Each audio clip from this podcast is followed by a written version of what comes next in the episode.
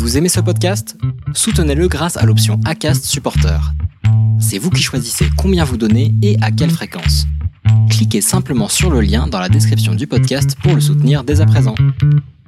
Bonsoir à toutes et à tous, que ça fait plaisir de vous retrouver pour un nouveau numéro du Racing Café.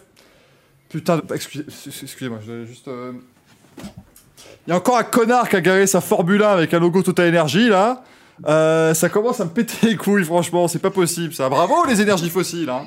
Super Ah, je te jure, ah, ça m'énerve.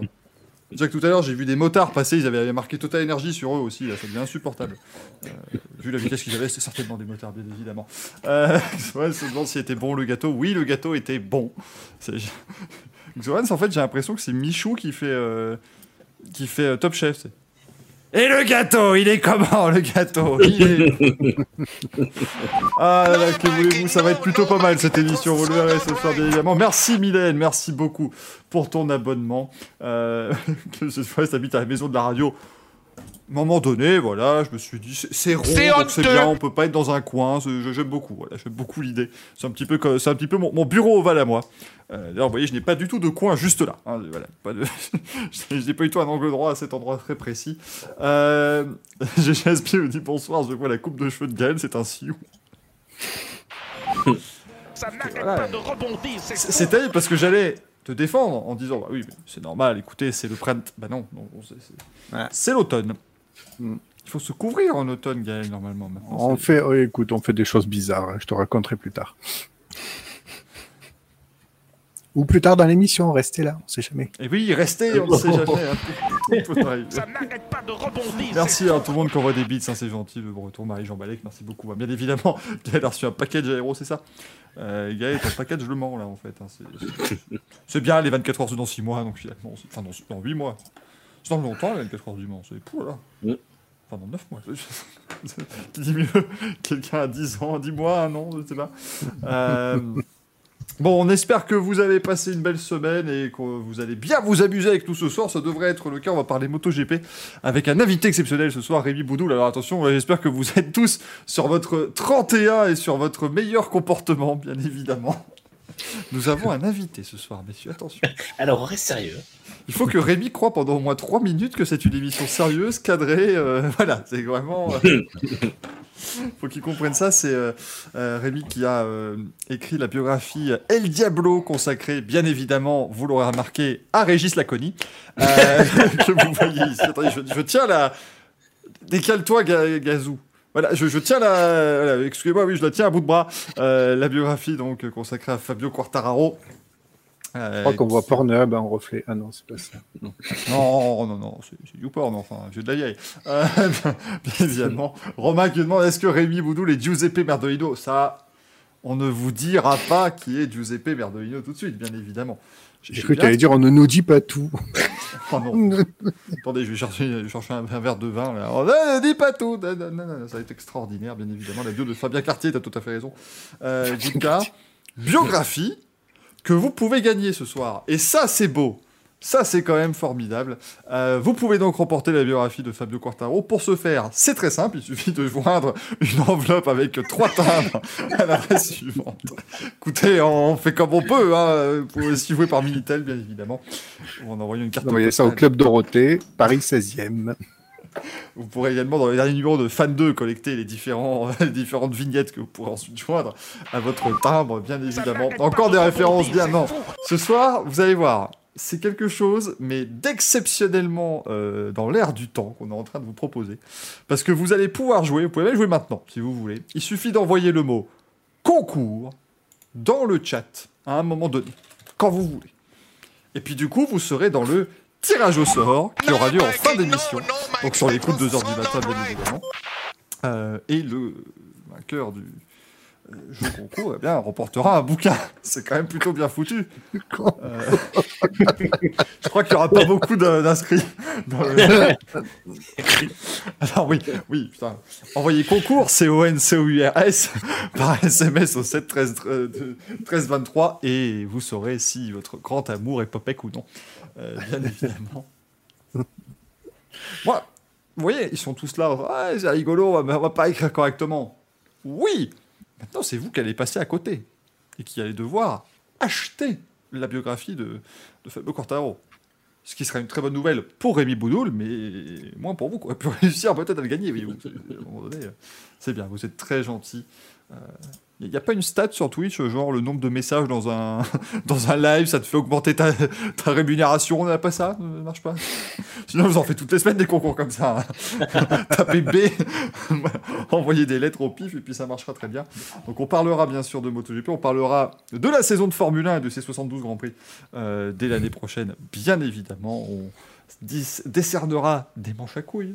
Évidemment, vous savez quand même que vous attendez ça avec grande impatience. On parlera des news, enfin bref, il y aura un petit peu de tout. Est-ce qu'il a préparé un Carlos? Pas cette semaine, revenez la semaine prochaine. Watch time sur une semaine, hein, tu vois ça un peu? Mais C'est l'administration française, quoi. C'est extraordinaire, c'est en train de se passer. Ah, la fondation du Forest, mon cher Grégoline, ça est là pour euh, atteindre des soldats, bien évidemment. Vous voyez? Vous voyez, Axel, c'est c'est la, la, la voix de la personne aigrie. Ah bah oui, la fondation au guidon, ça n'existe pas. Bah, ça, c'est- ah, c'est compliqué. hein, J'ai- Je vais surtout tomber sur un type de un certain sondage dans le chat. Oh non, je viens de voir le Non, du stand. La vache. C'est peut-être violent quand même, on le connaît pas encore. C'était c'était pour ça ma réaction. On apprend à l'instant que Rémi Boudou ne viendra pas dans l'émission. Rémi Boudoul a quitté la conversation. C'est un grand moment. lui. Le PTDR Masterclass, attendez. Ah non, j'ai pas pu voter, merde. Ah bah, c'est- ah bah, c'est rapide, hein, un live. euh, je m'excuse pour ce bruit affreux. Ça a dû être produit. C'est vrai que j'arrive à me coller au micro maintenant, moi. C'est des grosses oreilles, hein, vous le voyez, bien évidemment. Euh, donc c'est très compliqué. Euh, Oh mon dieu, écoutez, 20h50. Euh, oula, le breton a Manuel en stock. C'est quand même boule. Si on envoie flip flap, on gagne quoi. Ah, c'est vrai que si vous n'étiez pas là euh, la semaine dernière, vous avez encore raté de bien belles choses. Euh, mais bon, ça, on vous le dit toutes les semaines on, se surpasse, euh, on se surpasse comme on peut. Écoute, hein, C'est déjà un bon début. hein. On peut dire jeu. hein. Non, non, écoutez, on perd ensemble, on gagne ensemble. Je- il te fait Je se surpasse comme on peut. Non, c'est pas comme... ça marche pas comme ça. Écoute, ça euh, je je s'occupe de tout, tu s'occupes de rien. Oui, sur ce moment, on va trop loin. Oui, je, je, le- je le savais en plus. Non, il- on lui a dit de se surpasser, il se surpasse. Ah bah oui, qu'il peut. Bon, il va bien, Gaël, du coup. Il, Il va très bien. Il, Il a froid sur les côtés bien. Comment? Il a froid sur les côtés, ça y est. Il a froid sur les côtés. Non, j'ai fait cette superbe coupe parce que je savais mon, que, que, que mon, que mon coup de cœur était là. Mon- comment, comment on dit ça? Un crush, c'est ça, les jeunes? Vous dites comment ça Un Rémi crush? Boudou, voilà. tout à fait. on lui dira. Non, non, non, non, c'est la personne là, là, là, juste en bas. oh, il est timide, il rougit. Rassure-toi, rassure-toi, Gaël. Attends, là, c'est pas le bon. Attends, attends, attends, attends. Rassure-toi, Gaël, tout va bien. Attends. Ah là, je dois envoyer, euh, j'ai envoyé une petite boulette à, à Axel comme ça, voilà. Ton secret est bien gardé. Encore un grandissime moment, évidemment, pour les gens qui nous écoutent en podcast. Et, et- et vous remarquerez qu'on n'est toujours pas synchronisé. Pour la météo, c'est pas bon. hein. Ah non, non, non, là, je peux dire que les côtes d'Armor, on sait vraiment pas. catastrophe. C'est c'est impossible. Je me demande, mais il y a quel âge pour pas connaître le mot crunch? C'est vrai Alors- que. Alors, non, vous voyez qu'il a. Il, il est, il est environ à 57, tu vois. C'est-à-dire qu'il a dit. euh, Comment on dit Le crush, tu vois. Parce que s'il était au-delà, il aurait dit Ouais, c'est mon, c'est mon crunch. Le crouche, C'est mon crunch. Je, je- le crunch. je l'aime beaucoup. Ah bah, Euh, Ça va, attendez, ça fait 20 ans que je suis en couple. Moi, j'ai jamais eu de crush. hein. Ça n'existait pas, ça, à l'époque. Quand on payait encore en francs. Ah, mais, euh, et alors, j'ai payé en francs. Oui, non, mais on a tous. ben, merci, on n'a pas, pas, 14 on n'a pas 14 ans non plus. euh. On a tous Non, payé J'ai même, eu- j'ai même eu mes premiers salaires en francs. C'est pour vous dire. Ça n'arrête pas de rebondir, c'est Ça, c'est fort. Ça, c'est très très fort, ça, pour le coup. Euh, c'était- C'était assez fort, bien évidemment. C'est beau. C'est beau. Son, son crush. Manu, comment, comment vas-tu? Bah, ça va très bien. Bonsoir à, vous trois, bonsoir à, tous le- à tous dans le chat et qui nous regardent aussi sans, sans écrire. Ma foi, ça va très bien. Plein de, plein de petites choses à dire, sur le, notamment sur ce calendrier de la F1 qui a beaucoup fait parler, sur euh, ce prototype de F1 euh, qui, qui- qui arrive, qui atterrit dans la radio, maison de la radio. Enfin, pas mal de choses euh, qui se sont passées cette semaine. Donc, euh, soit ça finira en actu, soit ça finira dans le manche à couilles, on verra. Excusez-moi parce que ça reste quand même. Je crois que c'est, je crois que c'est potentiellement le plus grand tweet de l'année. No donc- biking, no, no Putain, biking. c'est bien, That's ça. so not right. Oh. Oh là là, le tweet était. Et puis là, il l'a laissé. Hein. Ah oui, oui. Ah bah, il a, il a même. euh, Il s'est juste Alors oui, j'y connais rien. Il a, il a dit j'y connais rien, mais il a remis une couche. Donc, euh, Je connais rien, c'est quand même de la merde. Hein, à un moment donné. euh, non, ça va. Ouais, je me plante, mais ça va. Hein. On, fait, on fait ce qu'on peut. Euh, oh la vache de Breton qui nous dit j'ai payé mes communications en francs dans les cabines téléphoniques à monnayeur vitré. Monnayeur vitré. Monnayeur vitré. Ah, monnayeur vitré. Je tiens juste à préciser un truc, que- vu que je disais bonjour à tout le monde. Je ne pars pas au front, hein, contrairement à ce qu'il dit dans le chat. Je reste chez moi, je vous écris depuis la France, et ça continuera. Voilà, je... Vous écrivez depuis la. Ah bon? Ah bah courageux mais pas téméraire. le- Dis-le que- c'est un fond vert derrière. Ça. Oui, parce qu'étrangement, c'est pas le même axe là. Je, je soupçonne un vieux montage. Tu vas entendre un gros boom, tu vas voir Ma- Manu qui va faire. tout va bien, tout, tout va bien. Petit, accident de voiture à l'extérieur de ma, de ma résidence. Tout, tout va bien, évidemment. Et puis enfin, monsieur Axel était là parmi nous. Comment ça Eh va? ben, bonsoir à tous. Hein. Eh, ça fait 15 minutes, on se marre bien, ça fait plaisir. Bonsoir, chérie. Il va faire grande J'espère que tes boules sont aussi bien rasées. Hein, tu, tu es là, je fais le maximum. hein, je- Salut. euh, mais rassurez-moi, avant d'arriver, Rémi Boudou, il n'écoute pas l'émission quand même. hein. Non. Il va, il va, il va reconsidérer euh, son choix quand même. Là, ça devient. Alors, je, je- lui ai dit, on est sérieux, mais de temps en temps, Alors, par contre, ça fait 15 minutes, on n'est pas sérieux. Là, on n'a pas commencé. Oui, ça n'est pas encore l'émission. C'est le pré-générique. c'est assez compliqué. Euh, Oh là là, quand on va parler d'un Grand Prix moto en Inde, il va bouder.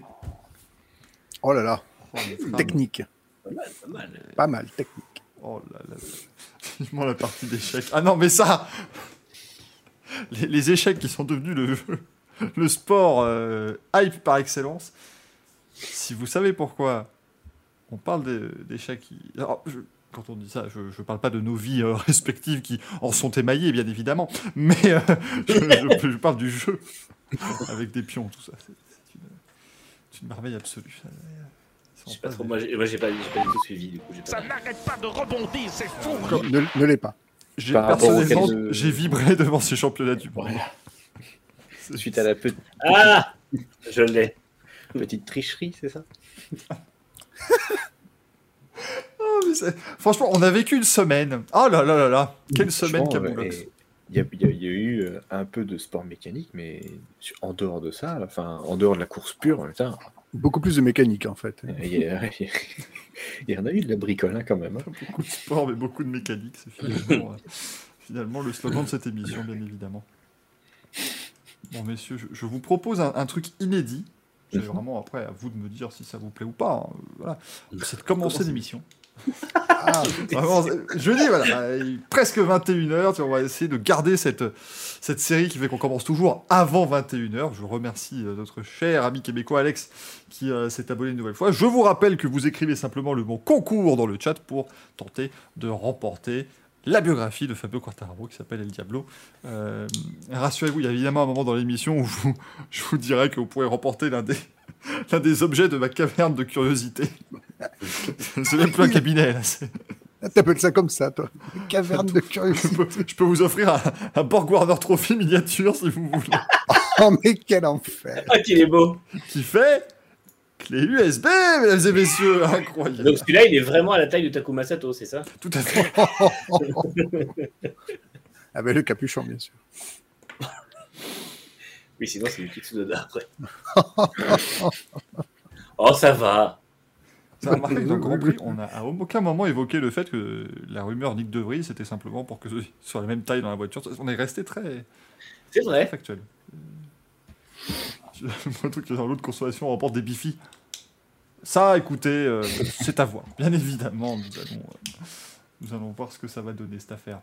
Euh, Zoom pour ajuster merveilleux. Tac, je- Oui, l'émission n'est pas, pas tout à fait prête. Je me rends compte que je peux pas vous diffuser l'image de la semaine, mais c'est Fabio Quartaro qui est comme ça, qui est déçu, euh, bien évidemment, parce que c'est un petit peu le grand moment. Et je vais même euh, réussir à vous mettre un jingle.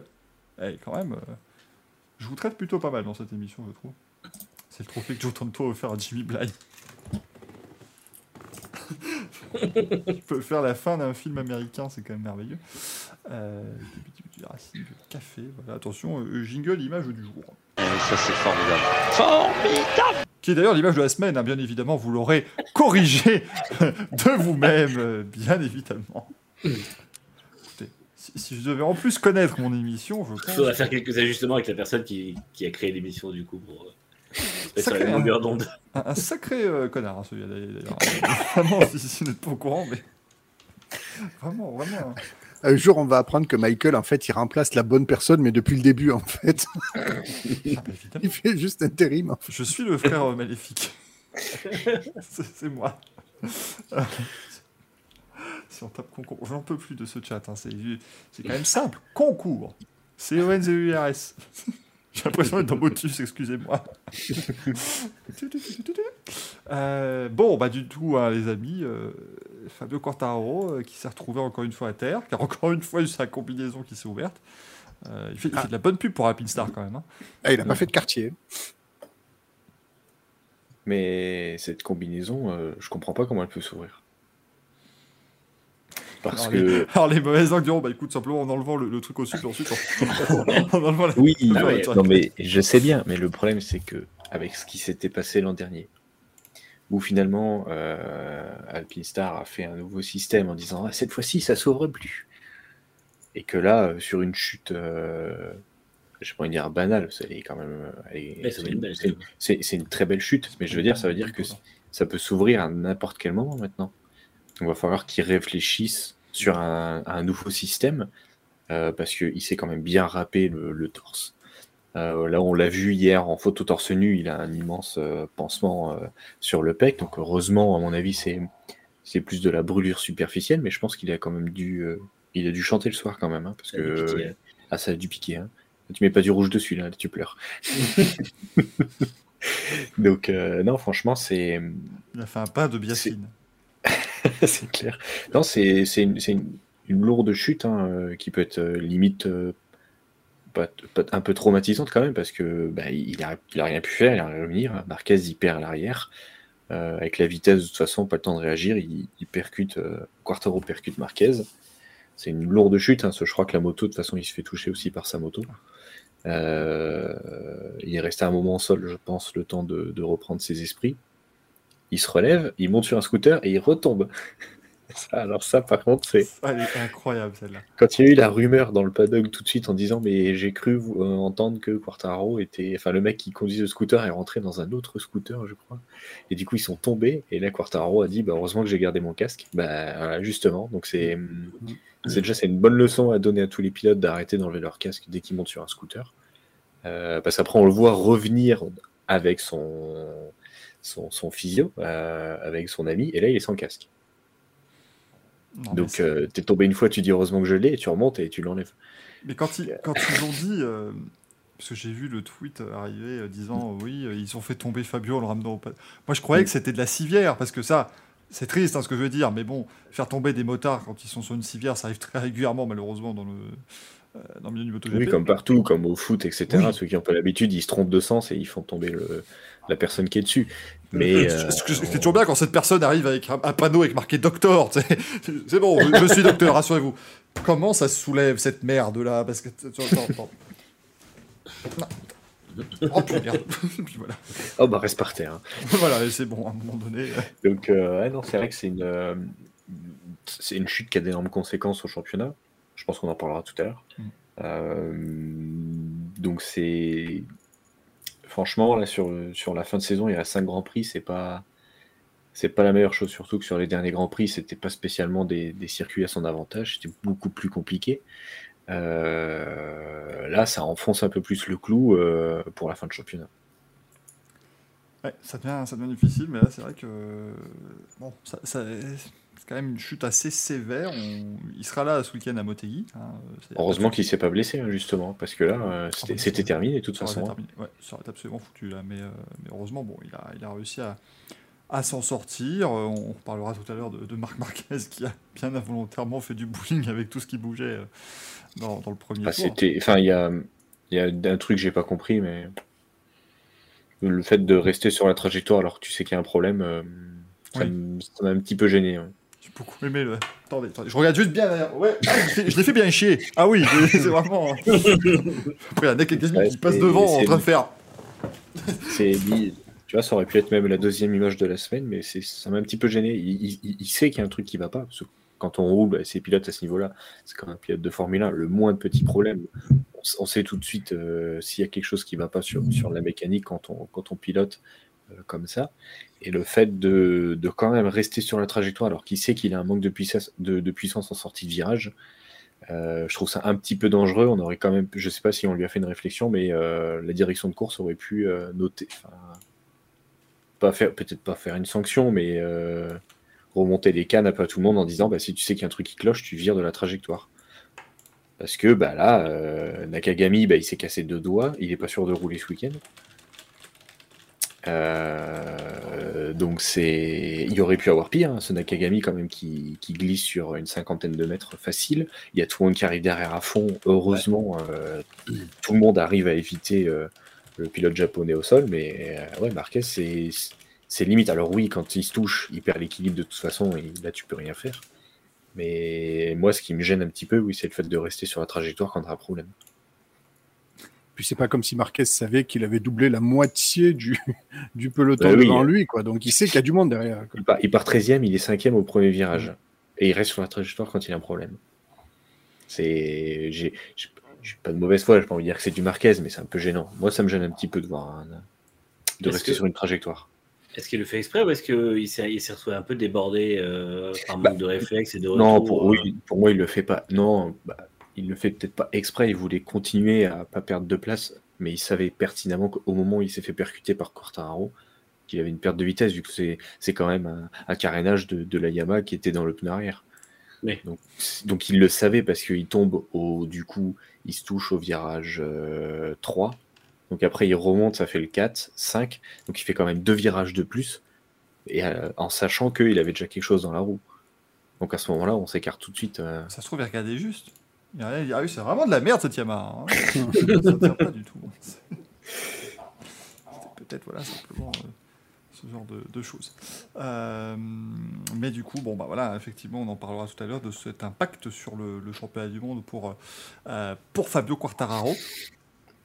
Puisqu'il n'y a plus que 10 points d'écart. Oui, j'ai dit 5 points hier, ça va, c'est 10, c'est bon, oh là là Moi, du simple au double avec vous, hein, au chat, c'est dingue.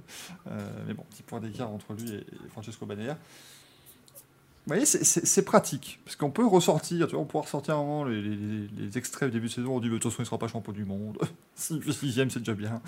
C'est vrai qu'on euh, avait dit s'il fait cinquième, ça serait pas mal. et puis vous pourrez toujours, évidemment, ensuite euh, ressortir le- l'extrait. de toute façon, euh, comment, il est finito. beaucoup trop loin en championnat. voilà. Il ne remontera jamais. Enfin bref, bon. Vous avez affaire à des experts, bien évidemment. C'est pour ça que vous venez si régulièrement euh, nous regarder. C'est parce que nous sommes des experts, bien évidemment. Après, euh, je préfère ça que se faire chier. hein.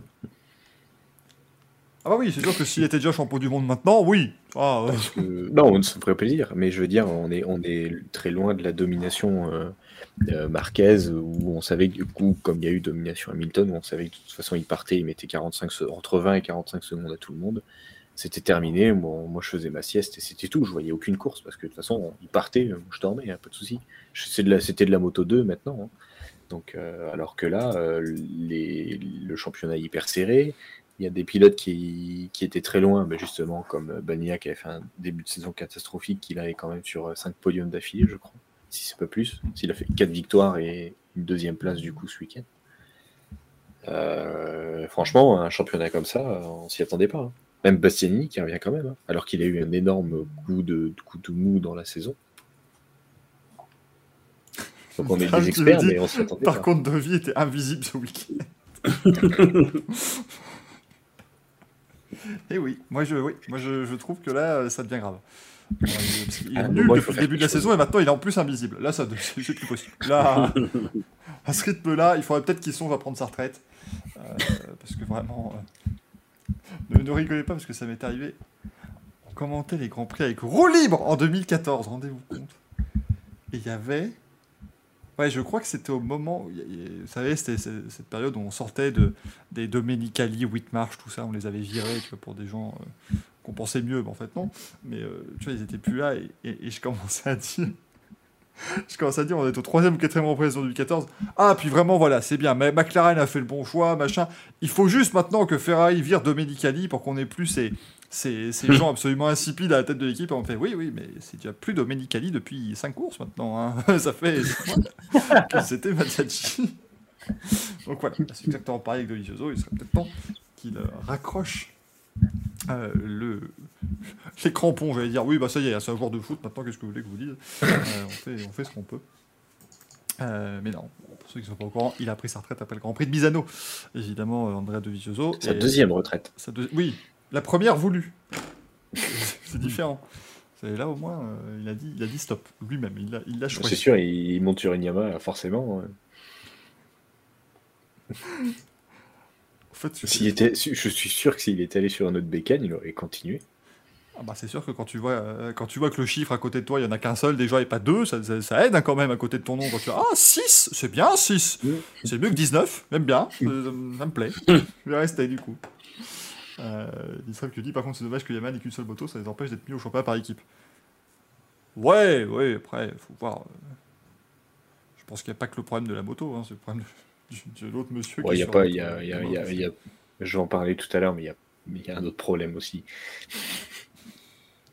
Il y aura pas mal de choses. Euh, En KLM. Oh là, oh là, attendez, il y a un missile sol-air qui vient d'arriver là. On rigole de Dovi qui est invisible, mais celui qui est invisible, c'est Morbidelli qui roule même pas sur le même circuit tellement il est loin. En fait, fait, il, y a un grand prix de retard. Et bravo à Franco Morbidelli qui vient de franchir une arrivée du Grand Prix de France. Allez, on. En faites pas. Euh, on salue l'habitat du Dul évidemment. Euh, on remarquait qu'on le dit de manière beaucoup plus libre hein, que dans le Grand Prix. Euh, Un Grand Prix, on l'appelait l'habitat. Euh, il me dit coucou, c'est normal, la nouvelle coupe de cheveux de Gaël, c'est pour passer inaperçu quand il va acheter le. Puis je te dis, il ressemble au mec du Racing Café. Rajoute-lui des cheveux sur le côté, c'est lui. C'est le même, je te dis. Probablement son frère, je ne sais pas. Vous avez un frère qui donne des, des balais à boules Est-ce qu'on peut Bon, euh, attendez, je nous coupe 3 secondes. les- Hop, et comme ça, je peux normalement vous mettre quand même. Voilà, parce, qu'il va- parce que je me suis dit, autant on vous montre pas l'image de la semaine, c'est pas grave. Finalement, c'est très peu visuel, une image de la semaine. Euh, par contre, il faut peut-être quand même qu'on puisse vous montrer. euh, donc, déjà, regardez, je vous ai pas menti, il y avait une image de la semaine. Fabio Quartaro qui, est déçu, semble-t-il. Mais du coup, euh, on va pouvoir passer au résultat du week-end, si vous êtes d'accord, messieurs. Ah, on peut bouger. Hop, hop. Donc l'option pour vous avoir en plus. Vous avez- ouais, Quelqu'un vient de roter ou quoi j'ai fait, genre- fait semblant que je vomissais, euh, vu que tu restes pas de nous bouger. Ah, euh, oh la vache. eh ben, sache que c'était euh, bluffant. Merci. Absolument bluffant. Ça, c'est- c'est- On y sera, non, pas sur ta blague. Là, celle-là, elle est. Enfin, nous, on, on approuve, mais euh, la bienséance, non. Mais pas, pas officiellement. J'ai failli, j'ai failli la faire quand même. Euh, Normalement, il faut être euh, orienté de l'autre côté. parce que tu, sais exactement où elle est en plus. Oui. Mais ça, mais nous, voilà, nous, on ne l'approuve pas. Par contre, nos camarades du, euh, du Running Bistro, euh, eux, euh, la- la- l'approuvent avec, avec grand plaisir. C'est évidemment euh, formidable. Euh, du coup, tac, hop, bim, bam, boum.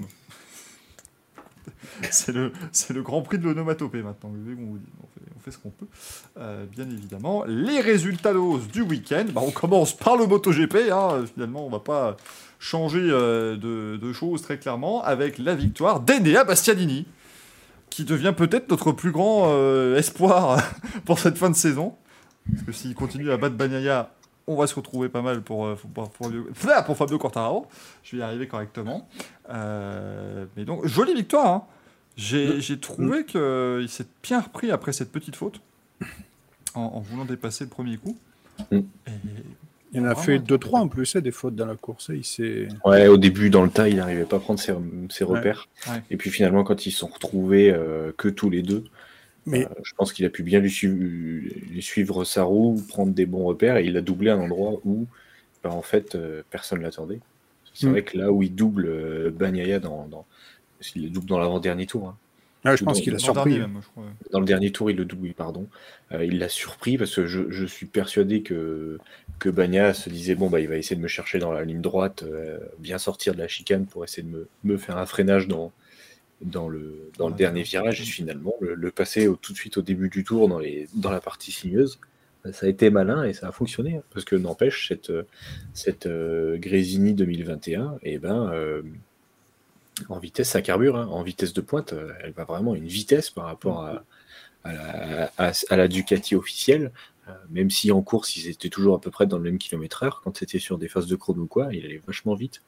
Donc euh, c'est bien pour Grésini parce que bah, faut qu'il se prépare à plus gagner derrière pour les prochaines saisons.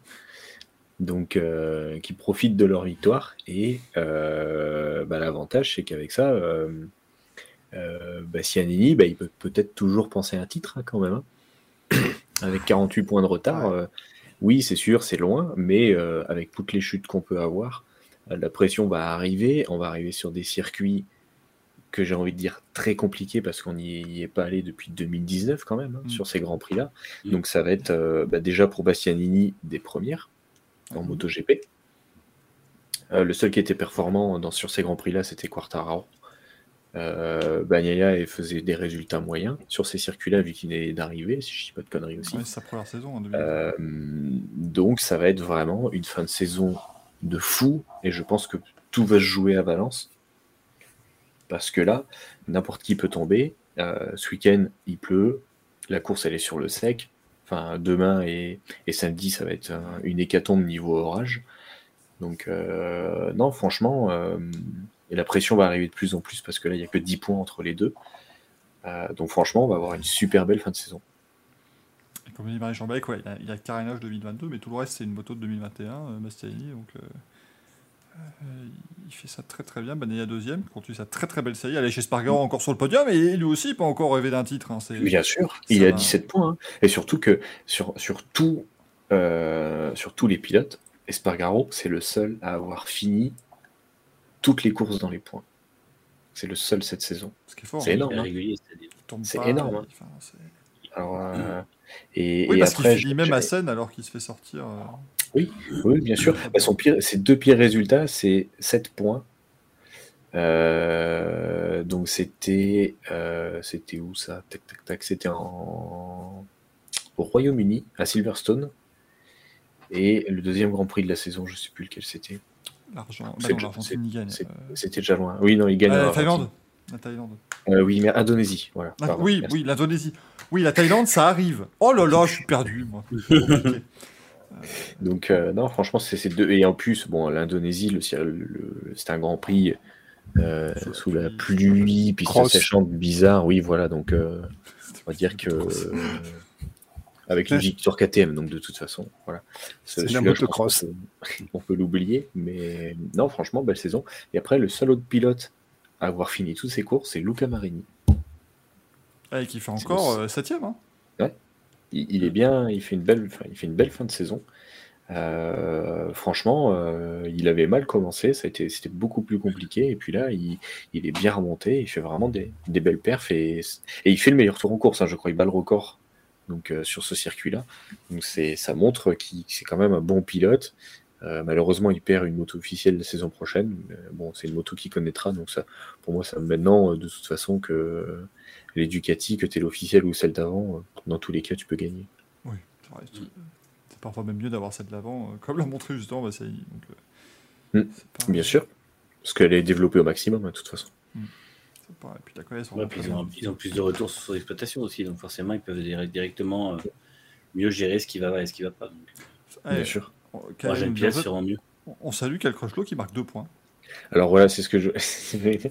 je... je ne comprends pas comment Crutchlow, qui est le pilote d'essai Yamaha, qui ne roule jamais parce que Yamaha ne fait jamais rouler ses pilotes d'essai, euh, comment il peut marquer deux points et que Morbidelli soit 17ème et Binder 18ème. Là, Là j'ai des, des propositions. C'est parce que Morbidelli et Binder sont des chèvres cette année.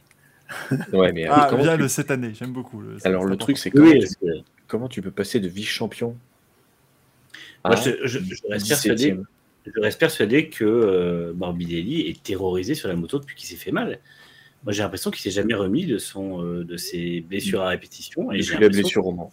Ouais. De- depuis Et, la- euh, et on dirait vraiment qu'il a, on dirait vraiment qu'il a peur en fait. Enfin, moi, quand tu vois les, les, les, les tours qu'il fait, les, les temps qu'il fait, c'est vraiment, tu sens qu'il n'est pas capable d'aller chercher la limite de la moto parce que c'est pas qu'il y a, justement, c'est pas qu'il lui manque ce petit truc pour euh, gagner tel, euh, enfin, tel un dixième par-ci par-là. C'est vraiment qu'il y a un moment où je pense que le cerveau prend le dessus et lui dit non. Et, euh, en fait, il, pour être à ce point-là tout le temps euh, dedans, c'est qu'il y, a- il y a vraiment ce genre Oui, de souci. je pense. Crutchlow lui met 11, 11 secondes, hein, Crutchlow. Ah ouais. Parce que Crutchlow lui, pour roule le pas. cerveau prend pas le dessus. Donc, euh, Crutchlow qui ne roule pas, qui est, chez, euh, qui est sur, euh, sur une YAM, enfin chez RNF, mais il- Crutchlow ne roule pas. Et, et quand même, sur le meilleur tour, il lui met euh, 5 dixièmes, 4 dixièmes. Je pense que je pense que Crutchlow bénéficie énormément de son expérience aussi, parce que c'est un pilote qui a vraiment beaucoup roulé sur beaucoup de motos, donc je pense qu'il a une capacité d'adaptation qui est très très bonne. Oui, bien sûr, Et ça, puis, aucun problème. et puis- mais quand et- tu es vice-champion, t'es pas euh, dernier tout- toute la saison. Et puis Crutchlow, je pense que lui, justement, sur une moto qui est un petit peu piégeuse et tout ça, il a moins de scrupules à tenter d'approcher la tenter d'approcher la limite. Donc euh, de après, toute façon, c'était le seul qui, se- qui se battait avec Marquez sur la Honda. Donc de toute façon, euh, Ouais. il peut rouler sur n'importe quelle moto. Et après, on me demande l'expérience de Dovi, mais je pense que Dovi était juste rincé et que le retour qu'il a fait euh, chez Yamaha aurait jamais dû être fait. Il aurait dû arrêter après être parti de chez Ducati. Il finit 9ème rincé d'ailleurs hein, sur ce Grand Prix. Bravo à lui. Alexandre, Rincé. Alexandre Rincé, bien évidemment. Mais non, franchement, euh, là, ap- après, c'était aussi, tiens, Zarco, ouais, il... ça devient plus compliqué le fin de saison. hein. À chaque Oui. fois, il commence très bien. comme l'an il fait, des... il fait des très bons débuts de saison et la fatigue s'installe sur la, la fin de saison, comme, ouais, comme l'an dernier. Il chie pas un peu tous ses départs, Zarco? Si, ça a toujours été, mais en général, il remontait. Et là, c'est vrai que ça a été beaucoup plus compliqué euh, pour lui. Après, c'est vrai qu'Aragon, c'est toujours un circuit compliqué euh, avec les pneus. Là, on le voit, hein, il fallait un hard à l'avant. Et euh, bah, la KTM s'en est super bien sortie avec un excellent binder. Donc, ça dépend vraiment des grands prix. On verra sur les, sur les prochains. Parce que ça, j'ai bien envie de le voir en Malaisie, surtout. Après, j'aime bien parce qu'on voyez quand même, ça montre le niveau d'exigence qu'on a, puisqu'il finit à une seconde de son équipier. Mm. Tu vois, il n'est pas, il est pas non plus Oui. à la ramasse. Ah non, non, ils ont, complète. fini, ils ont tous fini au haut, c'était des belles bagarres. hein. Mais, mais c'est vrai C'est que juste on- que euh, devant, ils sont. euh, tu finis à 12 secondes, quoi. C'est c'est quand même. Oui, après, devant, ils sont monstrueux, et ils se sont battus tout le long. Euh, Espargaro, Binder, Miller, ils se sont super bien battus aussi. Après, quand on se bat, forcément, on perd du temps. Les mecs, ils étaient empaqués tout le long de la course. Tu te bats à la speed, tu fais des freinages, tu perds du temps. Bastiani, Bagnaia, ils se sont pas battus. Ils sont partis, ils sont suivis tout le long. Donc forcément, les 12 secondes, elles y sont hyper rapidement. Et d'ailleurs, euh, on peut saluer le travail de Espargaro comme on l'a déjà fait, et de Binder, parce que quand tu vois l'espèce d'armada Ducati dans le top 8, Mm. euh, et globalement dans le top 10, puisqu'il y a, il y a Bezzecchi aussi qui est dixième, c'est vrai que tu te demandes comment ces deux-là font pour, euh, pour ramener des motos inférieures dans le cas de la Aprilia et, et très inférieures dans le cas de la KTM à ces places-là. Parce que enfin, c'est c'est dommage parce que j'ai l'impression que Binder, du coup, on est un peu en train de passer à côté de quelque chose d'énorme, euh, dans le sens où le mec fait quatrième avec une KTM au milieu de Ducati. Et en fait, bah, c'est une jolie perf, mais du coup, s'il avait une vraie moto, je pense qu'il ferait quelque chose de vraiment euh, phénoménal. Ils dessus, se, quoi. se battraient pour le titre, hein, de toute façon. ouais, ça, ça fait chier parce que vraiment, j'ai l'impression que depuis trois ans, c'est probablement un des pilotes qui a le plus progressé, qui est, le plus, un, un des plus, enfin, qui est très constant globalement, qui est très rapide partout. Et en fait, euh, bah, il a juste pas de chance de pas avoir la moto qu'il mérite. Quoi. Donc, euh, c'est vrai que là, Après, ce je- genre de course, c'est toujours un peu, un peu chier pour lui. Quoi. Ouais, après, je pense que KTM a dû mettre des clauses et un salaire énorme pour Binder. Et que bah, c'est peut-être que d'autres écuries ne pourraient pas se le payer, par exemple. Pas forcément. euh, parce que pour moi, euh, Binder, tu lui proposes Pramac, je suis sûr il dirait oui. Même si lui il veut de l'officiel, tu lui proposes une Pramac officielle, c'est la même chose. évidemment. ça marche Tu lui proposes une, une Pramac 2023, il, il va sauter dessus. Donc euh, je pense qu'il il, il doit coûter très cher, ce K- euh, KTM doit lui mettre beaucoup d'argent sur lui. Mais euh, c'est dommage de voir, un- c'est dommage de voir un, un pilote si bon avec euh, une moto si J'ai des, moi j'ai des, j'ai des échos justement de ce qui se passe chez, chez KTM et souvent on me dit que apparemment Binder souvent il, il va voir ses, ses patrons et il dit non mais s'il vous plaît c'est pas possible je regarde autour de moi et, et c'est un cirque. Alors euh, elle était laborieuse à venir celle-là hein, c'était. Le cirque Binder. Ouais, Sur le moment, je me suis dit, le moment, je me suis dit, c'est cool, il a des échos de chez. Ça c'est cool, je me suis dit putain le mec Non. il nous sort ça comme ça tranquille. Ouais, non. Mec, dans le plus grand des calmes, j'ai déjeuné avec Pete Byron d'ailleurs ce midi, mais c'est pas, pas très important. Et euh, non, ça, ça n'est pas arrivé. Je tiens à remercier évidemment du fond du cœur toujours l'habitat du Dul et Thomas Fredson pour leurs abonnements, ça fait plaisir. La fondation vous salue bien bas comme d'habitude, évidemment. C'est vrai, c'est vrai que du coup l'habitat du Dul est un ancien parce que c'est son huitième mois d'abonnement. Mm. Qui se cache derrière l'habit Non, non, non, bah non, non. ça devient Dudul du coup, évidemment. Bah oui. Euh, c'est comme vous le savez d'ailleurs. euh, le, c'est comment C'est le père de. Attendez, il faut que je mette un nom. Le père de Fabio Quartaro a trois enfants, Riri, Fi- Fifi et. Et Fabio Quartaro, putain C'est pas possible ça. Ça devient compliqué. Ah oui. Normalement, tu vois, les gens disent loulou, et tu dis, bah non, t'es vraiment trop con, hein, euh, tu vois, c'est l'hilarité, évidemment, qui, ah, t'es vraiment un gros connard, enfin, voilà, c'est vraiment c'est- c'est des moments de, de partage qu'on apprécie. En Moto 2, euh, victoire de Pedro Acosta. Là, quand même. C'est bien. voilà, donc, truc comme. Non, mais c'est bien, parce que quand même, il n'avait pas forcément la meilleure des saisons euh, euh, depuis le début de l'année, et là, ça fait plaisir de le revoir au, au plus haut niveau. Et oui, Barry Baltus est 13ème. Il a mis des points. Et oui, mais il continue, mais bien sûr. Attends. Entre les points de Cordil euh, la semaine d'avant et les points de Baltus là, franchement, c'est grand moment pour Par contre, il il alors j'ai pas vu la course. hein. Déjà la course MotoGP, je l'ai vu en, en replay. Ce dimanche, j'étais pas là, mais c'est quoi le nombre de DNF là? Ça s'est percuté de partout. Et puis c'est quoi ces écarts en fait? Enfin, le, Ah bah, huitième, c'est- le Moto deux, huitième à c'est- seconde, le dixième Les à écarts, 30 c'est- secondes. ça c'est du Moto 2, ça m'étonne pas. Et ce, qui, et ce qui- et ce me déçoit, tu vois, par, par exemple, c'est Vietti qui avait super bien commencé la saison. Parce que Vietti il faisait quand même euh, trois courses, trois podiums avec deux victoires. Et là, il s'est effondré complet. Euh, depuis sa chute en Allemagne, il s'est effondré et il ne fait plus rien. Plus rien du tout. Donc c'est soit à ce moment-là où ils lui ont dit bah t'auras pas de guidon en MotoGP, il s'est effondré.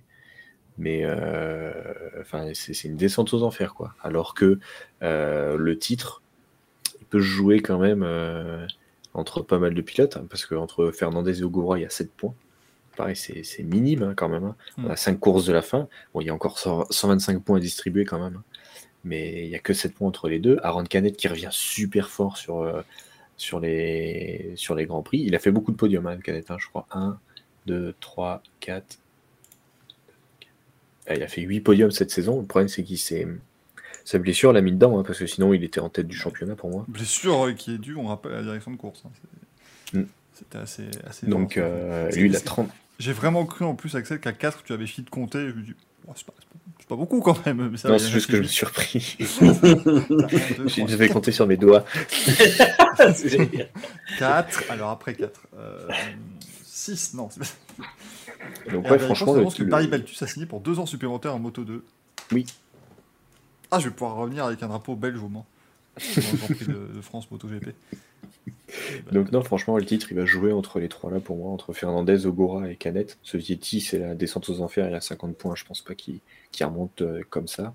Et après, Arbo, 86 points de retard, je pense que c'est un peu trop tard, même Acosta avec 91.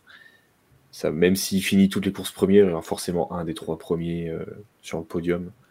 Donc euh, pour moi, ça va jouer entre les trois là, ça va être pas mal. 7 points, c'est pas mal. Pour la Moto 2 où on s'emmerde, euh, 7 points, c'est pas Puis il y, a mal. du bon, il y a du bon niveau, hein. franchement, les pilotes. Ah bah oui, bien sûr que oui.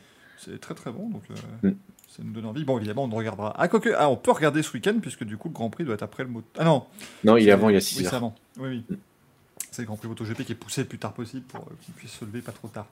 Euh, bien évidemment. En Moto 3, Izan Guevara qui s'impose.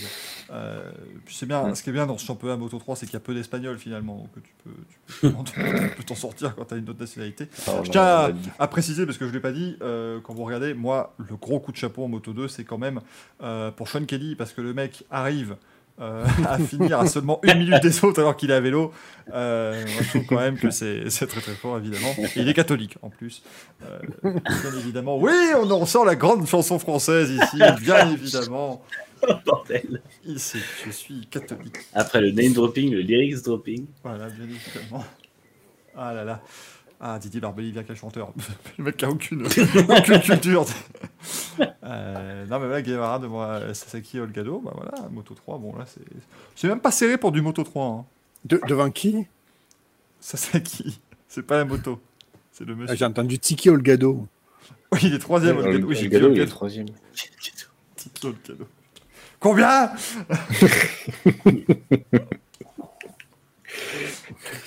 Alors pareil, hein, franchement, euh, là par contre, c'est vrai que le, championnat, c'est là où il y a les courses les plus serrées, les plus folles, et c'est là où le championnat a le, le plus d'écart de points. Parce que Guevara, il a quand même euh, 33 points d'avance sur Sergio Garcia, donc je pense que là, euh, ça sent bon, ça sent bon de titre pour lui.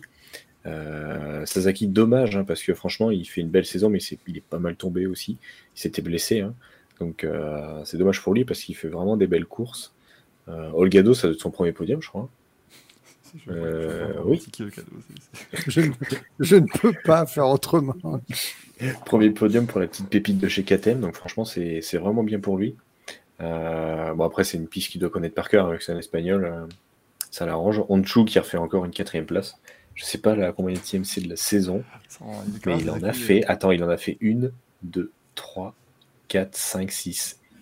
Il a fait six quatrièmes places. Mais il a fait un podium au moins cette année. Il a fait un podium, Ouais, il a fait une troisième place. Et il a fait deux. Et il a fait bah, trois cinquièmes places. Il n'y arrivera jamais. Mais non, franchement, c'est pas mal. Alors, le abandon de Lorenzo Felon, hein, qui signe euh, au CIP la saison prochaine. Je pense qu'on le verra jamais en Moto 2 et je pense que ça va se terminer sur une, une carrière de Moto 3 pour lui. hein. Mais du coup, euh, Axel, moi, la question que j'imagine le chat également se pose. euh, mais Guevara, du coup, il va chez qui l'année prochaine? J'ai failli dire que quand il avait passé la ligne, il avait dit Tché. À Sasaki. Chez, bah oui, c'est ton prénom, voilà, juste ça me fout? euh, je sais plus, il y en avait un en Moto 3, attends, que j'avais. qui avait un nom rigolo normalement en Moto 3. Il faut la remarquer dans. Euh, Enfin, il y a Adrien Fernandez évidemment déjà qui est. Je me rappelle, faisait de l'IndyCar à 30 ans. Mais euh, non, je sais plus, je crois qu'il y avait un nom que j'avais kiffé euh, dans MotoGP 22, mais je ne sais plus. Écoutez, c'est tombé à plat. Un petit peu comme moi quand je prends un virage dans MotoGP 22 et puis je, tombe à plat euh, en, général. Dans le reste des résultats, hé Gaël, réveille-toi Du rallycross électrique. Voilà. Avec Incroyable. de Ah, Est-ce que c'est intéressant quelqu'un Il y a des gens qui regardent ce truc ou... Je sais pas. Euh, Moi, j'ai vu un Reels sur Instagram. Ça compte? C'est pas mal. Non. Oh merde. Euh, Niklas Gronholm, donc le fils de Marcus Gronholm, hein, histoire de nous remettre un petit coup de vieux dans la tronche, euh, bien évidemment. On a une femme sur le podium. Oui, Clara Anderson, exactement, qui termine euh, troisième. Puis on salue évidemment le euh, Construction Equipment Dealer Team qui est vraiment. Ah, qui, qui- qui met les deux voitures sur le podium, hein, donc c'est très fort évidemment. Euh, et puis on, on salue comme toujours Relais Munich, bien évidemment, qui est le seul à ne pas comprendre ce qui se dit entre les Norvégiens, les Finlandais et les Suédois. oui. C'est aussi qu'à 104 ans, il a un peu perdu son audition. euh, C'est pour ça. Allez, je suis sûr Allez qu'il voir le le fait pas. trombinoscope. Je suis sûr qu'il le fait pas, Munich, mais moi je ferais mon chien comme ça, j'arriverais tous les matins dans le paddock. Guten Tag J'affirme ma différence, tu vois, c'est vraiment le. Non, je ne me ferai pas parler suédois. Euh, Allez voir le trombinoscope des pilotes sur le site, c'est exceptionnel. Et le Breton qui nous dit l'info de la semaine, le compte Twitter du championnat scooter est toujours actif. Et oui. Et tu sais, attends, mais qui, qui, qui voit mon écran? J'étais en train, j'étais dessus. J'étais en train de regarder si, parce qu'à un moment le parce qu'on parlait de discipline morte, c'est pour ça. non mais parce que la page avait fermé, ils l'ont réouverte et en fait je me suis dit mais la course de septembre et elle est toujours à annoncer la course de Ah oui, bah septembre. oui. Je crois, je crois pas que ça avait fermé, je crois juste qu'il y avait un gros bug technique. Bon, en même Et- temps, c'est fait, Lucas je- qui avait les codes d'OVH. J'y- pense, parce que ça fait une semaine à chaque fois, et j'ai dit, putain, mais il mériterait quand même un bon gros manche à burne quand même. hein. Là, c'est un manche à burne. Ah, manche à burde Mais c'est même pas le raffinement de la couille. Le- là, ah non, non, non, là, c'est la- du manche à burne direct. hein. Un, un tronc, un tronc à burne. Mais. Ou une, une branche à burne. Ah, arrête, tu m'excites. Ça n'a pas le. Non, mais s'il vous plaît, enfin, ça n'a pas le raffinement de la couille. Non, mais Ah non, non, non, non. Moment, faut, pas, faut pas déconner non plus. pourquoi c'est exceptionnel Le problème, c'est que quand même, ce truc-là, Mais ils ont, il y a eu des investisseurs. Il y a des mecs qui ont eu du pognon dedans. Mm. Ça, c'est ça. Ils ont. Comment ils sont pas les mecs qui ont eu du pognon dedans? Là, je pense à Nico Hülkenberg, à Nicolas Roche, Mais à lui- Carline, etc. Les gens lui- qui ont, qui ont- Hülkenberg, fait miroiter un podium. Mais non, mais oui, oui, voilà, c'est sûr. On va faire Mais des podiums à tu- 6. Tu, tu peux te dire que ça peut marcher, et quand tu vois la première course, les mecs, ils ont dû faire. Ouh là là. Moi, moi, je pense que tous les gens qui avaient investi dedans, ils sont allés voir la première course, ils ont vu la première course, ils ont fait Mais les gars, moi je ne finis pas, j'arrête tout, j'arrête les frais. Quoi. Enfin, Je pense qu'ils s'attendaient pas à ça, en fait. qui, qui voulait, euh, qui voulait faire ça? Honnêtement, je suis persuadé que si mieux? Je, je- c'est pas faux. Je, pense que si tout euh, est annulé, c'est parce que tout le monde, a, enfin tous les gens euh, se sont concertés, ils ont dit non, mais en fait, il faut qu'on arrête ce truc, ça, c'est ridicule. C'est, c'est, c'est visuellement honteux, quoi. Moi, je trouve que vous êtes violent. Mais, mais moi, je comprends c'est que comment, ils- comment les. Quand on te présente le projet, il y a un moment, tu ne demandes pas des. Des, préci- des précisions, je sais pas. Les mecs, ils ont dû dire, Eh, on fait des courses de scooter électriques. Les mecs, ils sont, ils sont pas dit, euh, oh, on va aller à 20 km/h, tu vois. Je suis dans la tête, persuadé ils- qu'on leur a vendu des trucs qui allaient méga vite et tout ça, et qu'ils se sont rendus compte que c'était pas En possible. même temps, moi, je disais, tu me sers les photos des tests avec Bradley, avec Bradley Smith. Sur des circuits de karting. Tu te dis, putain, mais c'est. c'est- Parce qu'honnêtement, je vous le dis, hein, petite course comme ça, avec des trucs où tu fais un- deux fois plus de puissance et tu les mets sur des circuits de karting, Après, tu vois, c'est ça. Les mecs, ils font les tests sur des circuits de karting. Putain, le mec, avec son, sa trottinette, il va choper un vibreur. Et là, quand ils font la course, ils font ça dans un hangar et, et un parc de champ. Trottoir. J'y Enfin, je sais pas. C'est- Mais c'est vrai que c'est. Limite, c'était plus impressionnant Hamilton qui a doublé Vettel dans le paddock. Ah, mais, mais clairement, hein. Bah oui. Il y avait C'est un différentiel de vitesse là au moins. C'est dix fois plus sympa euh, de voir des, des trottinettes électriques en Formule 1, ou même euh, Toto Wolf là quand il était sur le circuit, que, que des scooters. hein. Marie-Jean qui nous dit déception, Niklas Gronholm ne ressemble pas à Marcus Gronholm. Ça, déception, faut, faut aller voir avec Marcus directement. hein. Moi, je... s'il ne lui ressemble pas, faut, faut aller, faut aller lui demander. Du coup, on, on revient quand même au sujet, mais on parle des Espagnols en Moto 3, mais on en parle là des Suédois. Bah, il n'y en a pas un qui gagne.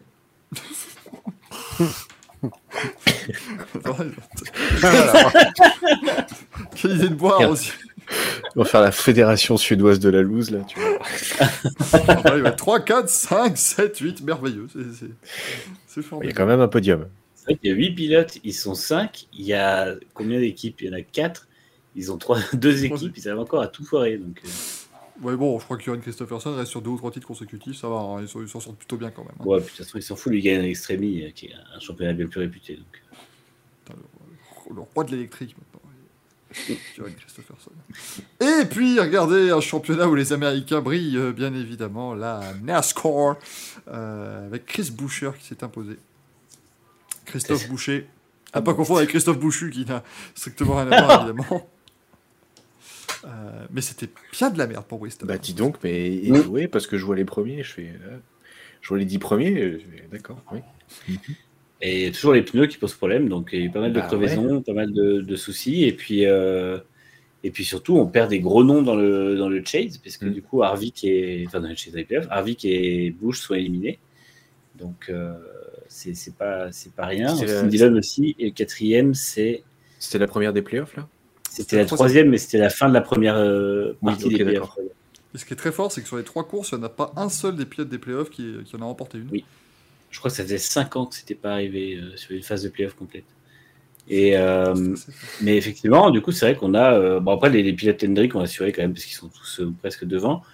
Euh, c'est la première victoire de, de RFK, donc quand je fais Noé Keselowski, euh, puisque c'est la première fois que Keselowski gagne en tant que patron, même si c'est pas lui qui gagne le volant. C'est pas s'il n'avait une crevaison. Ouais, l'équipe fait des progrès, hein, de toute façon. euh, ils ont fait des super stratégies euh, sur toute la course de Bristol, que ce soit pour, pour Brad ou pour, euh, pour Boucher. C'est vrai qu'ils ont, euh, ils ont fait des stratégies différentes et ça a payé. Et, euh, et puis globalement, par rapport au niveau, au niveau qui était le leur en début de saison, l'équipe commence vraiment à reprendre du, du niveau. Donc ça, c'est intéressant pour eux. Maintenant, la question, c'est est-ce que ils pourront dans les 3-4 années à venir faire les playoffs J'en suis pas convaincu. Mais euh, au moins, c'est bien pour eux. Et puis, c'est vrai qu'après, euh, là, du coup, on va attaquer une deuxième phase de playoff. Je sais même plus les circuits qu'il y a dedans. Mais. Euh... Ça doit être le Roval, là. Dans le Roval, il est dans l'avant-dernière, enfin, dans le, ouais, dans le, top, dans le Championship 8. Vraiment dit, c'est malin, ça. c'est- Euh, attendez. Ah, ou pas, alors mais ça finit au Roval. Oh la vache, il y a le Texas. Ouais. Texas qui est un peu mieux en NASCAR qu'en IndyCar quand même. Ah, quoique, là, la course de cette année était cool, IndyCar. Hein. C'est vrai. Là, c'est bien. Texas, t'as des gars et le Roval à Charlotte. Ah oui, putain, c'est là. Putain, d'accord, c'est de la les fin, deux. hein. Euh, ça, c'est quelque- Ouais, donc effectivement, euh, ça va être encore le, bah, ça va être le, le grand casino, hein, comme qui dirait. Euh, Talladega, on, a- on aura probablement, enfin, on peut avoir un vainqueur qui est pas dans les playoffs.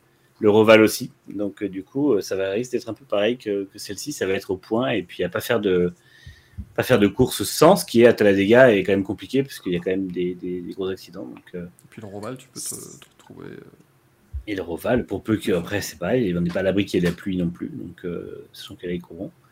C'est l'an dernier, hein, je crois qu'il avait pu sur le Roval aussi il y a deux ans, je sais plus. Euh, Non, c'est l'an dernier. il y a deux ans, mais il y avait une course d'Xfinity il y a deux ans qui. Enfin, c'était un espèce de truc où les mecs avaient, Ouais. de l'eau jusqu'au genou. Mais c'est pas grave, ça roule. Et c'est vrai que ouais, ça, ça promet, euh, ça promet d'être, d'être, d'être piégeux encore, y compris pour les favoris. Donc, euh, enfin, comme on l'a vu de toute façon, avec Bush et, Hamlin qui se, euh, Bush et euh, Harvick qui se font éliminer, c'est que n'y a pas grand monde qui est à l'abri cette année vu que le, niveau est hyper, euh, hyper homogène. Et dites-vous que la bonne nouvelle, c'est qu'il ne reste normalement que des courses du dimanche. Voilà, ça y est. c'est- Ouais. Je me demande juste si Las Vegas, c'est pas. euh, Alors non, c'est pas à 22h local. je vais faire chier avec ça. Euh... Est tellement bien foutu que je ne peux pas vous le dire. On nous demande qui sont les éliminés. Ah, mais c'est que. Attendez Attends, Manu J'avais le calendrier 2023. Ah. Je me hais. Euh, donc là, c'est. Non, mais c'est bon, c'est quand même Texas, Talladega et Charlotte. Euh, Ah oui, c'est ça. Mais du coup, là, ce sont que des courses. à- Alors, 21h30 au Texas, euh, 20h à Talladega et à Charlotte.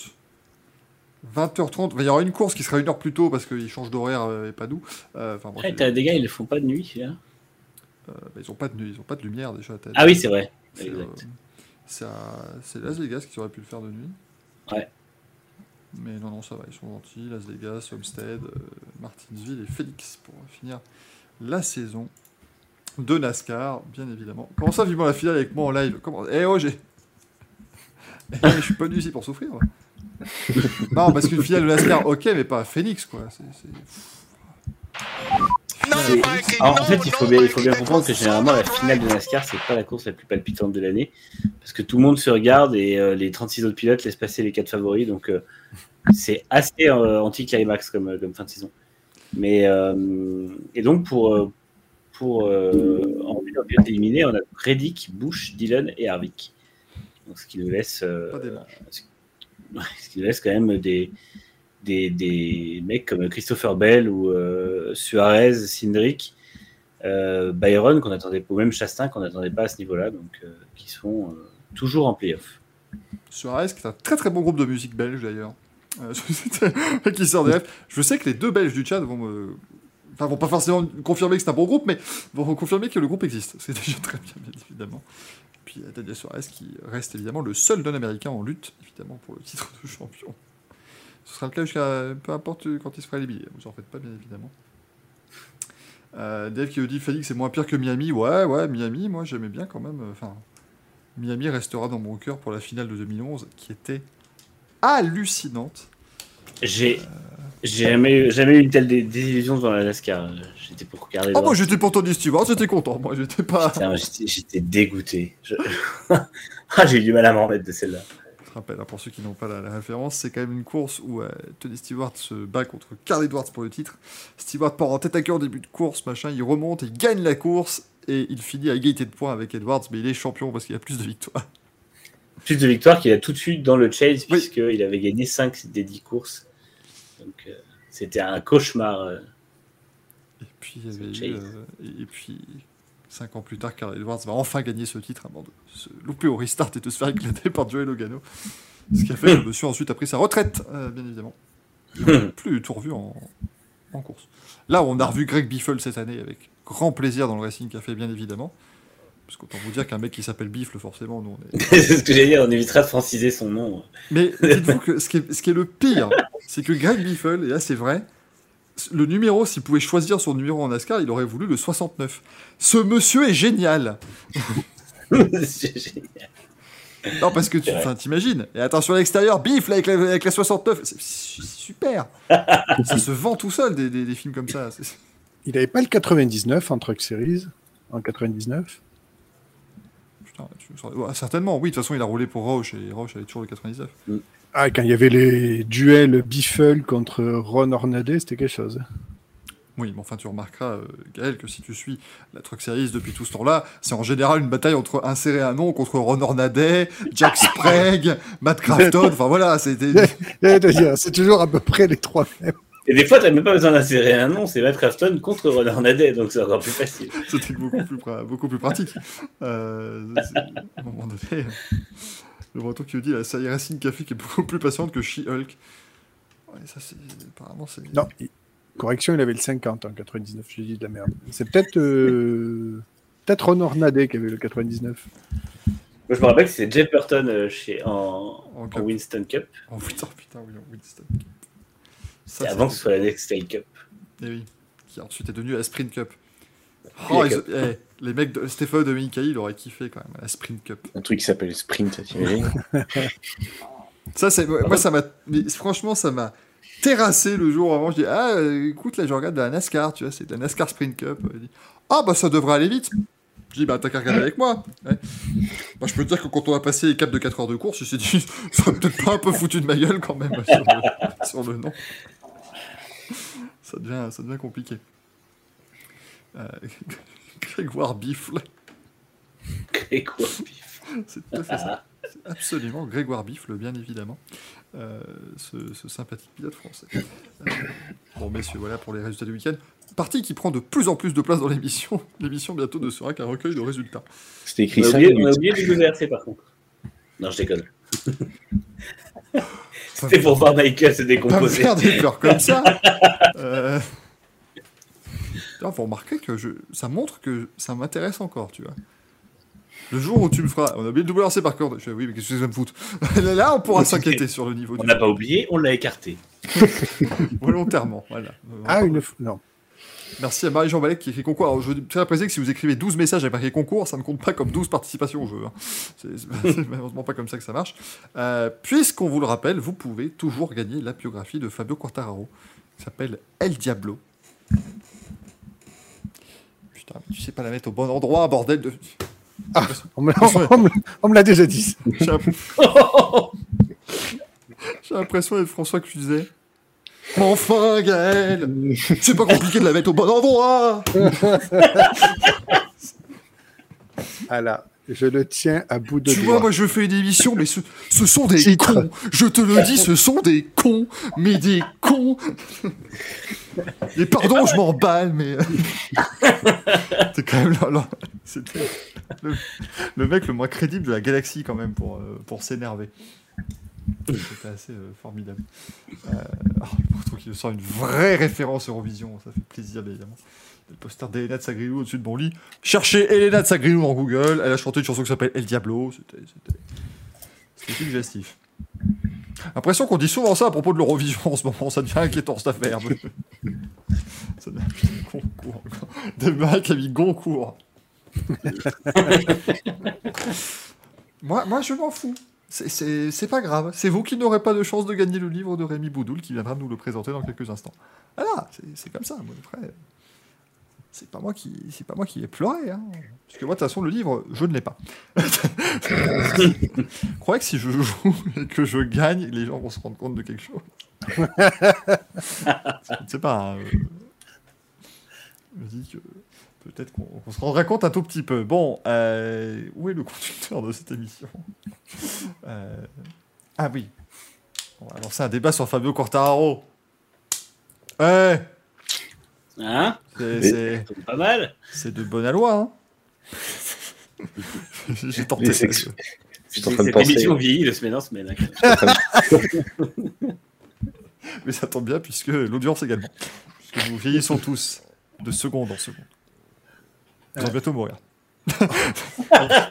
On va redevenir poussière. par Prozac. Honoré de Prozac, bien évidemment. Oh, merde. Voilà, vache. Je trouvais que ça manquait un petit peu de vanne de merde cette émission pour l'instant. C'est vrai. Pour tout vous dire. Donc, euh, Pourtant, je suis là. Là, je pense que là, on doit être à 12 ou 13% de sport mécanique. Ça me paraît être un peu trop. Oui, va falloir. On va euh, ralentir un petit peu. Écoutez, moi j'ai des, j'ai des, des bruits qui sortent de ma bouche maintenant. donc euh, c'est merveilleux. Ça s'appelle parler, je.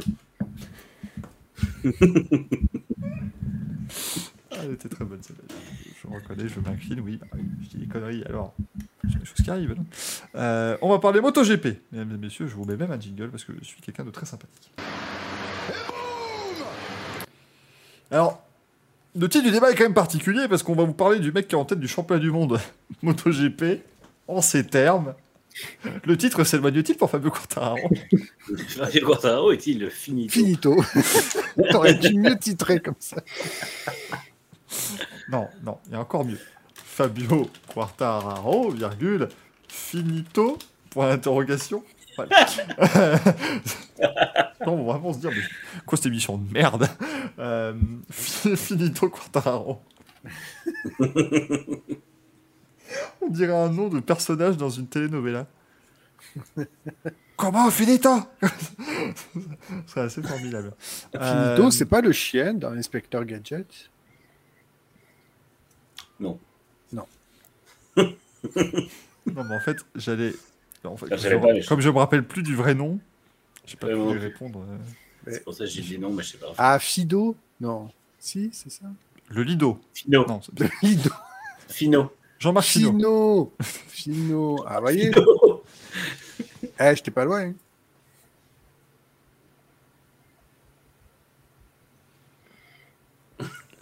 Je pense que les gens viennent de relancer frénétiquement le podcast. Je pense que c'est bon. On a, on a joué la Ah, carte ça a encore bugué cette connerie. Vraiment de je la merde. hein. Je peux te dire que Spotify, mais ils auront plus mon, mon abonnement premium. hein. On va passer sur Deezer. Sur le moment, je me suis dit, oh, il est, il est joli le blanc. Après, je me suis dit, mais je viens de bugger. Alors que dans le chat, on dit Fino des Charentes, Thibaut Fino, Fino noir, évidemment. Fino simple plique. Putain.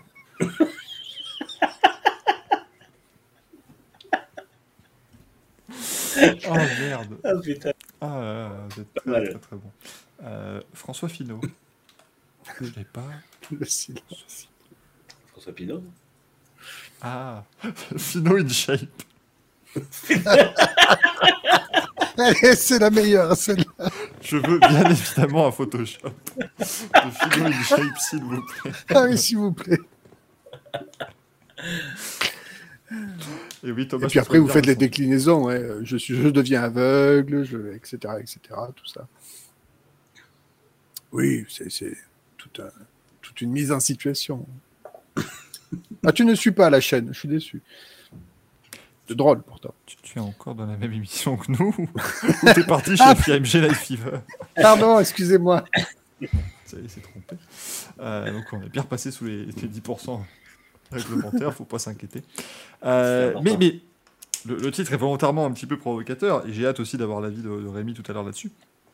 Mais fut une époque où il avait quand même une bonne 80 têtes de points d'avance sur euh, Francesco Bagnaia, euh, qu'il avait, je crois, quasiment euh, 30 points sur, euh, enfin presque une vingtaine de points sur, euh, sur euh, Espargaro. Ça y est, maintenant je ne sais plus prononcer, non Esh, Espargaro. Chez Pargaro. Le tch- T'as essayé de prononcer Spargaro comme Gaël essaie de prononcer Cordy, là, c'est vraiment. le tch- le le Che Pargaro. Nickel. C'est Ça Philippe Espargaro. Euh, mais, euh, mais on en est en fait au, au- au point où certes il est encore en tête du championnat du monde, mais on a l'impression qu'il reste en tête bah, en se battant comme il peut, mais ça semble quasiment inéluctable. Euh, ce qui est un peu. Ouais. Et voilà, voilà l'expert.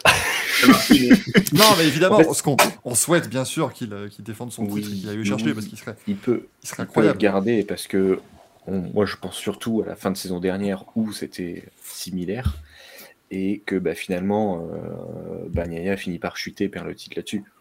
Mm. Donc une chute de Bagnaia peut très bien arriver comme une chute de Quartararo. Après, c'est vrai que c'est Quartaro, c'est un pilote qui chute très rarement. Là, il, est- il a chuté parce que bon, bah, c'est un fait de course, plus qu'une chute, euh, qu'une perte de l'avant ou qu'autre chose. C'est vrai qu'il chute euh, assez rarement, donc euh, il va marquer des points. Le- le- il y a des circuits qui sont quand même. À son avantage. Euh, J'ai regardé juste par rapport aux perfs de 2019, parce que bah, ils ne sont pas sur ces circuits depuis le 2019. Le Japon 2019, c'est Marquez et Quartararo. Donc Marquez premier, Quartararo deuxième. Bagnaia, il est P13. Donc il est assez loin quand même. Donc euh, j'ai envie de dire peut-être avantage Quartararo, mais bon, après maintenant les maintenant, euh, c'est, c'est, c'est, ça, ça a pas mal changé quand même. La Thaïlande, c'est pareil, c'était Marquez euh, 1 et Quartararo 2, c'était une magnifique course, hein, justement, Ouais, ça s'est encore battu dans. Ça s'est, super bien battu. Et Bagnaia, il a fait 11e. Et euh, ensuite, on avait eu sur les deux autres, donc sur l'Australie et la Malaisie, je compte pas Valence, sur, euh, sur, ce, sur ces quatre circuits-là, euh, les cinq derniers qui restent, pardon. En Australie, euh, Quartaro était tombé. Et il n'avait pas fini le premier tour, je crois. Je sais plus si c'était tombé Oui. ou pas, mais je sais qu'il n'avait pas fini la course. Et euh, a fait P4, c'était bien, sauf que Yamaha était devant parce que c'était Vignales qui, était, qui dominait la course et il s'était vautré comme une merde. euh, Quand Marquez lui a mis la pression, hein. il avait perdu l'avant dans la descente. Ah oui, la descente. Ah oui, c'est ça. Donc euh, la Yamaha est quand même bonne sur ce circuit parce que si elle était bonne en 2019, elle l'est toujours en 2022. C'est quasiment la même. Ah, mais les autres Donc- sont améliorés, c'est ça le problème. C'est ça le problème. Mais la- l'Australie, c'est un circuit quand même qui est vachement sinueux, qui, même s'il y a de la belle ligne droite, ça peut. ça- enfin, on va dire que Quartaro a ses chances sur ce circuit. Il y a plein de circuits où on disait que Quartaro n'avait pas gagné, puis il a, quand même gagné. Puis l'Australie, euh, t'as euh, t'as que l'épingle où tu dois vraiment relancer, mais à part ça, c'est des virages. Oui, même, euh, après c'est que ça des virages lancés en fait. euh, Et c'est de la belle courbe, donc il peut peut-être euh, mieux s'en sortir. Et en Malaisie, il avait fini septième, euh, Quartaro, mais c'est Vignales qui avait gagné, donc une Yamaha. Donc il a peut-être ses chances, même s'il y a de la belle ligne droite en Malaisie, il a ses, ses, chances, pardon. Et Bagnaia avait fini P12, et fini 12e. Donc si on, c'est sûr que 2019, ça n'a rien à voir, parce que les deux n'étaient pas au même niveau, mais on peut peut-être donner un peu plus de confiance sur, ces- ces circuits-là à Quartaro, même si le problème c'est que Bagnaia est en pleine confiance aussi parce qu'il est quand même sur 5 podiums. Donc euh, en fait c'est ça qui est compliqué, c'est qu'il y a des- les circuits sur le papier en 2019 c'est avantage Quartaro, mais la forme de- du moment ou le, le- la confiance du moment ça avantage euh, le pilote Ducati. Pour moi, ils vont, ils vont finir par. Euh, par euh, Bagnaia va finir par avoir un, un problème ou quelque chose qui va casser sa dynamique. Et c'est là que Fabio devra en profiter. Mm, bien sûr. Mais euh, je, je vois pas, je vois pas. Enfin, il a, il a quand même pas fait un début de saison euh, ultra régulier, euh, et je vois pas devenir le pilote régulier comme ça sur 10 courses au total euh, à la suite. Pour Bah, moi, c'est ce il- qu'il a, ce fait l'an dernier, il a été régulé sur la fin de saison, il est tombé. pour moi, pour moi, il y a un moment ou un autre où la, hum, où, où la, où la dynamique va s'arrêter et c'est là qu'on verra déjà à quel point il est, il est friable ou non. Est-ce qu'il va replonger dans des travers un peu psychologiques justement à, à plus tomber ou ralentir ou quoi, ou est-ce que ça va être un incident isolé? Mais dans tous les cas, il est clair que le moment où ça arrivera, c'est là où Fabio va reprendre le dessus. Euh, et espérer que ce week-end-là en particulier et, euh, le suivant, sa moto soit aussi au rendez-vous.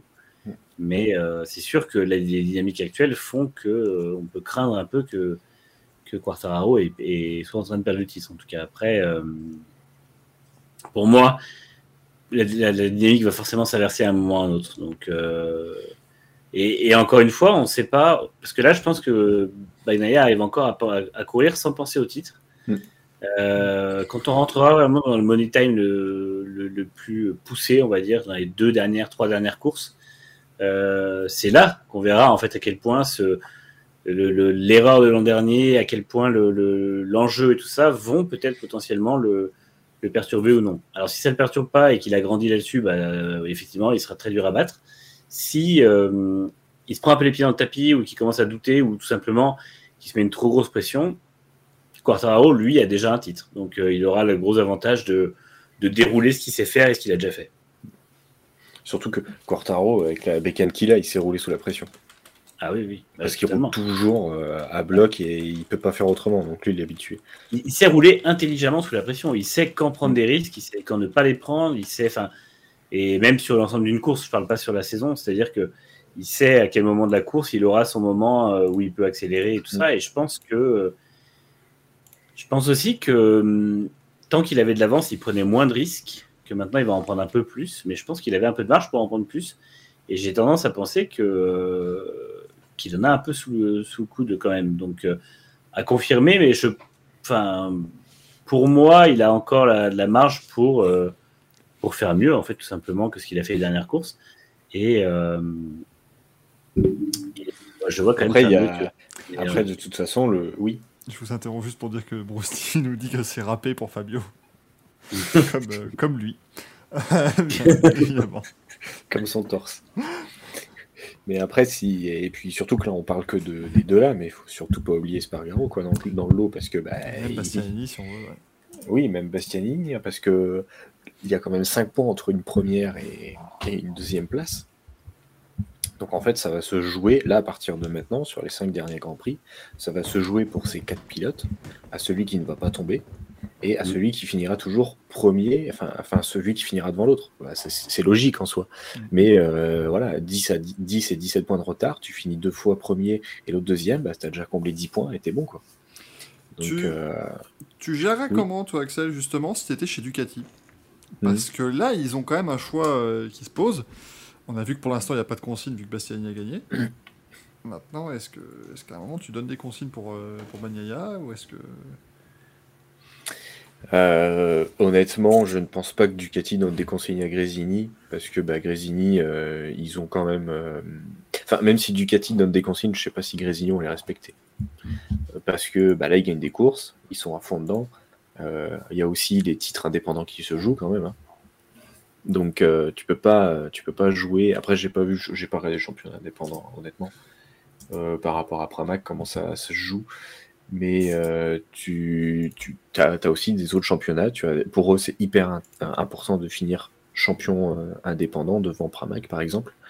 Mais après, sur le point de vue du championnat, c'est sûr que normalement, tu es censé avoir un, un, avantage pour celui qui est euh, le, plus de chances d'être titré, euh, donc Bagnaia par rapport à, à Bastianini. Mais après, si Bastianini veut pas écouter, euh, bah, il en fait, s'il veut pas écouter, il écoutera pas. Et la saison prochaine, de toute façon, ça sera pas comme un Miller où Miller est un excellent coéquipier et très, très basé là-dessus pour aider Bagnaia.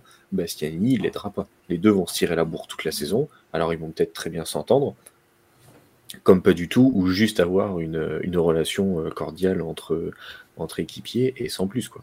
Il roule pas, Donc, il roule pas en F2, cordial Je me suis abstenu. Hein. Putain. Donc non, c'est vrai que du- je, je ne pense pas que Ducati donne un avantage de consigne ou autre parce que Bastiani ne connaît pas les circuits. Euh, par rapport à, enfin, il ne connaît pas les circuits en MotoGP. Mm. Donc du coup, Bagnaia pour moi a un avantage de vitesse et de connaissance de la piste avec une MotoGP. Après, on ne sait jamais ce qui peut arriver. hein. Et puis de toute façon, même si le problème c'est que tu donnes une consigne d'équipe, tu dis à Bastiani, si Bagnaia est devant toi, tu le doubles pas. Ouais, mais si Bagnaia il se vautre, enfin s'il se vautre s'il est euh, Bah, tu pas bon aussi. et que oui voilà. Mais si euh, tu lui dis que tu ne le doubles pas pour le championnat et qu'il est troisième. Il est pas, c'est, pas une baston 1-2, c'est s'il est troisième et que toi t'es quatrième. Bah Bastiani va pas rester derrière.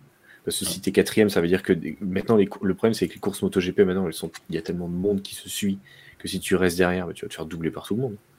Il suffit qu'il ait un coup de mou ou quoi, bah tu peux pas jouer la consigne d'équipe. Pour moi c'est pas possible. Après certes il a, il a 48 points de retard je crois, donc il y, a- il y a quand même le temps de voir les choses. hein. C'est, il faut vraiment que Bagnaia tombe une, une fois et que Bastiani gagne, où là tu peux peut-être commencer à réfléchir à quelque chose. Mais hum, je pense pas qu'il y ait de consigne et de toute façon j'en donnerai pas. Ouais, je, Si, pas si, Bastianini est champion, ce sera de la faute de Bagnaia, pas de la faute de Ducati. Oui, c'est lui qui le perd. hein. Dans tous les cas, Ducati sera champion, donc ils seront contents.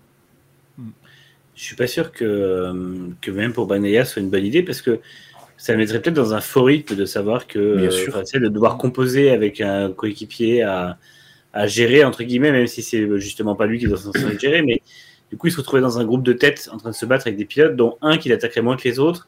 Et je pense qu'il y aurait un côté où il se chercherait un peu et il serait moins, finalement, pas, pas moins concentré, mais il y aurait un côté où il attendrait peut-être un, enfin, ce serait peut-être un confort en trop euh, sur une course comme, comme le MotoGP, quoi. Donc, euh, C'est à voir. Ça va être intéressant, ça va être hyper intéressant. Qu'est-ce qu'il y veut, Gazou? Ouais, non, j'ai une question. Est-ce que dans les. euh, Tu la poseras à la fin de l'émission. Non, je ne le fais pas. Non, est-ce que dans les trois, quatre dernières courses, enfin trois dernières courses par exemple, et admettons que ça soit vraiment encore plus serré au point et que Bagnaia ait vraiment ses chances, est-ce que chez Ducati, on ne serait pas tenté de euh, dire à Bastianini, par exemple, de cibler uniquement Quartararo et le faire chier en course si, admettons que Bastianini soit mathématiquement éliminé, est-ce qu'on s'en servirait pas un peu contre Quarta pour euh, aider quoi? Non. Tu viens de l'appeler Banania, on est d'accord. J'ai fourché. Bagnaia. Il y, a, il y a bon de son prénom, bien évidemment. Il y a bon. Euh, mais euh, Après, ça, ça, je pense ça- pas. ça- je pense que ça les serait, ça salaud parce Ouais. que c'est vrai que euh, en MotoGP, là. On Non, salaud, plus- c'était la Formule 1. Oui, voilà. Mais on va dire que actuellement, dans la sphère MotoGP, on est plus sur un truc où tous les pilotes sont euh, très copains et tout le monde s'entend bien. Il n'y a pas spécialement d'échauffourée ou de, de, doigts comme. C'est vrai qu'il n'y a plus de doigts en ce moment, il n'y en a plus. hein. Depuis qu'il n'y a plus Petrucci, il n'y a plus de doigts. Donc, euh, mais c'est vrai qu'on va dire les pilotes sanguins où les grosses rivalités sont parties, même si là on a une énorme rivalité euh, entre, entre Bagnaia, euh, Espargaro, Quartaro, etc. Ils sont tous hyper respectueux les uns envers les autres. Ouais, Donc, euh, ils se respectent sur le circuit. Je vois pas. Oui, mais euh, après, tu- comme je dis, oui, il peut le faire chier, mais tu peux le bloquer au freinage comme fait Miller, où c'est un excellent Ouais. déf- où il défend super bien. Mais après, c'est sûr que s'il le fait volontairement ralentir, euh, là, ça va, ça va tout de suite mal se passer. Même Yamaha va monter. le j'imagine. Bon, après, c'est le championnat du monde MotoGP, c'est pas la journée de la gentillesse, quoi. Ah, Donc, je suis euh, totalement d'accord avec toi. Euh, Ouais, mais je je pense qu'il y a une notion de classe qui fait que chez Ducati, on fait Oui, oui. Oui, oui. Après, c'est ce le qu'on n'a truc, pas à nous, la, la classe. la classe. Donc, non, je, je, je- je pense. En fait, si, en gros. Tu vois, euh, moi, patron d'écurie, j'aurais déjà dit push him out. Tu vois, c'est- ouais, en, En, fait, moto, je, sur la, sur la jambe. Enfin voilà, c'est un je, peu. je, je pense, je, je, je pense pas qu'il y aurait une consigne d'équipe, mais si par exemple, euh, là, Bastianini se retrouve à trois courses de la fin, justement, comme tu disais, il a plus de chance d'être titré, il est hors championnat pour moi, enfin, il est plus dans le coup parce qu'il peut plus être titré. Il peut peut-être jouer le jeu de Bagnaia en disant bah, je joue le jeu de Ducati pour la saison prochaine, euh, à charge de revanche pour la saison prochaine si c'est moi qui suis devant l'autre. Parce que là, on sait très bien que c'est Bagnaia numéro 1. Si Bastianini l'avantage en fin de saison et lui, oh, offre, mais bah, on, sait très bien à l'époque Marquez, Lorenzo, etc. Euh, donc, s'il lui offre le titre en bloquant Quartararo, par exemple, si ça joue à quelques points sur des places, c'est sûr que ben, moi je suis Bastiani, je vais dire ok, j'ai fait ça. Par contre, euh, la saison prochaine, si je suis devant, c'est moi le numéro 1. Et à contrario, si Bastianini euh, joue sa carte jusqu'au fond, euh, admettons qu'il enchaîne les Doucement victoires avec le fond, doucement avec le fond. Oui, oui, non, mais d'accord. mais admettons, voilà, il, il est candidat aux victoires et, euh, et derrière ça suit pas. Il va pas ralentir pour laisser passer. Ah non, Ouais. non, non. Bah non, mais du, moment, mais il- du coup, du coup, il joue sa carte aussi pour l'an prochain, quoi. Bah, de toute façon, dans tous les cas, il est obligé. En fait, c'est, en fait, c'est, s'il est hors championnat, il va peut-être aider. S'il est toujours dans le coup, il ira pour gagner. Et, et s'il gagne et qu'il est hors du coup, et qu'il gagne quand même et qu'il empêche euh, Francesco d'être titré pour l'an prochain, ça met une bonne ambiance, non? Je pense qu'il s'en fout. Ouais. En fait, le pro- en fait, le problème, c'est que Bastiani, c'est pas un pilote VR46. Donc déjà, ils ont pas, euh, ils, ils ont pas. euh, Enfin, vraiment, Bastiani, il a été repéré par Grésini. C'est Grésini qui l'a aidé plus petit. C'est pas un, un du Giron VR46 où ils sont tous potes. Donc, euh, pour moi, ils s'entendent bien, mais sans plus. Voilà. Le truc, c'est que là, c'est deux Italiens euh, sur Ducati. Il va falloir enfin un mec champion du monde. Donc, de toute façon, ils vont se battre. Euh, même là, pour la fin de saison, Ducati dit pas de consigne. Pour moi, ça sera oui, toujours pas de consigne, mais Bastianini va pas faire le, le- Là, actuellement, Bastianini ne fera jamais le jeu de Bagnaia. Bah non. Parce que s'il n'y a pas de consigne ouverte claire euh, de, de Ducati, c'est, euh, ça voudrait dire que lui se conforme à, enfin, se, se conforme à un rôle de numéro 2 avant même que leur saison ensemble chez Ducati démarre l'an prochain. Et il n'y a, aucun pilote qui fait ça. hein, le- De toute façon, on le saura jamais avant une course, ni après.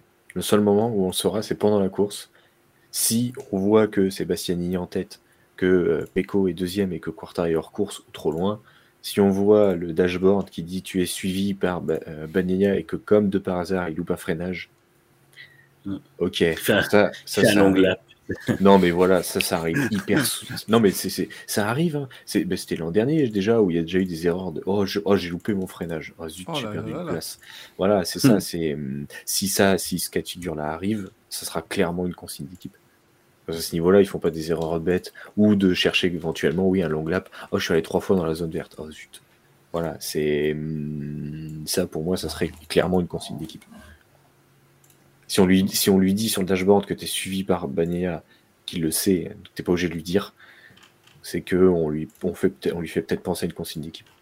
Ouais, c'est plutôt comme ça qu'on l'avait fait effectivement en, en MotoGP. Messieurs, écoutez, on va demander à notre ami Rémi Boudoul un petit peu ce qu'il en pense aussi. Bonsoir Rémi, Hello, bonsoir. comment vas-tu? Bonsoir, Rémi. Salut, ça va? Écoute, Ah ça bah, va, ça bienvenue va. dans le Racing Café où nous sommes très sages ce soir. Ouais, bah, Je vois ça, ouais, je vois ça, c'est posé. C'est- très tranquille, on est vraiment... euh, Hop. Alors, attendez, je regarde juste. On, on tente un truc, attention, est-ce que ça va s'afficher? Oui, un tweet, j'affiche un tweet à l'écran, mais c'est merveilleux puisque ça y est, nous avons fait, c'est beau. Nous avons fait Philo in Shape. Dino in shape. C'est- officiel. Merci beaucoup, le retour du titre. Cette émission va devenir interactive. Vous n'allez pas en croire vos yeux. Euh, Rémi, tu es avec nous ce soir. On va parler évidemment de cet ouvrage. Attendez, on va la refaire. On va parler de cet ouvrage. Fabio Quartararo. Dézoom, Gaël, dézoom. Dézoom manuellement. Merci. L'ouvrage chez, Gaël ou- La biographie, Rémi, que tu as donc consacrée à Fabio Quartararo, euh, notre champion du monde MotoGP. Euh, du coup, avant qu'on euh, parle du, du livre, ton avis sur notre débat, est-ce que ça sent encore bon le titre pour Fabio ou est-ce que ça va être euh, difficile dans ces cinq dernières manches? Ah bah moi j'y crois, mais après c'est sûr qu'on voit que c'est vachement difficile. Hein. Euh, Bagnaia est vachement fort, donc, euh, donc bon, c'est l'écart fond comme neige au soleil. Et voilà, après euh, il a déjà prouvé qu'il était assez fragile sur, les... sur la pression. Hein. Dès qu'il a la pression, il fait des erreurs. Donc euh, à voir, à voir ce qui se passe si. S'il se met à l'idée le championnat, par exemple, euh, il est possible qu'il fasse des erreurs et tout ça. Après, Fabio, il est solide aussi, malgré tout. Donc, euh, Ouais, franchement, c'est vachement intéressant. hein. Ça va être vachement intéressant les cinq prochaines courses, je trouve. Enfin, moi, en tout cas, je suis, vraiment hâte de, voir, de voir ça et de suivre le dénouement de tout ça. Ce qui est toujours très chouette avec le MotoGP, c'est que dans les cinq prochaines courses, les quatre prochaines seront à des horaires habitables. Bien évidemment, il faudra prévoir le thermos de café euh, pour suivre ces, euh, ces quatre manches en Asie. En Et tu vois, là, je viens de penser à un truc à la con. Mais là où tu te dis, putain, il reste 10 points. Ok, tu te dis, là, à ce moment-là, imagine, on est en 2023. Il reste 10 points, il y a 5 courses. Et sauf que tu as ces putains de 12 points pour les courses sprint. Oh, ça va Oh oui, ça va être bien, oh, ça va Bah être non, mais chouette. comment gâcher Enfin, voilà, tu vois, le truc, comment gâcher une saison. Tu tombes pendant la course sprint, tu perds 12 points, t'as beau gagner la course, bah t'es pas champion. Tout ça à cause d'une course sprint à la con.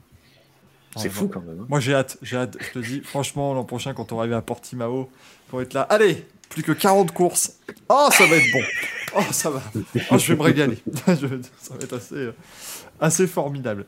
Euh, mais du coup, Rémi, donc cet ouvrage sur euh, Fabio Quartaro, j'ai failli dire sur Max Verstappen, parce qu'évidemment dans le chat on parle de Max Verstappen, ce qui n'a strictement rien à voir avec le Schmilblick.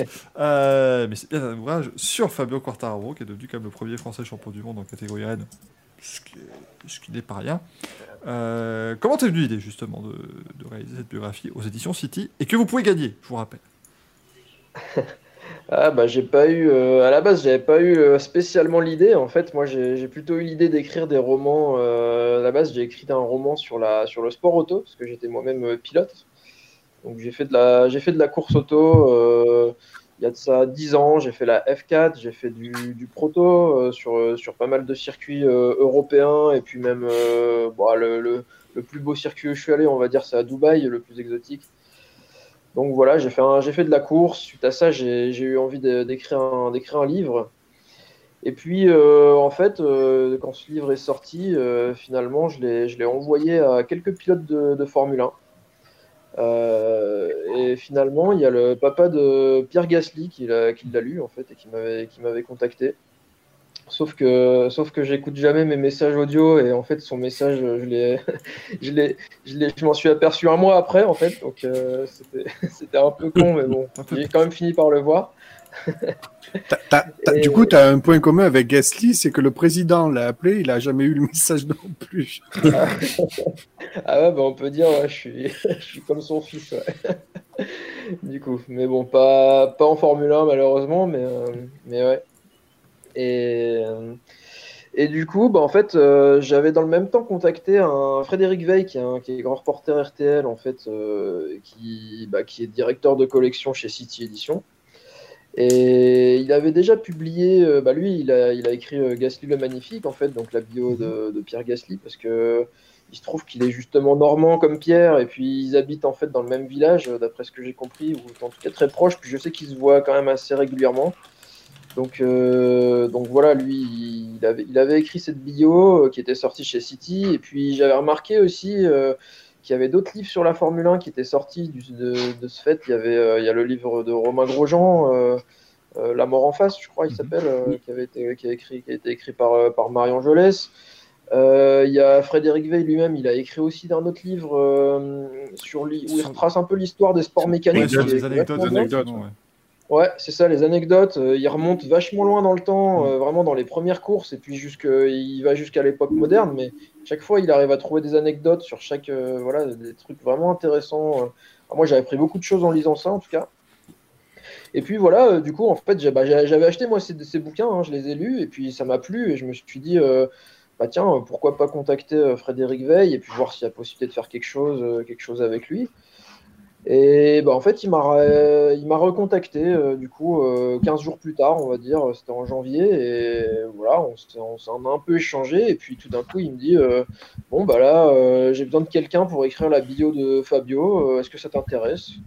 Bah, je dis, j'ai dit oui, hein, j'ai- j'ai j'ai pas trop demandé mon reste, je me suis dit Ok, je pars là-dessus, ça me paraissait un, un super projet, surtout que je suivais la MotoGP. euh, bah, c'est vrai que j'ai toujours aimé bien sûr les sports mécaniques. Alors je, suis plus Formule 1, on va dire. Je, regarde un, un peu tous les grands prix.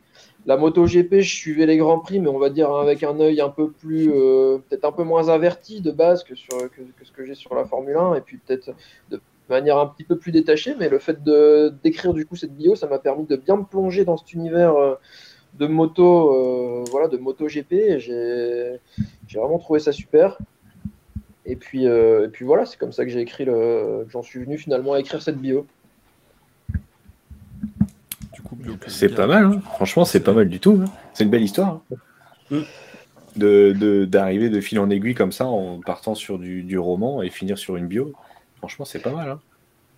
Ouais, après, je pense que bon, le livre avait dû euh, quand même plaire, parce que je sais qu'il avait plu du coup au papa de, Pierre. euh, voilà, moi, dans le message qu'il m'avait laissé, il m'avait, il m'avait dit que ça lui avait, que voilà, il avait, il lu ça d'une traite. euh, il m'avait dit, pour l'anecdote, bon, c'est pas du Proust, mais c'est c'est vachement sympa, ça retrace bien l'univers des sports mécaniques, on est bien dans l'ambiance et tout. Donc, euh, donc voilà, je pense que ça lui avait plu. Et puis je sais qu'il en a, il a dû en toucher un mot, à mon avis, à Frédéric Veil, euh, parce que je sais que, que un jour Frédéric est venu chez lui et il me semble qu'il a vu le bouquin traîner chez, le papa de Pierre. Donc, euh, c'est aussi ça qui voilà, qui m'a fait confiance, je pense, pour cette bio. Euh, voilà, j'avais déjà quand même une expérience d'écriture et, surtout dans le monde de la course en fait. Donc euh, finalement, il n'y a pas tant de monde que ça euh, qui écrit dans cet univers-là, en fin de compte. Donc, euh, donc ouais, il m'a fait confiance pour ça. Et puis, euh, et puis voilà, il était bon. En tout cas, lui, il est assez content du résultat. Après, j'attends de voir parce que le livre vient de sortir, donc j'ai pas encore énormément, énormément de retours, mais j'attends. Je suis curieux de voir justement euh, ce qu'en penseront les futurs lecteurs. Allez vous le procurer. Bah, déjà, Gaël déjà vient il, y de aura lire un- maintenant, euh, en d'une traite. en- il y aura, il y aura déjà un retour de quelqu'un dans le chat, vu qu'il y en a un qui va le gagner. Ouais, Oui. T'as pas prévu de faire un stream après où Gaël lit le livre pendant 4 ou 5 heures euh, Alors si Ce serait exceptionnel. Oh là là là, t'aurais pas un en, canapé, AS Gaël. en ASMR, Oh là là là là. Ce serait formidable. nocturne. Euh, C'est marrant que précise vous parlez de ça parce que moi j'aurais bien aimé faire des justement des, des lectures comme ça. J'aime bien, euh, j'aime bien faire ça. J'avais même pensé à faire un. Enfin au début je voulais faire ça sur euh, des audios que je mais je savais pas sur quel réseau les poster. En fait je m'étais dit sur Insta. Je sais pas c'est plus des images Sur sur. Facebook. euh, je sais pas trop. Donc euh, Excusez-le. mais mais je sais pas ouais qui est-ce qui fait des audios? C'est quoi? C'est les podcasts? Sarkozy. en fait. Ouais, Nicolas Sarkozy. oui, Nicolas Sarkozy pour Ah ouais. Audible. Ça, tu peux y demander. Ah ouais, Alors, voilà. par contre, Ça faut serait supporter le fait qu'ils exceptionnel. disent là. Arrivé au Grand Prix de Thaïlande, soudainement, quoi, tu vois, c'est, c'est, faut, faut comprendre le, le- voilà, c'est, c'est différent, hein, clairement. Vous voulez savoir pourquoi Fabio a gagné le titre Bah, Je fais foutre. Parce qu'il Ah oui, c'est par contre, c'est Nicolas Sarkozy, mais du bled, là, que tu viens de nous faire. C'est, c'est, c'est Enrico Macias qui imite Nicolas Sarkozy, tu vois, c'est, c'est, c'est quand même particulier. Ah, ça va, c'est bien fait. hein. Ah bah, Elles sont jolies, les motos dans mon pays. mais enfin! On avait dit qu'on se tenait, on a un invité. C'est, voilà, on se tenait, enfin, on se tenait, non, bah non. Non, t'avais dit 3 minutes. Ouais, c'est vrai. Oui, finalement, on a été, on a été très propre sur, sur tout Non, ça. mais c'était trop facile, c'était Rémi qui parlait au début. Donc. Ah, Je censé faire 3 minutes. Je tiens, Alors, je tiens à préciser quand même qu'on voit que le, le père de, de Pierre Gasly ne- n'est jamais venu dans le Racing Café, parce que sinon il t'aurait dit que c'était pas du Proust mais du Prost. Mais bon, voilà, écoutez, euh, je- n'étais pas là pour lui Ah, c'est susurrer. peut-être ce moi qui ai mal entendu en fait, merde. Bon, c'est pas du Prost, mais euh, quelqu'un, pardon, monsieur, monsieur Gasly, je suis perdu, je comprends plus. Euh, mais du coup, Rémi, ça a dû quand même te demander un certain travail, justement, parce que tu l'évoquais. euh, Ouais, c'est un travail, c'est sûr, c'est un travail qui est assez conséquent parce que sans compter les heures que j'ai réellement passées sur ce bouquin, moi c'est sûr que ça fait une dizaine d'années que j'écris. euh, de base, euh, de base, je suis pas quelqu'un qui a fait des études littéraires, on va dire, donc euh, j'ai peut-être eu un peu plus de mal qu'une personne qui aurait fait ça, parce que de base, je suis plutôt, enfin moi j'ai plutôt un, diplôme d'ingénieur, mais c'est vrai que je me suis toujours intéressé à l'écriture, j'ai toujours aimé euh, lire des livres et tout ça. Et voilà, mais c'est, vrai que, ouais, il m'a fallu, entre le moment où j'ai commencé à écrire, on va dire, j'ai commencé à écrire, c'était quand je faisais moi-même de la course, en fait, hein, donc c'était il y a même plus d'une dizaine d'années, parce que c'était en- dans les années 2008-2009. Euh, et puis le moment où mon livre a été édité, euh, il s'est passé quasiment dix ans, parce que, parce que bon, euh, il a fallu le temps d'écrire, il a fallu le temps après de peaufiner les choses, et puis rien que de trouver des éditeurs, c'est pas évident. Puis moi, je suis un peu, peut-être un peu flemmard sur les bords, j'avais un peu la flemme de, d'en- d'envoyer les trucs et tout ça. Oh, tu vas avoir une place de chroniqueur dans l'émission, toi. Ah. Ça marche. Donc ouais, non, c'est un boulot. En fait, c'est quand même un boulot conséquent. Non, mais l'autre coup, c'est intéressant. J'ai vu un truc, un post passé sur Facebook, comme ça, par hasard, d'un gars qui disait euh, euh, oui, euh, si, ma rémunération est chère parce que je mets une demi-heure à faire le travail, il faut savoir que si je passe une demi-heure, c'est parce que j'ai passé 5 ans d'études à faire ça. Et voilà, vous payez ça aussi derrière. Mais du coup, j'ai envie de dire, c'est un peu, pareil pour ce travail d'écriture parce que si on regarde à proprement parler, on m'a missionné, on m'a missionné pour faire ce bouquin en décembre, et puis la deadline c'était en avril, donc concrètement j'ai mis 4 mois à l'écrire. Donc je sais pas si ça peut paraître beaucoup ou pas beaucoup, mais je pense qu'il faut additionner ça au temps passé pour euh, bah, autant que j'avais passé déjà avant finalement pour peaufiner l'écriture. C'est quand même quelque chose de, de très rigoureux. hein. L'écriture c'est quelque chose où vous allez faire quelque chose, le moindre mot qui va pas, vous allez faire lire ça. euh, on, va, on va retenir que ce qui va pas, en fait, que le- la petite chose négative, et puis très peu ce qui est bien. Donc c'est un, c'est un travail un peu ingrat, en fait, quand même, dans la plupart du temps, où il faut être très rigoureux, on n'a pas le droit à l'erreur. Euh, Peut-être un peu comme le sport auto, je sais pas, mais en, en moins, euh, en moins physique. Ouais, c'est ça. Mais euh, voilà, ouais. Mais du coup, du coup, j'ai mis, ouais, en- concrètement, j'ai mis 4 mois à écrire, euh, à raison de, bah, ça dépend. Il y a des jours où je foutais rien, et puis il y a des jours où on écrit euh, deux pages, trois pages, on sait pas trop pourquoi. Ça, ça dépend de l'aspiration aussi, hein, j'imagine. Donc euh, voilà, voilà. Et après, tu tu t'es basé sur quoi? T'es allé voir qui? T'as fait comment pour avoir des, je sais pas, des, des anecdotes, des infos, des bricoles euh? Alors, euh, je me suis basé euh, beaucoup déjà sur l'existant, hein, sur ce que Mm. je, je pouvais trouver sur ce qui était existant à droite à gauche en faisant un peu des synthèses de tout ça. J'avais déjà une bonne base. Et puis après, à côté de ça, j'ai interviewé euh, quelques personnes, euh, notamment les, bah, l'entraîneur de. L'interview la plus intéressante que j'ai faite, ça a été finalement l'entraîneur de, de Fabio quand il était tout petit, en fait, quand il était, quand il était gosse Il a fait euh, la Conti School, euh, qui existe, euh, qui existe plus maintenant en fait, parce que ça leur coûtait trop cher. Mais à l'époque, il y avait, il y avait Conti qui organisait ça, qui était basé dans le sud de la France.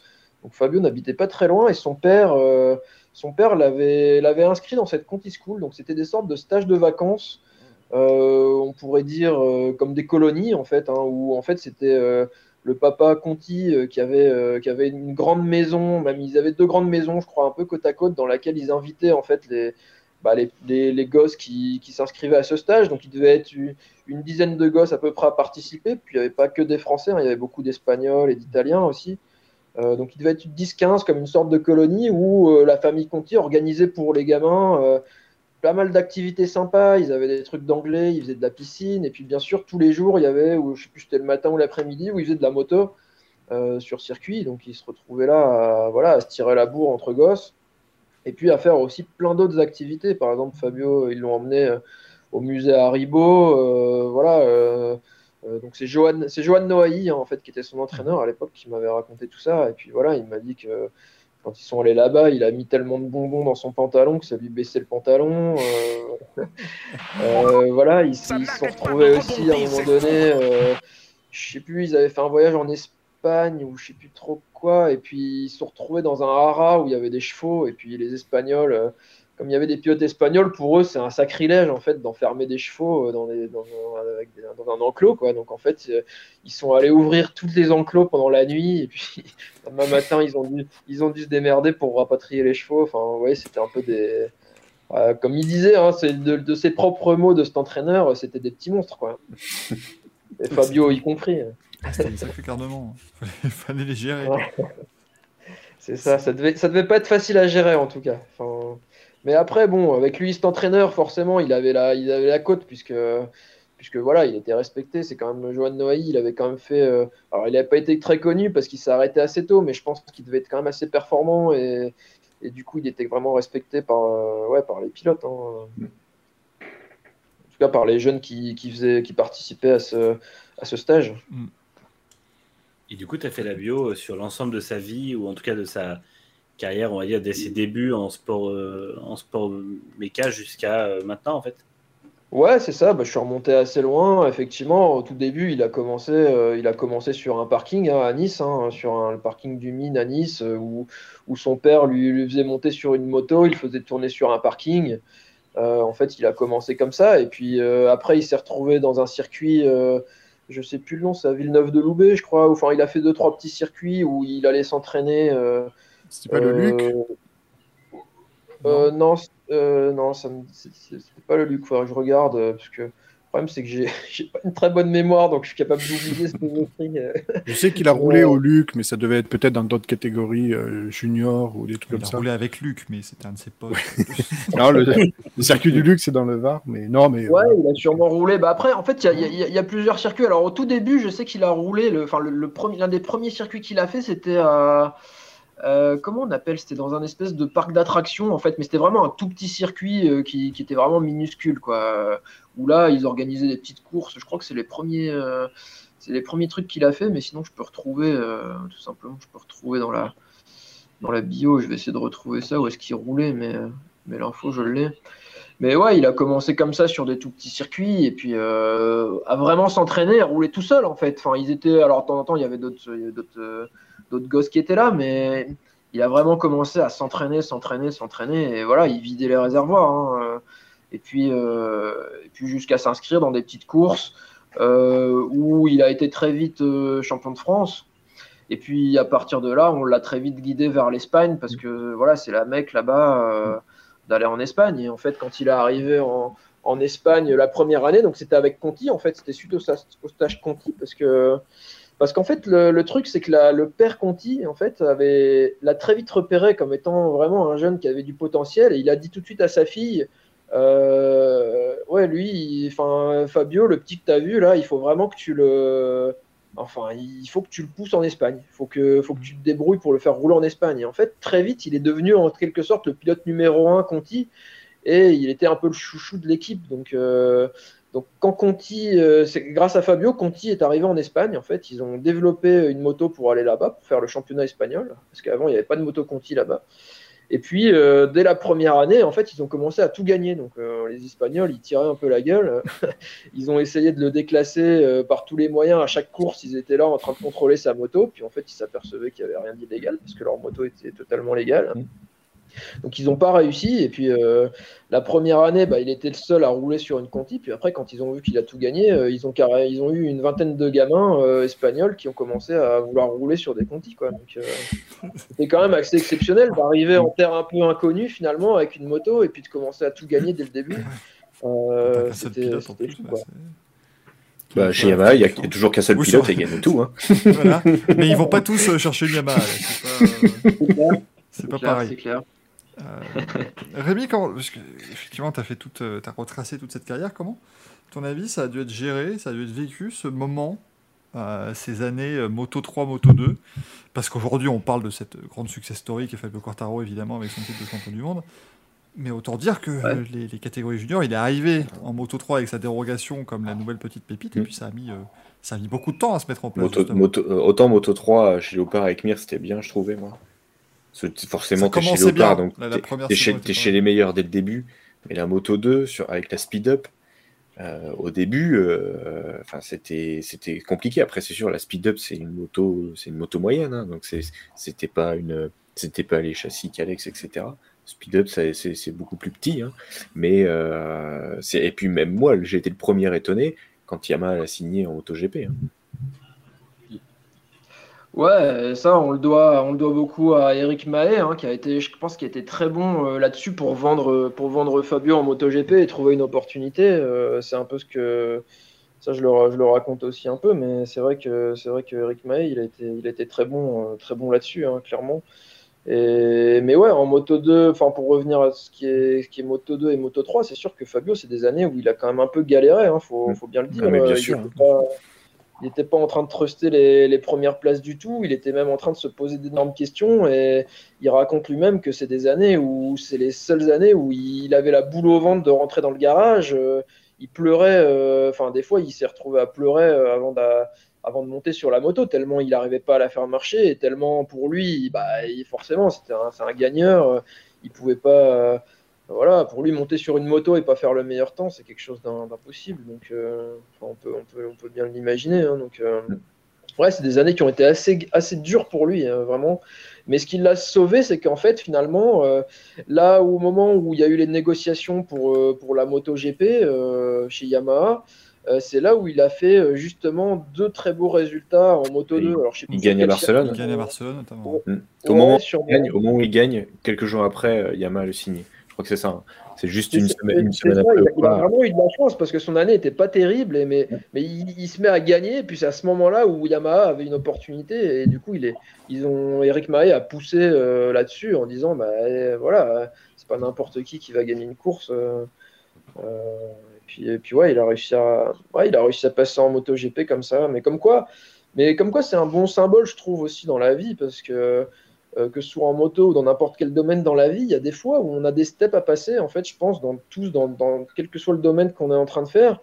Et on peut très bien être bloqué à un step, débloquer ce step, et puis se retrouver super haut quand d'autres vont être bloqués. euh, Mm. Et moi, c'est ce qui m'est arrivé, par exemple, dans ma scolarité, même quand j'étais tout gamin, je me souviens, au collège, des fois, j'avais l'impression de bloquer sur des trucs tout cons, et je demandais à mes copains, euh, mais euh, comment t'as fait ça en électricité? Tu comprends quelque chose et tout Puis les gens, il y en a certains, ils me disaient, bah ouais, je capte et tout. Puis puis en fait, euh, on s'aperçoit qu'en débloquant un, débloquant un palier, nous, on va, on va réussir à comprendre un truc, et puis la personne, l'autre à côté, il va être bloqué. C'est, pour ça qu'il y y a beaucoup de personnes qui, qui critiquent assez facilement, je trouve, même les pilotes. euh, ouais, lui, il est nul, machin, mais ça dépend tellement de l'écurie dans laquelle on se trouve, de la mentalité dans laquelle on est, de est-ce qu'on est bien dans sa peau cette année-là, cette saison-là, est-ce qu'on est bien avec son équipe? On peut très On- bien être euh, pas mauvais une saison, enfin mauvais une saison et puis tout cartonner la saison d'après. On voit avec Vignales, hein. Bah ouais, ouais. On le voit avec Vignal chez Aprilia, par exemple. hein. C'est, ça, c'est l'exemple parfait. hein. Bloqué chez Yamaha tout le temps. euh, et puis finalement, bah là, chez Aprilia, on va quand même faire des bons résultats. Alors que bah, moi, le premier, euh, j'ai été le premier à, à penser qu'il allait pas être aussi bon cette année, à faire des, des- des si belles courses quand même, parce qu'il a vraiment prouvé qu'il était revenu. Quoi. Ouais, Ouais, je Totalement. C'est assez, ouais, c'est assez spécial, mais c'est vrai que Fabio a eu ce, ce petit déclic, ce petit, euh, petit coup de pouce du destin aussi, parce que des fois, bah, le, le- le sport méca, c'est de- c'est du timing, et puis... euh, ça- Il aurait dû faire, il aurait, quand il avait fini le CEE, il aurait dû passer en moto GP direct. hein. Allez, ce jeune pilote, de, ce jeune pilote de 15 ans qui arrive directement sur les Yamaha, et- Bah non, mais c'est après quand on regarde, c'est vrai que c'était c'est c'est la moto GP, c'est ce qui lui correspond plus par rapport et au, à la moto 2. Ce- pourtant, en moto 3 en CE, il roulait avec les mêmes bécanes quasiment. Donc euh, ça a le été CEV, c'est pour lui. ça- d'Espagne, hein, pour ceux qui... Oui, voilà, oui, c'est le championnat du monde maintenant. C'est le championnat du monde junior. Euh, c'est vrai qu'il n'y a pas une grosse différence, c'est à peu près les mêmes bécanes, mais euh, c'est sûr que le plateau est très relevé en Moto 3 quand même. Et puis c'est vrai que pour lui ça a été compliqué Moto 3, Moto 2, mais il, il, il se battait avec les mecs avec qui il se bat encore aujourd'hui. Donc les autres étaient meilleurs en petite catégorie, et ben lui il est meilleur en Moto GP. Ça lui correspond plus. hein, C'est et puis bah, tant mieux pour nous, parce qu'au moins on, a fond. Maintenant on a des Français devant. Cette, cette Ouais, période de totalement. vache maigre qui a pris fin, ça fait plaisir. Ah oui. Ah. Là, c'était- là, ces deux dernières années, entre les victoires en F1 et en MotoGP, ça fait du bien. Bon, la prochaine période de 20 Mais ans, il faudra attendre. Pour faire l'analogie avec la F1, euh, c'est pareil avec Ricardo. hein. Quand on regarde Ricardo, c'est quand même le seul pilote euh, qui a, à mon sens, qui a tenu tête à, à Verstappen quand il était chez Red Bull. Et puis là, euh, il est en train de. Enfin, il arrive pas, il arrive à rien faire chez McLaren, quoi. Il est posé, il à une demi seconde de Norris à chaque à chaque Grand Prix. Et, et est-ce que Ricardo c'est un mauvais pilote? À mon sens, non. Et puis de toute façon, on voit vu le, su- le soutien qu'il a des autres pilotes. Ils savent, ils savent tous que c'est c'est un très bon pilote et pourtant il n'arrive pas à faire marcher la McLaren. Donc, Mm. c'est- Ouais, Il y a des moments comme ça où effectivement on s'explique difficilement ce qui peut se, se passer. Euh, Rémi, toi, à ton avis, le, la suite pour toi, du coup, après ce. Est-ce que ça t'a donné envie de, de, de- voilà, de faire encore d'autres biographies, de, de repartir sur d'autres d'autres histoires à raconter comment ça te- comment Ouais, bah en fait, j'ai alors j'ai des, des projets qui sont en cours justement chez City. J'ai un, un autre projet qui est en cours, mais après je vais pas en parler. euh, je vais pas en parler publiquement parce que voilà, Frédéric Veil ne, ne veut pas. Mais effectivement, il y a un autre projet en cours.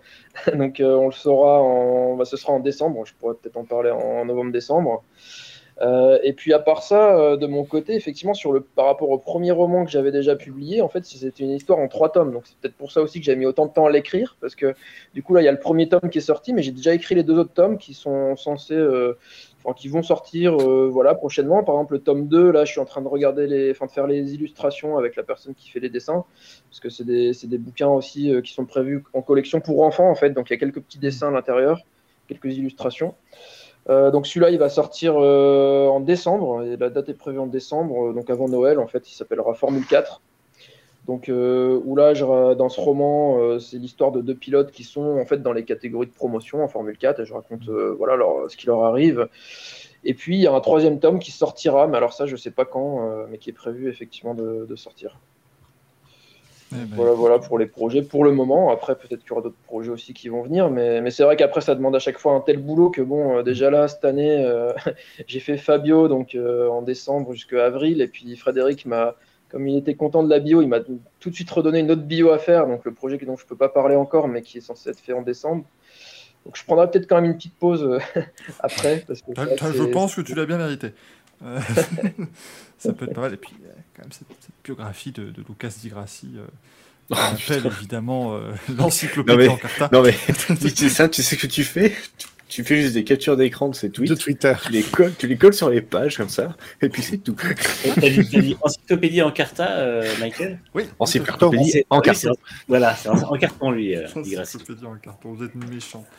Là, ça va, j'ai j'ai essayé de voir si Rémi se décomposait, donc non, ça ne devrait pas être la biographie de. de Lucas Di Grassi. Je- Oui, oui, je vais m'y coller, il n'y a pas de souci, ça va, c'est bon, à un moment donné, bon, on essaie de refiler la patate chaude, on peut pas, bon. on fera ça avec une... Dave qui dit la bio de Lucas Di Grassi, c'est la Bible, c'est à peu près ça. Je pense Pour que- lui, oui. Ça, c'est celle d'Antonio Giovinazzi, non? ça, ça me semble être ça. Euh, je tiens à rappeler que vous pouvez donc jouer pour... Oh là là, mais quel, quel timing, bravo Gaël. C'est merveilleux ce que tu viens de faire. Vous pouvez jouer pour remporter donc El Diablo, la biographie de Fabio Cortaro par Rémi Baudoul. Vous envoyez simplement le mot concours dans le chat. C-O-N-C-O-U-R-S, parce que bon, euh, je, je m'adapte à l'audience, euh, bien évidemment. C'est méchant. Ah bah il va peut-être y avoir plus d'audience. Le match, euh, le match est terminé là. Ah bah ça y est, ils vont tous arriver maintenant. j'ai- Concombre. concombre. J'ai- j'ai- Je sais pas pourquoi j'ai du couscous, mais non, non, c'est pas. J'ai dit aussi couscous. C'est parce qu'il y a Coucourt, il a mis Coucourt, Valkyria. Euh, c'est pour ça. N'envoyez, pas couscous dans le chat, ça ne, ça ne vous permettra pas de jouer. Et si vous avez déjà envoyé euh, le mot ce soir, bah, vous n'avez pas besoin de rejouer, vous n'en faites pas, votre, euh, votre euh, inscription a bien été enregistrée, on vous fera... euh, on vous... Ah bah, de- au revoir Rémi qui nous a quitté soudainement. Euh, c'est pas moi qui l'ai viré, rassurez-vous. Euh, on, on- on Allez, fera salut, hein. tirage au- on fera le tirage au sort à la fin euh, de cette émission. euh, bien évidemment, pour vous faire remporter ce très sympathique ouvrage. Et je peux également vous faire gagner, peut-être, et bien écoutez, euh, parce que je suis de très très bonne euh, composition ce soir, je peux vous faire remporter une, une boîte euh, d'agrafes. Euh, bien évidemment, ce, ce sont... Est-ce que c'est des bébés? Non, ce sont des standards. Ah, Mais désolé, euh, désolé. Moi, je cherche des bébés. Ce sont des... des- C'est bizarre dit comme ça. C'est- Ouais, cette, cette phrase clippée peut être extraordinairement... J'ai des numéros 10. Hey Pote de... Oui, Oui excuse-moi Rémi, parce que tu tu t'éclipses à peu près 15 secondes et nous on commence à montrer des boîtes d'agrafes, donc euh, ça y est, hein, c'est-. Cette émission. Cette émission est lunaire. J'en refais un peu de promo. Voilà, merci Gaël, c'est très- je, je vais t'engager pour ça, tu, tu, es ma, tu es ma Victoria de la route de la fortune. Ma- Marianne Nardi, on a dit chat. Tu peux pas caler les épaules de, de Fabio avec les tiens pour euh, faire comme si c'était ta tête, non Ils ont dû faire un truc un peu, euh, un peu ludique. Putain, putain, Ouais, je sais, ça, ça va encore être un grand moment pour les gens en podcast. Ça risque d'être cringe ce moment. Attention. On, on est bien d'accord Rémi que tu as écrit précisément cette biographie pour vivre des moments comme ça dans la promo. Euh, je pense que c'est... Exactement. ouais. Reg- Exactement. Regardez comme ils font bien la promo de mon bouquin. Ouais, mais je suis sûr que ça va, ça va booster les ventes. Ça, y a pas de souci. Oh, ben là, oui. Là, confiance. Euh, merci d'a- d'avoir été en tout cas avec nous, Rémi. Je- J'espère que euh, ça t'a ça t'a bien plu. Est-ce que tu souhaites rester un petit peu avec nous après si tu as encore le temps On part sur un autre débat si tu veux. Voilà. Et puis surtout une belle Ouais, rubrique, il faudrait qu'il y participe. minutes, Après, c'est vrai que j'ai- un, peu de boulot après parce que de- euh, je suis rentré assez tard là, là, ce soir, mais, mais oui, je peux rester de 3 minutes. D'ailleurs, j'ai retrouvé euh, le circuit euh, sur lequel a, fait- a commencé Fabio. En fait, Ah, mais trop tard, ça nous intéresse plus. La violence. Non, moi, ça m'intéresse. Moi aussi. C'était le, le, le mar- le circuit Océane euh, d'Antibes, à, à Marineland, en fait. Marineland, enfin, je sais pas, il y a un, ça doit être une sorte Oui, de parc parc aquatique. Oui, Ah oui. Ouais. Ah, ça doit être formidable. aquatique. Ça Ah, doit être pas mal, ouais. C'est Mario Kart passe il y a un C'est- orque, Non. il y a un orque qui passe au-dessus et tout. Enfin, c'est c'est absolument À ce qui, paraît, cette piste, c'est assez pour commencer. Mais... Oh, oh là là là là là là là là là là là. Alors que Slim Tousto qui a essayé de faire une vanne, mais non, non, non, non, non. Je te dis, c'est c'est quoi un prince Charles? Non, c'est pas un prince Charles, c'est un prince Albert. Slim Tousto. Puis ça ne marche plus, prince Charles, désormais, tu sais, c'est le roi. Euh, bien évidemment. Mais du coup, eh bien, Rémi, tu peux rester pour le début de notre débat suivant, parce qu'on parlera un petit peu de Formule 1. Il serait Merci. il serait temps de parler un peu de F1 dans cette émission, monsieur. On adore évidemment parler MotoGP, mais on va euh, eh bien, vous parler du calendrier de la saison euh, à venir de Formule 1, parce qu'autant vous dire qu'avec 24 Grands Prix, on va avoir des choses à dire. Euh, jingle, et puis on démarre. J'espère que le jingle est bien parti, on ne sait jamais, c'est ça qui est formidable dans cette émission. Euh, mais du coup, eh bien, euh, ça y est, hein, 24 Grands Prix, le calendrier qui a été officialisé. Euh, Est-ce que ça n'est pas un peu trop? C'est la question quand Du même. coup, ils vont être, ils vont être jaloux. Hein. Alors, moi, je Du tiens coup, à n'y rappeler pas- quand il y a même. pas 42 courses. Eh ben non. Mais je vous rappelle que Fabio Quartararo fera plus de courses l'an prochain. On va finir par devoir nous payer pour faire la promotion, c'est merveilleux, la tellement tu en fais. Euh, mais toi, t'en penses quoi justement, Rémi, de ce, ce calendrier? Avec les retours du Bah, moi, j'en pense que c'est pas. Justement, j'ai publié sur mon Facebook un article que sur lequel j'étais tombé qui parle des mécanos. En fait, on n'en parle jamais dans, dans la- dans le monde de la Formule 1. Ils interviewent très peu les mécaniciens, je trouve, euh, et je sais pas pourquoi. Euh, même, même les ingénieurs un peu plus quand même, mais. Et j'étais tombé sur un article où voilà, les mécaniciens racontaient que les, ils ont de plus en plus de mal euh, avec ces courses, euh, avec ces, enfin avec ces calendriers à rallonge, surtout quand c'est des, comment ils appellent, quand c'est des triples courses, euh, trois week-ends triple d'affilée. voilà. Mais mine de rien, c'est hyper éprouvant pour les mécanos parce qu'ils n'ont pas le temps de se reposer, il y a des, ils n'ont pas le temps de voir leur famille. Enfin, faut savoir que c'est- c'est des, voilà, c'est des gens qui sont hyper sollicités, qui sont sous pression euh, tout le temps.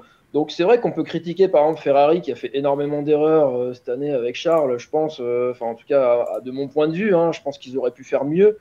Mais d'un autre côté, euh, je trouve que les mécanos ont quand même énormément de mérite aussi de, voilà, travailler dans des conditions qui sont pas si simples et des conditions où certains en viennent même à se dire c'est tellement dur finalement, on a tellement la pression, la, pression qu'il y en a plein qui partent dans les catégories inférieures ou par exemple en Formule 2 ou, d'autres catégories où finalement ils vont être un peu moins payés, mais pas tant que ça. Et puis en fin de compte, les calendriers, il y a deux fois moins de courses, donc ils vont être beaucoup plus tranquilles, ils vont pouvoir voir leur famille, avoir une vie.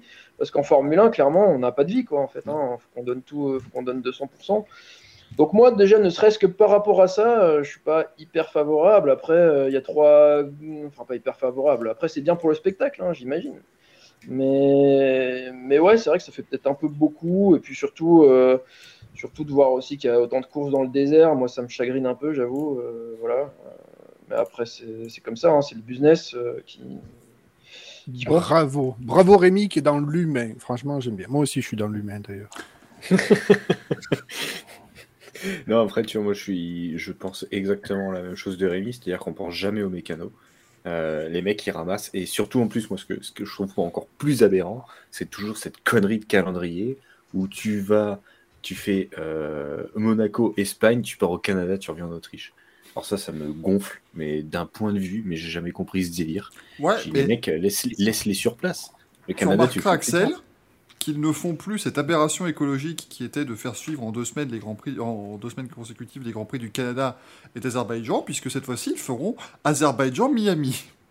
c'est beaucoup mieux pour la planète. Super, c'est comme ça. Donc non, c'est vrai que c'est 24. Euh, putain, quoi, c'est chaud. Enfin, après, le, problème, c'est quoi Il y a tellement maintenant de, pays du Moyen-Orient qui veulent des grands prix que, ben, justement, ouais, voilà, mars, novembre, tu peux sans problème. 24 et à minima au moins 3 sprints. Sûrement Peut-être 6. Ouais, ils vont en avoir 24 et puis voilà. Mais c'est sûr qu'avec l'arrivée des, des, grands prix au Moyen-Orient, tu peux les faire en hiver. Euh, donc ça fait bah oui, avec des clims, mais tu, du coup, tu peux, tu peux faire plus de grands prix. C'est le seul avantage parce que ben, on voit très bien hein, quand c'est la MotoGP, euh, la dernière course à Valence, ils sont tous en bonnet avec des gants comme ça. tout, le monde a super froid, quoi. Mais c'est vrai que pour moi, il devrait un petit peu ralentir, ralentir la cadence quand même. 24, j'adore la Formule 1. il y a un moment, euh, enfin, et je pense même, enfin, pour tout le monde, les, que ce soit les journalistes, les, les mécanos et tout. Enfin, il y a un moment, il faut peut-être avoir une vie, quoi. Tu fais 24 Grands Prix. T'imagines si ça, on arrive à quasiment tous les week-ends, tu fais ça tous les week-ends. Le mec, si c'est son boulot, il a plus de vie. Enfin, il fait plus rien, quoi. Mm. T'as ouais, as ton lundi, ton mardi, ton mercredi. Après, le jeudi, tu rattaques les, les journées presse, etc. Enfin, c'est. Je trouve que ça devient un petit peu. Euh, ouais, ça fait un peu beaucoup. Et c'est là où, justement, on devrait ralentir, repasser sur du, par exemple, ouais, 21. Et c'est là où tu commences à faire euh, des grands, un grand prix sur deux, en, quand on en parlait la dernière fois, entre Spa, la France, etc. Où bah, une année sur deux, tu peux gagner un grand prix, et du coup, bah, tu, tu, tu changes, tu rock, quoi. Mais 24, euh, euh, il serait capable d'en balancer tout. Le problème, c'est que c'est toujours plus. Plus il y a du monde des spectateurs, ils veulent en mettre plus pour plus de spectacles. Et en 2024, il pourrait passer à 26. Sans problème. Hein. Normalement, d'après les accords Concorde, ils ne pourront pas dépasser 25 ça c'est sûr. Euh, et encore, euh, ouais, après 25, je pense qu'ils auront du mal à caser parce que là, ils veulent quand même rester avec une intersaison plus longue que ce qu'elle était ces trois dernières années, et particulièrement depuis le Covid. Donc, euh, donc dans l'ensemble, c'est jouable. Après, c'est vrai que c'est hyper compact. Et honnêtement, les saisons sont assez épuisantes. c'est vrai que moi, j'ai quand même, entre guillemets, la chance de ne pas me déplacer parce qu'à ce niveau-là, euh, bouger tous les week-ends sur les, grands prix quand on a 24 par an, c'est chaud. Mais déjà, c'est quand même quelque chose qui est hyper prenant au niveau du temps, parce que c'est vrai que bah, si tu, comme tu dis, Axel, tu as les 4 jours de week-end, mais sachant que les 3 jours qui restent, la F1 ça n'arrête pas non plus de parler et de tourner, donc euh, il y a quand même toujours des annonces, des, déclarations, des choses comme ça. Et c'est vrai que euh, le, le, problème que je trouve, c'est finalement, on en vient toujours à la dilution du spectacle. Pour moi, c'est. Enfin, au bout d'un moment, les gens ne voient plus ça comme quelque chose d'exceptionnel c'est quasiment euh, comme, comme de la même manière que tu vas faire les courses le samedi matin, tu regardes un Grand Prix le dimanche après-midi. Tu vois, c'est vraiment, pour moi, ça devient une activité à part entière du week-end, sauf que il y a bien un moment où les gens vont aussi vouloir faire autre chose le week-end. Et c'est vrai que si on leur cale 25 Grands Prix la semaine, enfin à l'année, plus le- les sprints et tout, euh, il y aura beaucoup, beaucoup de jours qui vont être pris par la F1. Alors c'est très bien. Euh, moi, le premier, j'adore ça et je, passe mes après-midi avec plaisir devant. Euh, les gens aussi, j'imagine, puisque les audiences n'ont jamais été aussi bonnes et que les gens sur place n'ont jamais été aussi nombreux. Mais euh, il y a un moment où ils vont devoir s'arrêter. Il y a un moment, il faudra qu'ils trouvent le, fameux crossover point où il faudra arrêter de, monter. Il faudra décider de se dire là, maintenant, à partir de là, on risque de faire du trop en fait. Et euh, je pense qu'ils en sont pas loin. Euh, ils ont encore la marge de un Grand Prix. Après, ils ont la possibilité de faire des Grands Prix différents. Mais je pense que surtout, il faut de manière impérative que le calendrier évolue d'année en année, même avec ces 24 Grands Prix. Euh, je ne suis pas du genre à blâmer la F1 parce que pour l'instant, c'est un peu le merdier niveau euh, rangement des Grands Prix. Euh, Il y a des contrats en cours, il y a des choses qui, se, qui sont déjà mises en place avec les promoteurs. C'est très compliqué euh, de dire maintenant, à partir de l'an prochain, on fait tout par région et du coup, on s'assoit sur le contrat, on négocie les contrats et on dit en gros euh, au promoteur, finalement, ton Grand Prix n'aura pas lieu en mai, il aura lieu en mars ou il aura lieu en novembre. Donc, pour moi, il faut du temps pour que ça se mette en place. La F1 a promis de le faire et je pense que dans les trois ou quatre années qui viennent, on va avoir des changements de date, on en voit déjà un petit peu, de manière à avoir un début de saison euh, bah, essentiellement au Moyen-Orient, euh, un milieu de saison Europe, après un passage aux États-Unis, peut-être deux tournées aux États-Unis s'il faut, euh, puis euh, une fin de saison avec Asie et, et, finir- pour finir de, encore au passage en, en Amérique. Mais pour moi, c'est indispensable qu'ils arrivent à, à faire comprendre en fait que euh, ils font évoluer le calendrier, mais qu'ils vont pas trop loin et qu'ils sont conscients qu'il faut pas aller trop loin. Et pour l'instant, c'est vrai que c'est l'inquiétude que j'ai, c'est qu'on a l'impression que eux, ils sont pas du tout conscients de l'overdose qu'ils sont prêts à créer en fait chez les gens, Mm.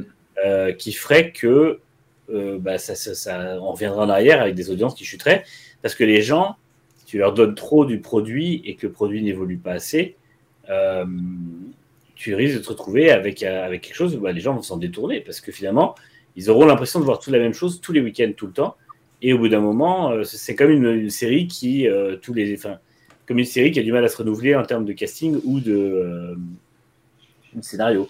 Bah, les gens, au bout d'un moment, s'en détournent, les audiences chutent et la série s'arrête. Donc là, ce sera pas le cas de la F1, mais évidemment, ça va provoquer le même, même problème. Et je pense que ils doivent comprendre ça et euh, avant de faire n'importe quoi. Et après, effectivement, il y a aussi, comme le disait Rémi, le problème des gens qui bossent sur place, les mécanos, tout ça, parce qu'il ne faut pas oublier que ils sont au montage euh, des grands prix, euh, enfin des, stands dès le lundi ou le mardi. Donc en fait, c'est des gens qui sont quasiment pas chez eux euh, de la semaine quand il y a un grand prix et qui effectivement bah, passent maintenant 25 semaines hors de chez eux pour un salaire qui n'est pas toujours énorme. Parce que c'est pas des gens qui sont payés comme un Toto Wolf ou un Christian Horner ou un Lewis Hamilton ou un Max Verstappen. C'est des gens qui touchent des salaires beaucoup plus proches de, vous et moi. Donc c'est vrai que ces gens-là, ça va devenir compliqué de leur expliquer que pour 2000 balles par mois, et ils vont, ils vont devoir se barrer 25 semaines chez eux. Quoi.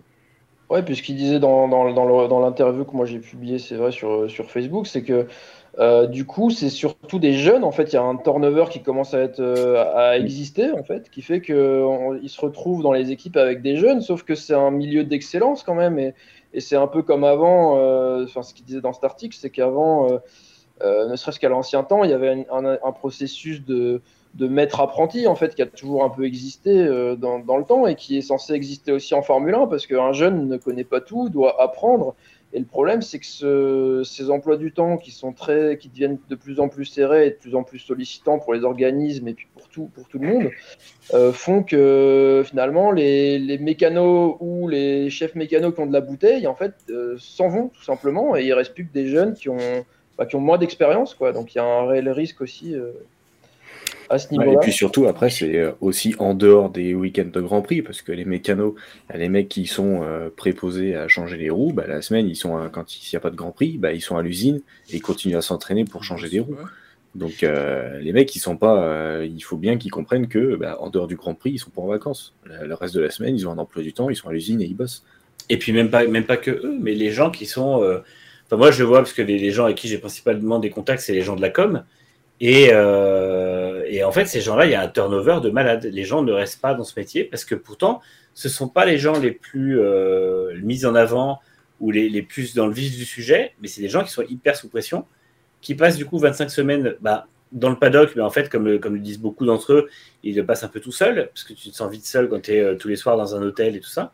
Et, euh, et, en fait, en ces temps où justement on dit aux gens prenez soin de votre santé mentale, et eh ben, il y en a énormément qui quittent la F1 pour aller faire de la com dans les championnats où le rythme est moins soutenu, ou pour aller faire de la com pour des disciplines, ou pour des, mais qui, qui arrêtent en fait ça. Et c'est vrai que euh, je pense toujours à, un ancien responsable com de chez Williams qui s'appelle Aaron Rook, qui a, qui a fait une énorme dépression à cause de la F1 et qui expliquait justement que lui, ça a failli, euh, ça a failli le pousser au suicide. Et en fait, c'était à l'époque, déjà, pourtant, il n'y avait que 21 ou 22 courses par, par an.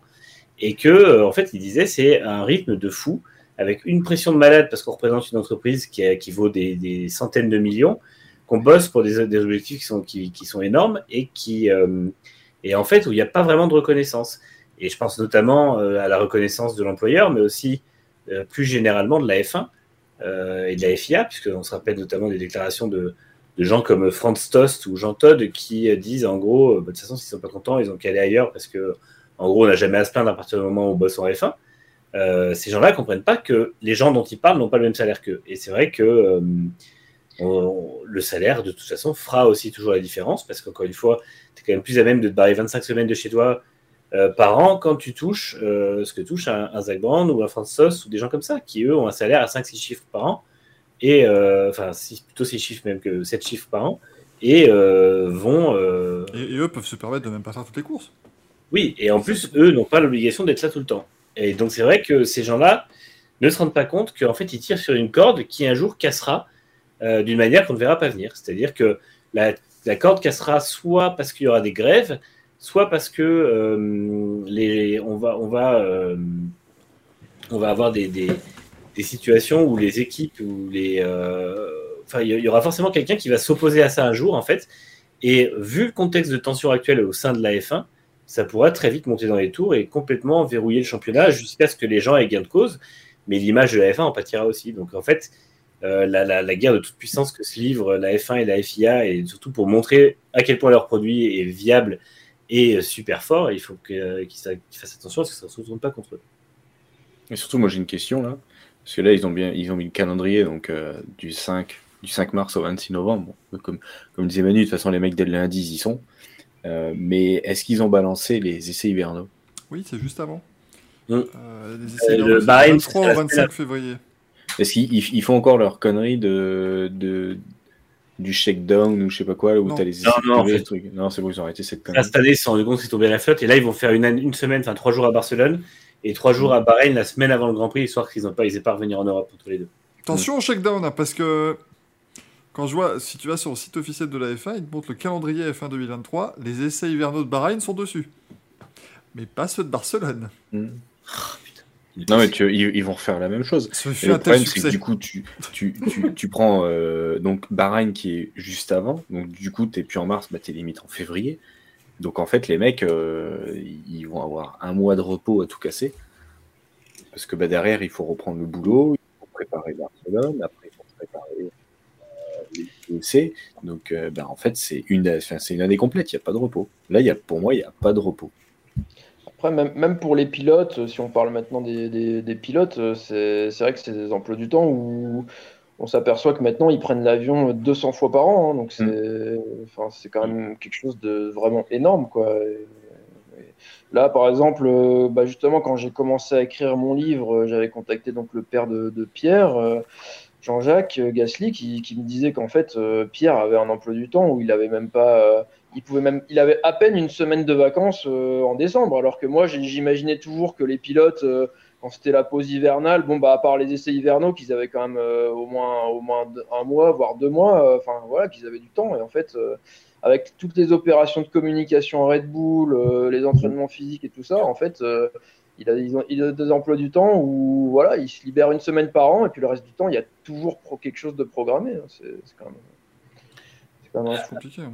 Après, c'est vrai qu'il euh, y, a eu, y a eu que très peu dans l'histoire de, la F1 une, formule qui fonctionnait pour que les gens ne soient pas trop euh, poussés à bout, parce que finalement, il ne faut pas oublier qu'à l'époque où euh, les essais n'étaient pas réglementés, entre chaque Grand Prix, il y avait des essais où le pilote participait, où les mécanos participaient, et on parle de ça, des, pilotes qui faisaient 15 ou 20 000 km d'essais en plus de leur programme sur, sur piste le week-end, donc fin de course. Donc c'est compliqué. En fait, je, ne jette pas non plus totalement la pierre à la F1 parce qu'ils ont un, pro- un, un produit qui fonctionne aujourd'hui. Euh, moi, je, je reste euh, convaincu qu'aller à Las Vegas, tout ça, c'est des bonnes idées. Je suis moins convaincu de certains grands prix comme le Qatar parce qu'on n'a pas besoin d'y aller. Et puis qu'en fait, c'est des grands prix qui se feront avec peu de public et peu de ferveur. Là où je pense que Las Vegas, même si c'est bling bling, il y aura un public qui sera très intéressé de voir de la F1. Euh, un peu comme à Miami, on a vu beaucoup de gens, notamment James Corden, qu'on a vu euh, 72 fois par heure. Mais n'empêche que James Corden est quand même assez passionné de F1. faut pas lui enlever ça. Et euh, c'est des gens qui sont vraiment intéressés à tout ce que la F1 a amené à Miami et tout ce que la F1 leur a amené en tant que, Super Bowl du sport auto. Et, euh, je pense que il y, a- vraiment un, justement il y a un bon équilibre aussi à trouver parce que euh, alors ça, implique aussi que les équipes puissent faire des turnovers. hein. au bout d'un moment, euh, les équipes ont un plafond budgétaire, euh, elles peuvent bah, il faut qu'elles apprennent aussi à dire voilà, maintenant on fait moins de développement et on, paye un peu plus de gens pour faire un turnover. Je veux dire, la F1 n'est pas seule responsable dans tout ça. Donc, pour moi, il y a, il y a des choses à leur reprocher, mais aussi des choses à voir qui sont bien. Et je pense que la F1, notamment, tout ce qu'elle amène au reste du sport auto, parce qu'elle drive énormément les autres sports mécaniques. Et puis, voilà, je pense que, que après, c'est pas non plus qu'une grosse connerie, mais euh, effectivement, il faut que, euh, il faut qu'ils fassent attention à pas faire trop. Bah, c'est ça, le problème, c'est que c'est, tu vois, je te rejoins, tu dis euh, que bah, ils, sont, enfin, la F1, c'est le, le plus gros truc qu'ils puissent avoir au monde en sport mécanique. Tu vois, le MotoGP, le MotoGP prend le pli aussi, avec plus de grands prix, avec plus de courses, plus de conneries. Et en fait, c'est toujours plus, plus, plus. Là, il y a la MotoGP qui vont se pointer en Inde, enfin, un moment en Inde, en Arabie Saoudite. Et le, la Finlande, euh, le circuit été créé, ils s'y sont jamais allés. Donc à un moment, il faut arrêter il- c'est des, conneries de, toujours vouloir faire trop. Parce que là, ils sont contents. Oui, il y a du spectacle, c'est ouf. Et tu nous remets il y a quelques années où c'est des belles courses bien chiantes, pourries. Je peux te garantir que les mecs, le dimanche, ils vont pas regarder la Formule 1. Mm. Quand c'était quand c'était les années de l'ultra domination euh, Hamilton, les mecs, ils vont pas regarder le Grand Prix. Les, aujourd'hui, les gens veulent du spectacle, ils ne vont pas regarder si ils se font chier. Ouais, je t'ai juste après la parole, Gaël. Ju- Juste, je- je- en fait, je pense que la F1 aussi euh, fait ce calendrier-là justement dans l'ère du plafond budgétaire de manière à ne plus subir ce genre de, de domination. On voit cette année que bah, les équipes qui avaient de l'avance en ont toujours parce qu'entre guillemets, c'est l'inertie de l'avance qu'elles avaient avant. Mais euh, je pense que des dominations euh, comme Mercedes, Red Bull ou Ferrari ces 20 dernières années, 25, on n'en aura plus en fait. Et euh, on n'aura plus des aussi euh, longues ou aussi euh, importantes. Quoi. Mais bon, après, euh, à, à vérifier quand même. Vas-y, fonce, Gaël. Oui, mer- merci beaucoup. euh, bonjour, comment Ne allez-vous perds, pas ta, Non, ne perds pas ta chance, s'il te plaît, va straight to the point. C'est ça, va droit au but. Non, Euh, le, le calendrier, euh, il est effectivement conséquent, mais presque logique dans le développement de la Formule 1, parce que effectivement, je vais euh, reprendre un petit peu tout ce que vous avez dit, mais c'est vrai que oui, elle a augmenté ses audiences, oui, elle a élargi le public parce que ça y est, de nouveau, on intéresse les jeunes, parce que au début des années 2000 et jusqu'à fin des années 2000, euh, début 2010, on avait quand même euh, un public qui était les 35, 65 ans. Donc, euh, ça fait du bien d'intéresser les 15-25 désormais. Mais effectivement, il y a plein de petits trucs comme ça que Liberty Media va essayer de mettre en place. Bon, euh, on, fait bien sûr référence à Drive to Survive, mais il y a énormément de produits dérivés. On pense aux cartes à collectionner, on pense aux espèces de, de trucs qu'ils mettent en place sur les réseaux sociaux avec le ranking point sur les. Sur, nous, on trouve ça complètement débile, mais ça intéresse peut-être certains jeunes. On voit qu'effectivement, les éditeurs de jeux vidéo, bon, ben voilà, jouent le jeu aussi effectivement de d'intégrer du F1 Life, on a du F1 Manager maintenant, etc.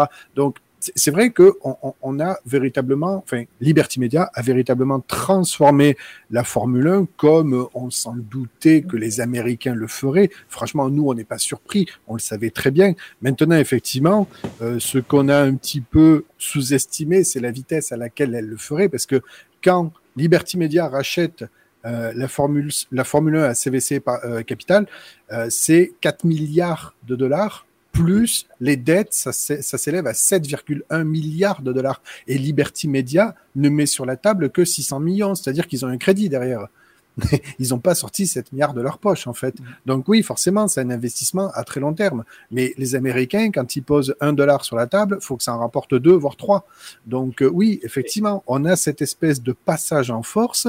Et d'ailleurs, quand vous lisez un petit peu entre les lignes, ou même directement quand, quand, quand, quand vous écoutez ce que Dominique Elie dit en disant ah ben peut-être qu'il y aura six courses sprint, ah peut-être qu'il y aura une grille inversée, ah peut-être qu'il y aura des points pour les essais libres. En fait, tout ça c'est un petit peu des idées qui balancent à droite à gauche, mais qui dans trois ans vont peut-être mûrir.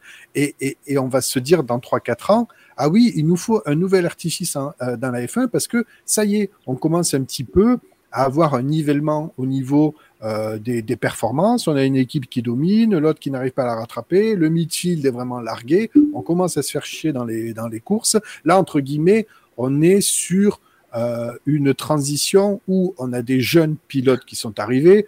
Euh, Charles Leclerc 2018-2019, Verstappen, on a des Russell, enfin voilà, on n'a que des jeunes pilotes, on a une réglementation qui a totalement changé, donc on a un petit peu chamboulé la hiérarchie, ça y est, on a réussi à battre Hamilton, etc. Donc il y a énormément d'intérêt, ça passionne les gens, mais si, et d'ailleurs certains ont commencé à le dire, ah oui, Red Bull, il gagne un peu trop, là, ça y est, ça devient chiant cette fin de saison. Ouais, ben les gars, excusez-nous, mais c'est un petit peu ça, la Formule 1, si vous l'avez suivi depuis 40 ans, ça a toujours été ça, quoi. Euh, des périodes de domination, c'est, ça a toujours existé. Sauf qu'il faut arriver à essayer de lire autre chose, de s'intéresser à autre chose de la Formule 1, et c'est très compliqué dans un produit qui est dit télévisuel, télégénique, d'intéresser aux coulisses de la F1. Nous, ce qu'on veut, enfin, ce que les gens aimeraient bien voir, le, le, le public lambda, c'est oui, des dépassements, oui, du drama jusqu'au dernier tour, oui, un titre décidé, décidé, à la dernière course.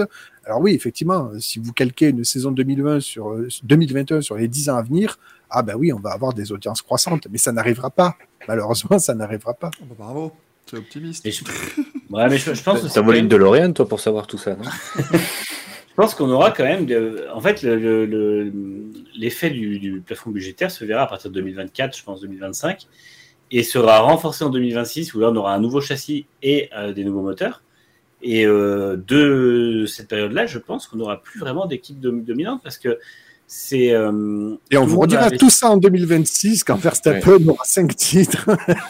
ouais, mais moi, je, je, suis persuadé que même si Verstappen empile les titres, il les empilera façon euh, Vettel 2010-2012 ou façon Hamilton, ou façon euh, voilà façon euh, oui. Schumacher 2003 ou, oui. ou Hamilton 2017-2018 parce que Euh, pour ça pour ça on 2016, signe voilà. et si c'est l'inverse qui se produit on ne pourra pas dire attendez on vous aura pas averti enfin Mmh, vous aura pas mais- prévenu quoi Après, après, de toute façon, la F1 aussi doit évoluer dans son. Enfin, en fait, c'est compliqué parce que moi. Et c'est toujours pareil.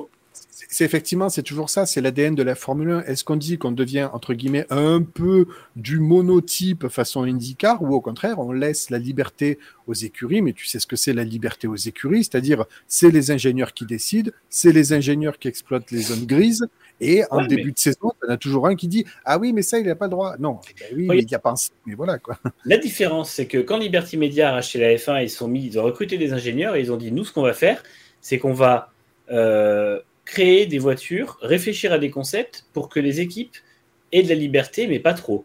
Et tout le monde a dit oui, de toute façon, ça va être monotype, ça va être trop restrictif, etc.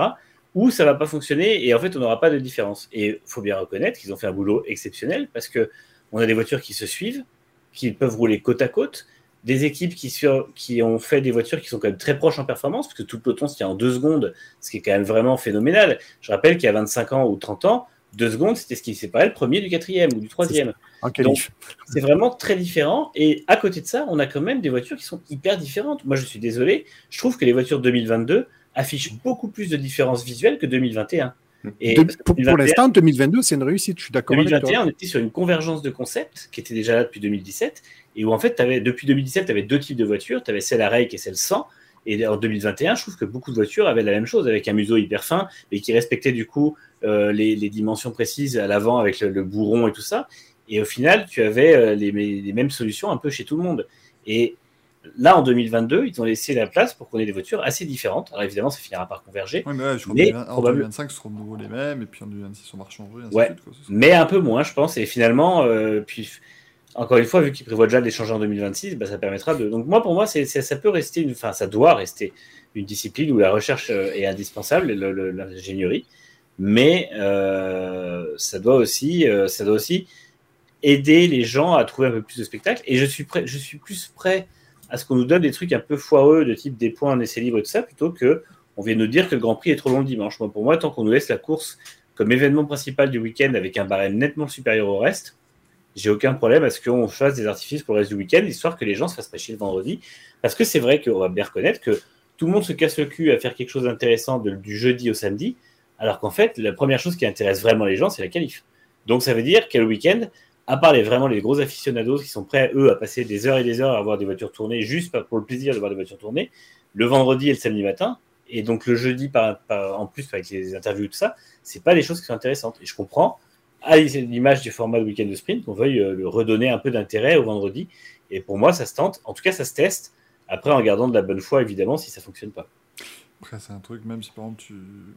Je pense que même si tu donnes des points, ça reste des voitures qui chassent un, enfin, qui chassent un chrono sans vraiment le chasser, donc c'est ouais, c'est un peu. Ouais, après donner des points, euh, je suis pas fan de se finir des saisons. Mais c'est vrai que, si- comme dit Romain dans le 800 chat, points, c'est chiant. des essais libres et des qualifs type MotoGP, je sais pas si ça se tente. Peut-être que ça pourrait donner un intérêt. Bah là, ça donne un intérêt aux essais, parce que tu es obligé de faire des bonnes perfs pour aller décrocher ta place en Q2, tout ça, et ça devient. Ouais, ça peut être sympa. Ça hein. peut être Et puis chouette. derrière, tu fais juste, tu fais juste la FP4 qui n'a rien à voir, tranquille. Mm. Euh, et après, tu enchaînes juste sur deux qualifs. Et du coup, bah, tout le monde est obligé de rouler. FP4 qui va disparaître hein, d'ailleurs en MotoGP, ça va. Mm. Oui, bah, doucement, j'ai déjà mal à mon cœur. Ça va changer, on en parlera dans les news. Je vais libérer Rémi, qui nous a dit il y a à peu près 25 minutes qu'il pourrait rester pour 3 ou 4 minutes. donc Merci beaucoup. Merci. Euh, Bah, merci pour l'invitation et puis euh, à Merci à bientôt. toi. Ouais, grand Et plaisir. on rappelle le livre évidemment Fabio Rappelez-vous, Quartaro bien. Diablo, la biographie de Fabio Quartaro que vous pouvez vous procurer, c'est aux éditions City. C'est dans toutes les bonnes crèmeries, mais encore une fois, elle est plutôt dans une librairie, vous aurez plus de chances de l'obtenir que dans une crèmerie bien sûr. Et si vous mettez le mot concours dans le chat, C-O-N-C-O-U-R-S, vous pourrez tenter de le gagner. Mais si vous l'avez mis, ne le remettez pas. Voilà, ne le remettez pas parce que sinon à un moment donné ça va faire du spam dans le terrible. Je précise que vous gagnez le bouquin et pas Gaël ou Rémi ou Fabio Quartaro lui-même.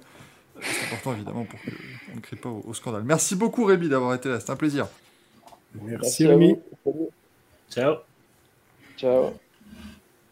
Du coup les amis, non, je, je, ne lui ai pas tout de suite demandé son manche à couilles, on fera ça sur une deuxième invitation. Ça, ça ne se fait pas. Enfin, on ne demande pas le manche à couilles aux gens le premier soir, s'il vous plaît.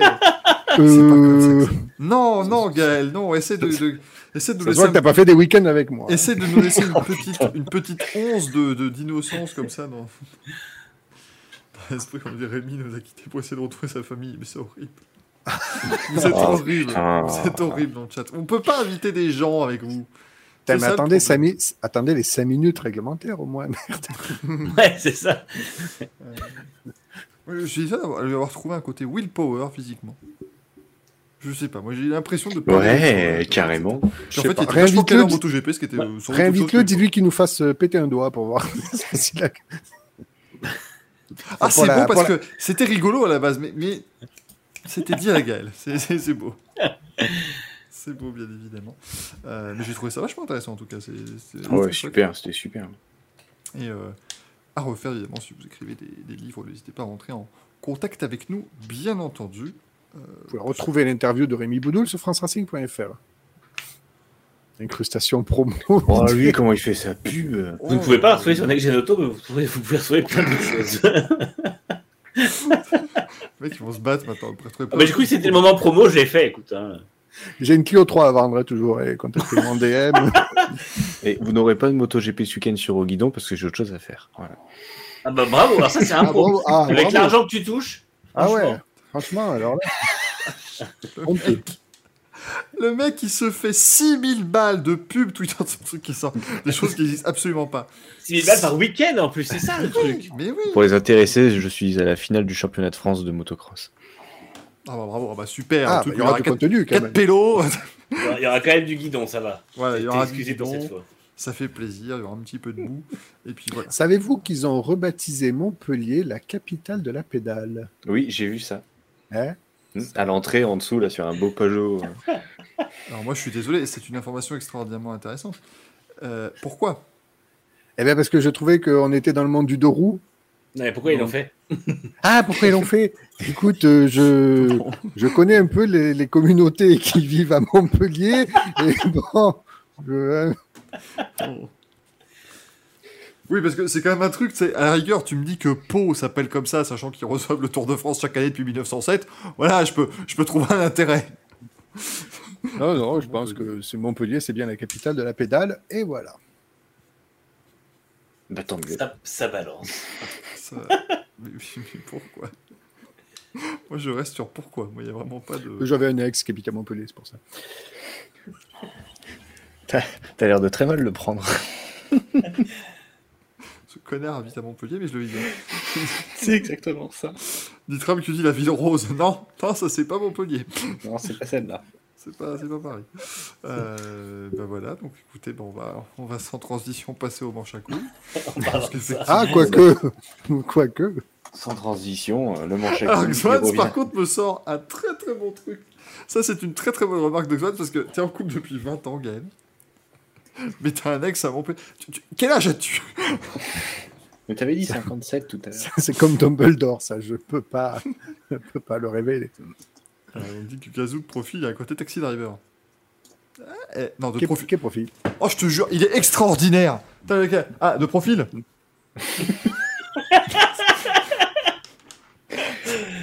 Regarde, je te le donne. Attends, attends, Gaël, mets-toi de face pour voir. mais non, mais il est. Ah, ouais, Ah oui, ah, pardon. oh, oh, fallait. Ah, eh, très beau Eh, faciès. hein. faut que Et de les- profil? Faut que les connexions neuronales se fassent, hein, c'est c'est pas facile. Euh, Oui, voilà, t'en demandes un peu. Non, par contre, Simtuso, il ne peut pas être aussi vieux que Valentino Rossi, puisque personne n'est aussi vieux que Valentino Rossi. Si, la roue que Valentino Rossi Si. a inventé. Kimi Raikkonen. Et oui. C'est pour ça, le premier truc qu'ils ont inventé, c'est la moto, parce qu'ils ont fait une roue chacun. Du coup, c'était c'était très bien fichu. Hop On va lancer le générique des manches à couilles d'or. Ça fait plaisir de les retrouver, c'est marrant.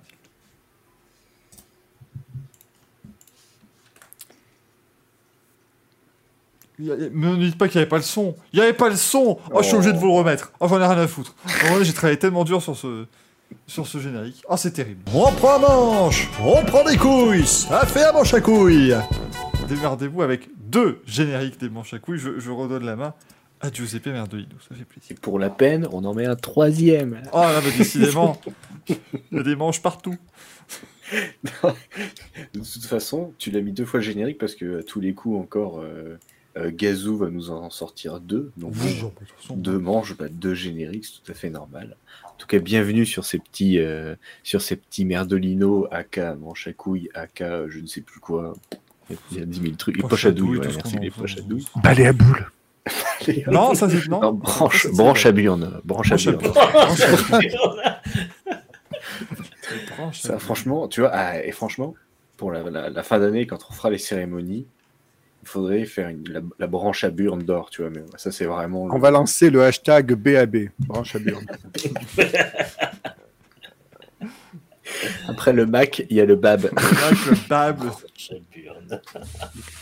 la branche à burne pour les scooters. Ah, franchement, c'est propre. hein.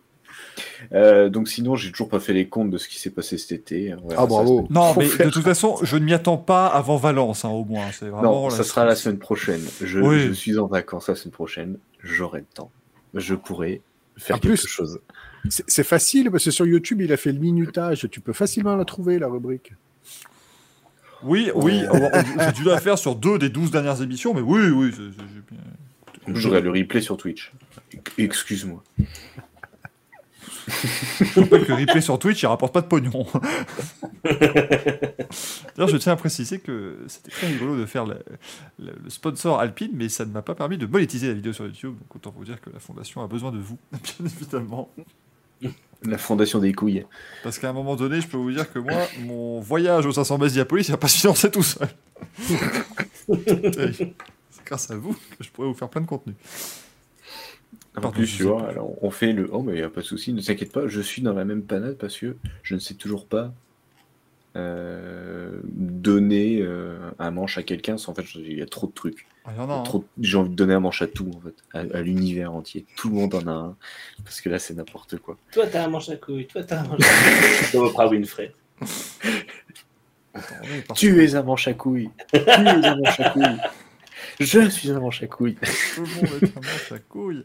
Euh, bah, attendez, je peux vous mettre ceux du public, parce qu'il y en a Ah bah oui, qu'est-ce qu'on a très très bien. Alors on a, Moi, j'aime bien, je pense. je J'en pense qu'on a un runaway hein, là, qui, va, qui va arriver, mais on a donc la première proposition qui est Mathieu Vidard euh, de France Inter. Pour ce... Attends, parce que l'avantage, attendez, parce que je peux le mettre cette fois-ci, je, je peux vous diffuser son tweet. C'est c'est merveilleux, puisqu'on a, on a fait une, une avancée technologique majeure au sein du Racing Café, euh, du Racing Coffee, bien évidemment. Alors attendez, ça va juste prendre 25 minutes, hein, ça reste. euh, on tâtonne hein, avec cette technologie euh, de pointe et d'avant-garde. Hop, copie code. Après, je vais là, je mets le lien là-dedans, euh, je sauvegarde, je vais. Caresse les boules, Axel, en attendant. Moi, je l'ai fait bouger, tu vois. Ouais, ouais, bouge tranquillement. C'est- très très beau. Euh, mais du coup, voilà, est-ce que le tweet s'affiche?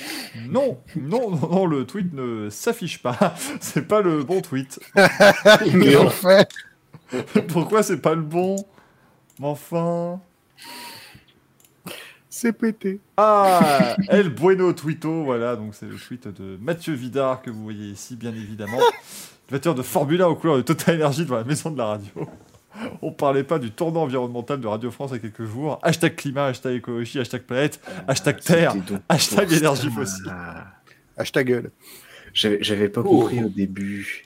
Ah oui. Ah, donc c'était ça, le tweet de, de Mathieu Vidard. Ah, t'es passé à côté de ça. Ah oui, j'avais pas vu.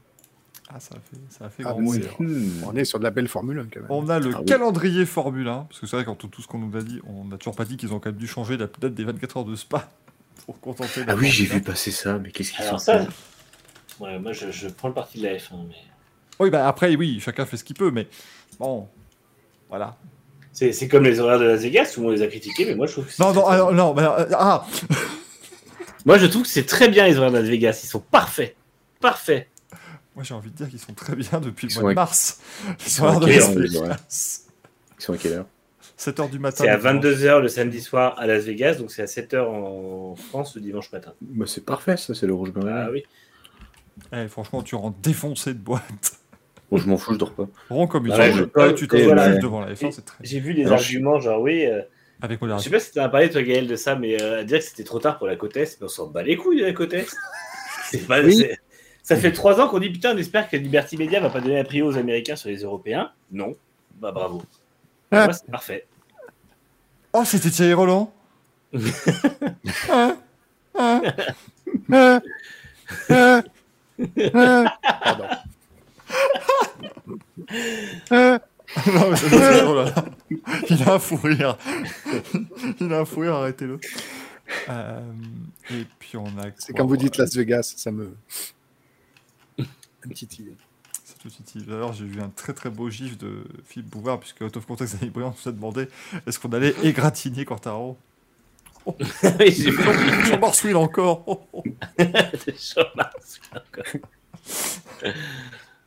Oh putain. Ah, je ne... En fait, je vais vous le montrer parce que je, je suis en... Je suis mort de rire devant le l'image de, de Philippe Bouvard. Je sais pas, voilà. Je... Philippe Bouvard me fait rire. Écoutez, voilà, je, je suis... je- C'est beau. Je sais pas. Ah bah, ça tombe bien, c'était son métier. Ça- ça allait- Enfin, il est pas mort. Hein. Il a pas pris sa retraite non plus. C'est l'avantage de... de travailler dans les médias, c'est que finalement, tu ne t'arrêtes vraiment, euh, vraiment jamais. hein. Finalement, hop, attendez, il faut faire euh, rafraîchir le cache de mon cul. voilà. Hop, euh, et formidable, ça n'affiche pas euh, le bon tweet. C'est merveilleux. Je vous l'ai dit, j'en avais marre de cette émission. Non. Ah, voilà. Est-ce que... Ah oui, mais, oh, mais ça affiche pas. Enfin bref, imaginez Philippe Bouvard qui marsouine, quoi, à un moment donné. Je peux pas vous faire beau. Et puis, de toute façon, il y avait, pas... il y avait le commissaire de, de... d'Aragon qui tombe avec. euh, Ah bah oui. Le commissaire Ah a oui. Oh là là là. À chaque fois, j'oublie ce truc-là. Il y, il y en a des beaux. hein. Allez, on met 3 minutes pour que les gens votent dans, euh, dans le chat. Je te redonne la parole, mon cher Giuseppe. Eh ben, je la redonne à Manu. C'est déjà 23 h Et ben moi, ce sera euh, Mathieu Vidard.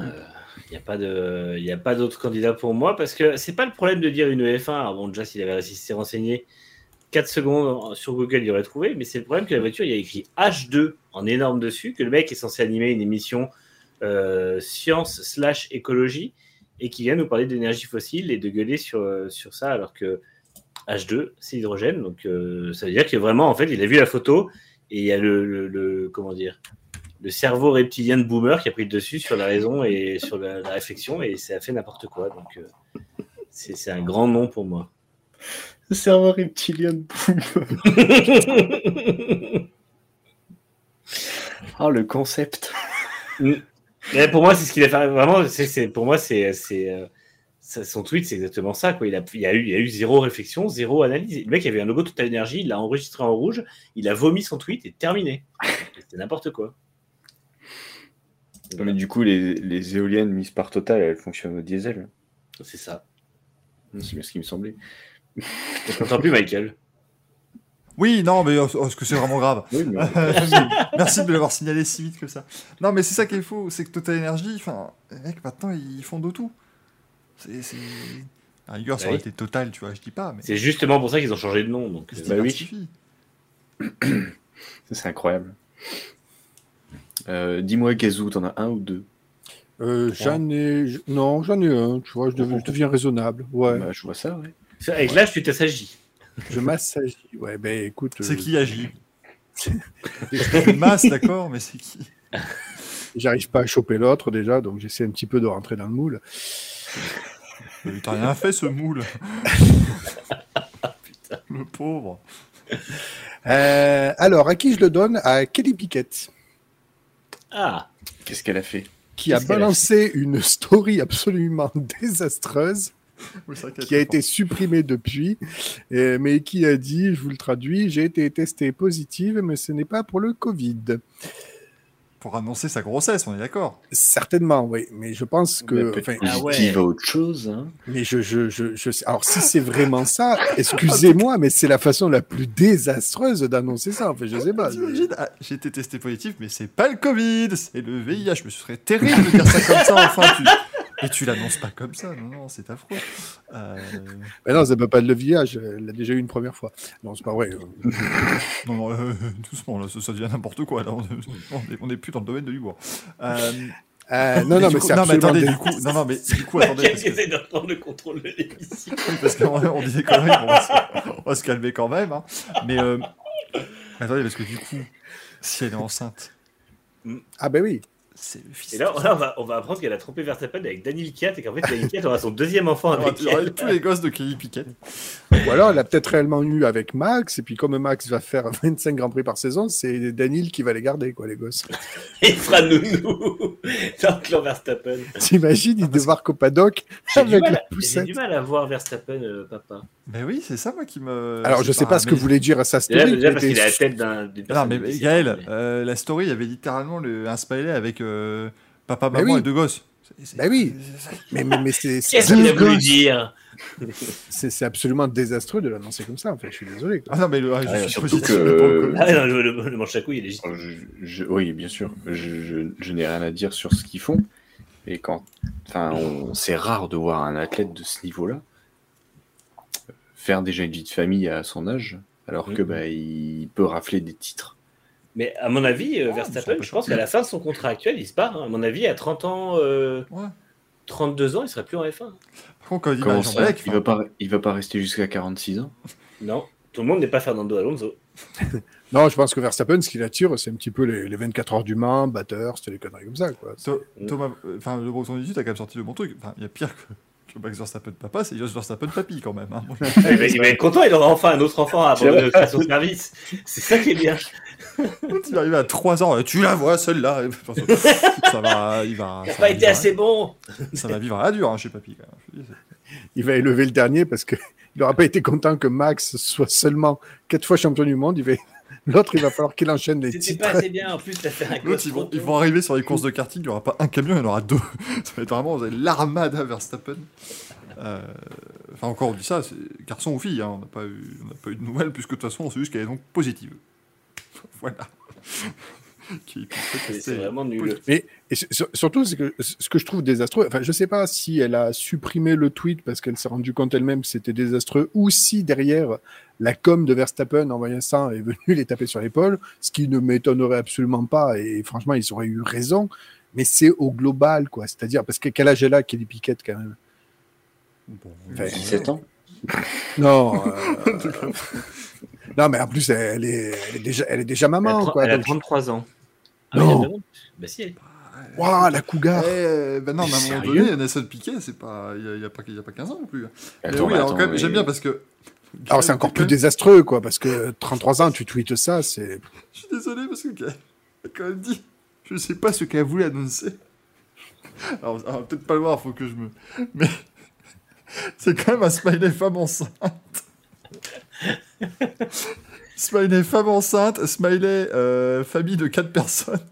Alors, Je- si tu je veux, vois vraiment pas ce qu'elle a annoncé. Je- moi, je suis pas dans ce délire, tu vois, je, je ne, je ne. Après moi, il n'y a plus rien, quoi. Donc, je, je dirais que c'est sans équivoque quand même là. ouais. Là, là, je pense qu'effectivement, on peut le dire, ils vont adopter un chien. C'est- moi, je sais pas, moi, moi, mes enfants, ils finissent dans mes draps. donc. Ah bon, tu leur fais des câlins le matin? Le, mec qui comprend, le mec qui comprend pas. Restons sur une note positive. Et ils font des cauchemars la nuit, ils viennent te voir. ouais. Repartons sur nos petits. Toutes nos félicitations à Kelly Piquet et Max Verstappen qui vont devenir parents. Moi, c'est la chronique la plus désastreuse que j'ai jamais faite. Parce que là, Non mais en soi, le, le, le, était légitime. Bah, du coup, elle en a pris un. Deux. Elle l'a repris. en plus. bon, bref. vous comprenez pourquoi moi je suis pas chaud à l'idée qu'il y ait des femmes en Formule 1 et tout Parce que si, on- si- si c'est pour confier ça à des gens comme nous, pour, pour, euh, ça, ça va pas aller. Je- Ça, ne va pas le faire, je suis désolé. Mais je terrible. pensais pas qu'elle avait euh, 33 ans. Ah, je suis Ah, Max, il a. Max, il a 25, c'est ça. Ah ouais Ah bah, c'est-à-dire qu'à un moment donné, il va falloir que Max Verstappen il vieillisse, hein, il va pas avoir 18 ans toute sa vie non plus. je veux bien que- je veux bien qu'on le voit comme la, la nouvelle coqueluche, tout ce que tu veux, mais à un moment donné, il passera la, la trentaine comme tout tous. Enfin, ça va, voilà, ça va, ça va se faire comme ça. hein. Euh, Non, après, c'est- Ouais. c'est c'est sûr que c'est juste qu'il est. Ouais, il va- il- enfin, pour moi, ça, ça fait que confirmer le, le, le fait qu'il s'éternisera pas en F1. je pense. Qui s'en qui s'en branle un peu, quoi. Bah non, mais comme il l'a dit, il est arrivé à 17 ans, c'est normal aussi que. Enfin, Ah oui, tu, sais, non, mais les- totalement. tu vois, tu vois des mecs qui sont arrivés à 25 ans qui, bah, déjà à 40 ans, tirent un peu, euh, tirent un peu la langue, fatiguent un peu et tout ça. Je pense que lui, quand il a, il a 17 ans, euh, enfin, ça, ça, ça va faire quand même assez vite. euh, Mm. Qu'est-ce que j'ai- c'est sa huitième saison à un moment donné. Ouais, c'est ça. Non, mais c'est ça. Donc ça fait Mm. déjà beaucoup. Enfin, je veux dire, euh, il va, il va, il a encore jusqu'à 2027 de mémoire. Ouais, tu vois, j'allais dire, moi, pour moi, il va faire 2027, ça fera 20 ans, et après, il se casse. Mm. Il si- après, fera comme 12. tu disais, s'il y, a des- s'il y a des nouveaux, euh, s'il y a des nouveaux accords euh, qui lui plaisent pas, qui lui plaisent pas, bah, il se casse. Ouais, puis de toute façon, je pense que. En fait, c'est con, mais faut pas oublier qu'il a depuis qu'il a 23 ans, il gagne euh, entre 20 et 30 millions par an. Euh, là, il a dû passer à 40 ou 50. Je veux dire, le- enfin, pff, l'argent fait pas tout. Au bout d'un moment, il a, il a tellement de, de fric que de toute façon, euh, c'est bon. Ah, c'est sûr que le, du le père, gosse va, va manquer de rien. hein, ça, euh. Quand, quand, euh, quand ton grand-père c'est Jos Verstappen, que ton autre grand-père c'est Nelson Piquet et que tes parents c'est Kelly Piquet. Bon, Oh la vache ça c'est vrai que ça fait des dimanches en famille qui peuvent vite tourner au drame. Ah, tu Et pas les papy gâteaux quand même. Hein. À Noël, C'est sûr que là, ouais, élevé à coup de torgnole et de racisme, ça va être sympa. Mais, mais cependant, niveau financier, ça devrait aller pour cet enfant. Quand il va être là, Putain, je- je- on, on va sortir dans 25 ans, on va lui dire Bon, écoute, voilà, t'as vécu dans l'opulence toute ta vie. Et putain, fallait les supporter les deux. hein.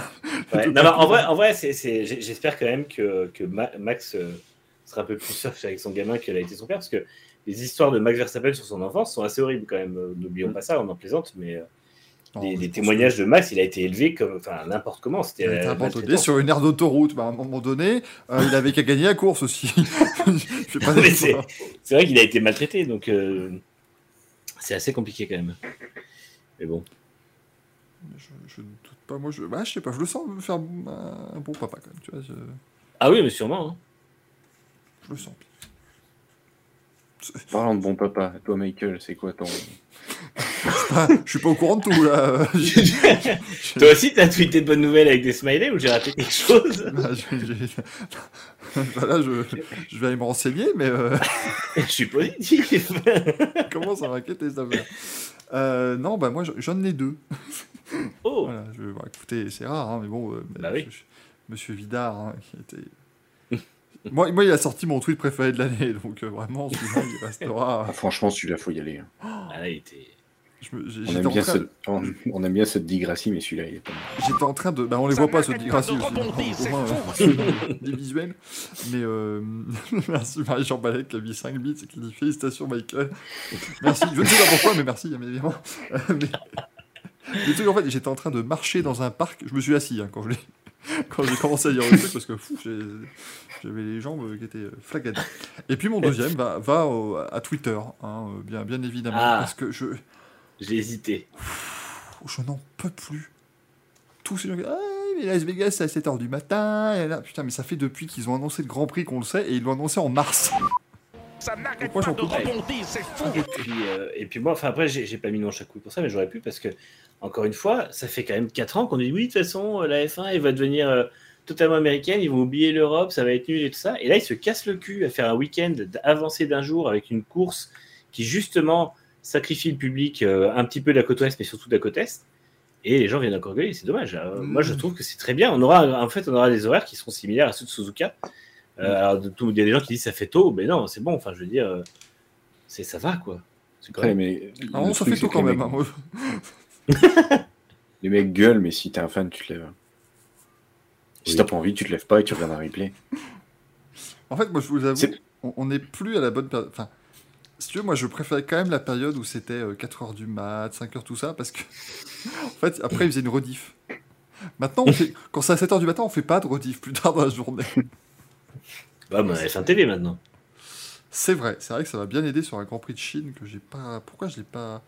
Ah bah oui, bah si, c'était le week-end euh, du Grand Prix euh, des Amériques MotoGP. Autant vous dire que le, le dodo à 3h du matin parce que t'as fait toute la journée, puis le, le debout à 7, euh, non. De toute façon, là, moi, là, tu regardes, je préfère largement ça que là, le Japon, je vais rien regarder. À part, à part samedi matin, je vais regarder les qualifs. Mais sinon, je vais pas me lever à 3h du mat pour le plaisir. Je, je ne regarderai rien du tout. Mhm. Les courses, je vais pas les voir. Il y a peut-être que la course MotoGP que je vais survoler, mais je serai déjà euh, sur les circuits, donc je pourrais pas le, je vais pas le regarder. Je vais survoler, je verrai les résultats et puis c'est tout. Mais oui, un dimanche à 7h, franchement, c'est pas la fin du monde. Oui, on s'en sort bien. Ça me fait- À 4h du mat, oui, ça m'emmerde. 7h, non. Dit, il faut se rappeler qu'il y a 20 ans sur TF1 à Melbourne à 4h sans magnétoscope, t'étais lésé. Oui, parce qu'ils faisaient pas toujours de rediff TF1. À la télévision belge, au moins, c'était Grand Prix à 4h, rediff à 9, c'était très bien. C'était Absolument génial. Euh, même si j'ai vu, je crois qu'à la télé belge, ils faisaient quand même une rediff des Grands Prix, genre à 9h du matin. Ils disaient, ah, vous avez quand même une rediffusion à 14h hein, pour ces horaires beaucoup plus sympathiques. Sachez que si chez les gens euh, sont morts de en bas, c'est parce que elle nous a partagé un tweet effectivement une image qui est très rigolote. Euh, mais, mais qui n'a aucun rapport avec le sport auto et, et qui n'est pas euh, immontrable, mais flemme. Ah, Bien évidemment. Et toi, Giuseppe À qui va ton J'en ai, j'en ai plein. 12 Oh. J'en te, je te jure. Bah, vas-y, distribue. me Genre- distribuer à tout le monde. J'ai envie d'en donner un à Morbidelli. J'ai envie d'en donner un à Marquez. J'ai envie de donner un au, au commissaire qui a fait tomber Quarta. J'ai envie de donner un à Vidar. Enfin, tu vois, ça en fait déjà 5. Et je suis. Et j'ai, un gangbang dans le, dans le milieu. Là. Oui, non, mais là, c'est, c'est une panoplie de boules, il n'y a pas de souci. C'est un sapin de Noël, le truc. hein. Panoplie de boules. Mais non, franchement, pour moi, ils méritent tous, quoi. En tout cas, on ne te demande pas les catégories que tu regardes sur PH, on a deviné. Chacun son truc. PH Sport, hein, bien évidemment. L'équipe de ça. Évidemment. Donc ouais, non, tu vois, je- tu vois, je vais me faire une, euh, je vais me faire une petite doublette. Je vais me faire une double et euh, je vais mettre Vidar et puis le, le- le commissaire qui, qui- qui tombe en scooter. C'est très, très Parce que fort. déjà tomber en scooter, enfin, je sais pas si c'était un scooter, ça c'est vrai que des fois ils sont sur des, des 125 ou des 2,5. Hein. Euh, c'est pas souvent le petit scooter 50 euh, qui ramasse le pilote. hein. Donc si, si le mec, des fois, c'est vrai qu'il tartine pour rentrer vite le pilote au stand, Imagine, il charge Fabio. Eh, tu vas voir ce que je sais faire. hein Le mec, il a voulu l'impressionner en fait. non mais imagine, et il tombe. Mec, ah, tu va vas voir, moi, je le, je le passe le premier tour. moi, tu vas voir. 45, c'est 45, ça passe. Que Donc, ouais, non, c'est vrai que son DSR, c'est on sait- c'est chiant parce que tu vois, on sait pas trop ce qui s'est passé. euh, on- Il y a juste eu les rumeurs. Qu- Quarta a confirmé qu'il était tombé avec lui, mais on sait pas plus. On sait pas. Après, j'ai pas cherché, hein, mais tu vois, on Il y sait a pas. Marquez euh, qui passait devant, il l'a accroché, c'est tout. c'est comme d'habitude. Quand il, est allé- quand il est rentré dans les stands, il est sorti à pied, puis euh, il a mis un bâton dans la roue. Mais non, ouais, tu vois, même Marquez, oui, Marquez, il en mérite un. Morbidelli, euh, Morbidelli, pardon, il en mérite un parce qu'il est nul. Ça balle réel. L'exécution. quoi. En fait, là, là, honnêtement, on parlait de step et tout à l'heure, mais là, il y a un moment, c'est pas possible. Quand prochain tu- a fait Franco Morbier. Eh, Franco, comment ça va? T'es nul, hein Quand tu prends, euh, quand tu prends une pilule par Crutchlow, c'est pas normal. Ça, Honnêtement, c'est pas normal. c'est c'est vrai que ça fait très mal. pas hein, normal. parce que Crutchlow revient, euh, il n'est pas dans la même équipe. Il y a zéro, non, mais- zéro excuse pour ce qu'il a fait. sur Ah non, mais il n'y a aucune excuse, quoi. C'est pas normal. Il y a quelque chose qui va pas, et le truc, c'est que comment Honda n'a pas pu casser son contrat? Il a dû faire un contrat béton, euh, Morbidelli, pour pas se faire virer. Parce que moi, je suis Yamaha, je me tape la honte avec lui. Je prends direct, je, je vais chercher un pilote Moto 2. Quand tu vois que plusieurs fois, c'est arrivé plusieurs fois que Darren Binder finissent devant lui aussi cette saison. donc. Bah, bien sûr que oui. Mais Binder fait pas une si mauvaise saison, c'est ça qui est beau. Enfin, elle est pas, elle est pas bonne, hein, mais euh, Ouais, mais par exemple, tu vois, il a pas de guidon. c'est moins Et, compréhensible que euh, quasiment. Et, et en fait, il mérite peut-être plus. Il a, en fait, il mérite plus sa chance la saison prochaine en tant que rookie. Parce qu'en Indoné- en Indonésie, sous la pluie, il fait une très belle course, alors que c'est son deuxième Grand Prix. Euh, il a pas fait de gaffe, alors que l'an dernier, j'ai été le premier à le tailler en disant MotoGP il va faire n'importe quoi. Il a fait aucune gaffe, on n'en entend pas du tout parler, il fait pas de gaffe, il fait pas de, de- il fait pas de vagues, pardon. Et euh, bah, il a pas de guidon, et tu gardes Morbidelli, alors que, pff, à part, ah ouais, et pendant la pause estivale, qu'est-ce qu'il a fait pour se remettre du, pour essayer de se remettre euh, du peps ou quoi, il s'est coupé les cheveux. Super. Voilà. Ça n'a pas marché. Je suis étonné que tu ne distribues pas un manche pour le bol d'or. J'ai pas regardé, j'ai pas suivi. Notamment pour Suzuki, Kawa, BM, qui se sont tous vautrés en étant leader. J'ai rien suivi. Je, je Ah bah, crois que c'est. Ouais. Je sais juste que c'est Honda qui a été titré, je crois. C'était épique, ouais. ouais. C'était épique. Xavier nous dit pour Morbidelli, il suffit de mettre le rupteur à 5000 tours et hop, ils vont le virer. Oh, c'est même pas besoin, hein, tu mets rien du tout. C'est vrai que lui, il va sortir un virage. Regardez ce, ce connard qui fait des rupteurs Regardez, avec a- le moto. Allez, ça dégage. Il a cassé. Ouais, mais tu vois, en fait, c'est ça que je comprends, c'est qu'ils ont viré Vignales sans aucun problème. Ils l'ont viré sans aucun problème. Et ils ne virent pas Morbidelli. Bah, le truc, c'est que Vignales, c'était compliqué à gérer, donc ça aide en fait comme ça. Ouais, C'était une tête de euh, con à ce ouais, moment-là. mais ouais, Vignales, il est compliqué à gérer, mais. Enfin, il était con. Il a dû réussir à choper une sextape du PDG de Yamaha ou un truc Ah, comme mais ça. il a, il, a, il a des casseroles, c'est pas possible. Non, mais après, après, je pense que malheureusement, ouais. ça se finira. Ça se finira exactement comme ça, c'est-à-dire que euh, ils trouveront un truc un peu sale qui fera en piste ou quoi pour dire maintenant on peut plus se permettre de garder Morbidelli, on le vire. Non mais, bah, non, mais là, ils vont. Ils gardent pour la saison prochaine, mais dès le début de la saison prochaine, ils vont signer quelqu'un d'autre. Dès la Ouais. deuxième course. Bon, dès, dès avant, hein, moi, enfin, tu- Parce que quand tu vois, regarde, le, le truc, c'est que tu vois le nombre de bons pilotes qu'on a en moto 2, il n'y en a que un qui monte. Mm. Euh, il ferait, il- il- Yamaha ferait mieux de se dépêcher dès cet hiver à faire signer des, pré- des pré-contrats ou de faire des tests ou autre chose. Avec Pedro Acosta, tu fais ça en cachette. Tu fais ça avec Aaron Canet. Tu essayes de choper à Yugura, pourquoi pas. Enfin, là, c'est le moment, quoi. Moi, ça, ça me pose quand même problème que le MotoGP se retrouve à garder des, des pilotes comme, euh, comme Alex Marquez, comme Paul Espargaro, qui sont vraiment maintenant des faire-valoir. Quoi. Les mecs valent plus rien. Mm. Euh, Nakagami, c'est pareil. Euh, et je comprends pas parce que en fait, le, le MotoGP n'a pas, a de moins en moins cette espèce d'excellence qu'on lui, qu'on lui, qu'on lui trouvait il y a quelques années. En fait, alors je sais qu'il y a toujours eu quelques pilotes moins bons, mais là, on a quand même une, une espèce de ventre mou du peloton, alors que c'est des mecs qui ont des guidons vraiment très bons. Mm. Je veux dire, quand tu vois Alex Marquez qui a une Honda officielle ou semi-officielle, euh, quand tu vois euh, Morbidelli qui a une Yamaha officielle, quand tu vois Espargaro qui a une Honda officielle, tu te dis putain, mais ces mecs-là ne méritent pas ce qu'ils ont, tout simplement. Bah, Alex Marquez, c'est juste le sponsor qui va chez Grésini. hein. Oui, oui, oui, oui, c'est sûr. Le sponsor pose de l'argent, ils ont, dit, ils ont dû poser leurs conditions en disant bah, nous on vient, on te donne de l'argent que si c'est lui. Idées, ça va faire bizarre l'an prochain. Le, le problème, c'est que. Ah non, ouais, les Marquez, ils sont. C'est leur sponsor personnel, euh, Estre- Estrella. Mais euh, parce que Rins et Mir sont pas. Ils ils ont toujours été sur les Suzuki. Et du coup, je pense que. euh, Ils n'ont Mm. pas réussi à, à placer. Enfin, ils ont voulu absolument placer Marquez, mais voilà, c'est. C'est aberrant. Et même quand t'es. Bah oui, KTM, tu sais que Paul Espargaro, il a jamais rien fait chez toi. Il a pas réussi à gagner quand les autres ont réussi à le faire. Tu le reprends. On reprend. Pourquoi Allez, on y remet. Pourquoi Pourquoi Ouais, c'est ça, c'est de, la, c'est de la merde. Alors que tu as des bons pilotes derrière. Moi, je suis Et- désolé, vois- Garner qui se retrouve sur la touche alors que, que Paul Espargaro revient, ça me. Ah, c'est honteux, hein. C'est n'importe quoi. C'est honteux. Et, et, et surtout qu'au niveau salaire, tu peux. euh, Paul Espargaro doit, doit demander un énorme salaire. Ce Chanda, il a dû avoir un salaire de fou. Alors, euh, pour, enfin, tu vas payer euh, en or un mec qui est mauvais. Nitram qui nous dit Eh voilà, tu chopes Barry Baltus avant Ducati. Ça marcherait beaucoup mieux. Mais c'est ça. Et surtout, tu vois, c'est comme, comme disait Manu, tu perds de l'excellence avec des pilotes pareils. Je suis un peu d'accord. Tu regardes, il y a limite des pilotes qui préfèrent rester en moto 2 que d'aller c'est, que d'aller en moto GP. Que vautrer, quoi.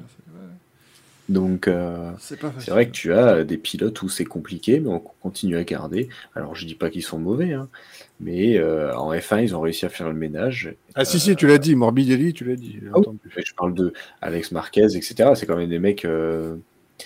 Sur le papier, ils étaient bons, mais en fait, le problème, c'est que oui, ils étaient bons en Moto 2. Morbidelli il est quand même vice-champion du monde, pas de souci. MotoGP, ouais. Mais, mais, mais, mais quand tu vois là, au bout de trois ans, que les mecs essayent, au bout de trois ans, à un moment, En fait, stop. Pour moi, la- un pilote, c'est partout pareil dans, dans les sports de haut niveau, et même dans tous les sports, d'ailleurs, pas que chez les, pas que chez les pilotes, chez tous les athlètes, c'est que tu as un nom, tu as un palmarès, tu as un niveau, etc. C'est une chose. Mais le jour où tu fais plus l'affaire et où tu es l'ombre de ce que tu as été, tu plus ta place. Je veux dire, c'est enfin, c'est cruel, mais c'est comme ça. En MotoGP, il y a euh, quoi, 22 pilotes, 24 24. 24. En F1, il y a 20 places, c'est les meilleurs. Et moi, c'est vrai que beaucoup de monde est triste pour Ricardo, mais je trouve que le Ricardo de 2022, c'est normal qu'il ait plus de place en 2023. Et la F1, il gagnera comme elle, elle gagnerait, est-ce que par exemple un Lance Stroll ou un Nicolas Latifi partent. Et c'est pas c'est pas leur faire injure. Euh, la, la F1, il y a 4 ans, avait besoin de Daniel Ricardo. En tout cas, euh, gagner à avoir Daniel Ricardo dans son peloton. Euh, le MotoGP, il y a 3 ans, gagner à avoir Franco Morbidelli dans son peloton. Parce que c'est des mecs qui savaient euh, animer des courses, chercher des résultats, faire des trucs réguliers, faire avancer en fait le, le, le sport, leur équipe, et tout ça. Et, euh, et c'est des mecs qui aujourd'hui ne font plus rien. Et moi, je suis désolé, hein, Alex Marquez, euh, enfin, lui déjà, il n'a pas fait grand chose en MotoGP, mais alors là, c'est catastrophique, quoi. Je veux dire, et Paul Espargaro, c'est pareil. Espargaro, il a fait il y a un semblant de bonne saison chez KTM, ouais. sans même réussir à gagner, mais il était à peu près correct. Il passe chez Honda comme tout le monde se. Enfin, il n'y avait que lui qui y croyait de toute façon, et il s'est complètement effondré comme prévu. Et franchement, il a. Enfin, dégagez-le, c'est bon, c'est fini, quoi. Donc, Le problème, c'est que je pense que. Après, tu vois, ce qui est bizarre, c'est que tu as plein de pilotes qui sont pour moi limites et qui, qui ont signé, enfin, on en avait déjà parlé, mais ils ont tous signé des contrats de deux ans quasiment. Et oui, Et c'est ça que moi je trouve fou quand je suis un. Enfin, tu es, tu es un, un- un chef d'équipe. Tu as par exemple, je, je le dis, hein, mais tu prends là et tu as une belle brochette justement de mecs où l'an prochain ça sera décisif. Bah, tu as Rin Semir sur la Honda. Parce que ça peut très bien se passer comme se, très mal se passer. ouais. Oui, qu'ils sont encore, on le voit très bien que la Honda sont encore focus Marquez parce que il devait revenir qu'en 2023 finalement, bah, il se repointe euh, au bout de au bout de deux mois, il se repointe faire des courses. Donc ils vont encore continuer à faire une moto autour de lui. Donc Rins et Mir seront mis de côté, c'est sûr. Ils auront peut-être pas forcément la moto qu'ils veulent au niveau développement. Tu as Paul Espargaro, tu as Alex Marquez. Après, ça sera à voir aussi. euh, ça sera décisif pour euh, Di Gian Antonio. Parce que même s'il était très bon, là, ça, il a eu un coup de bon en Italie, etc. Là, ça, ça devient un peu plus compliqué.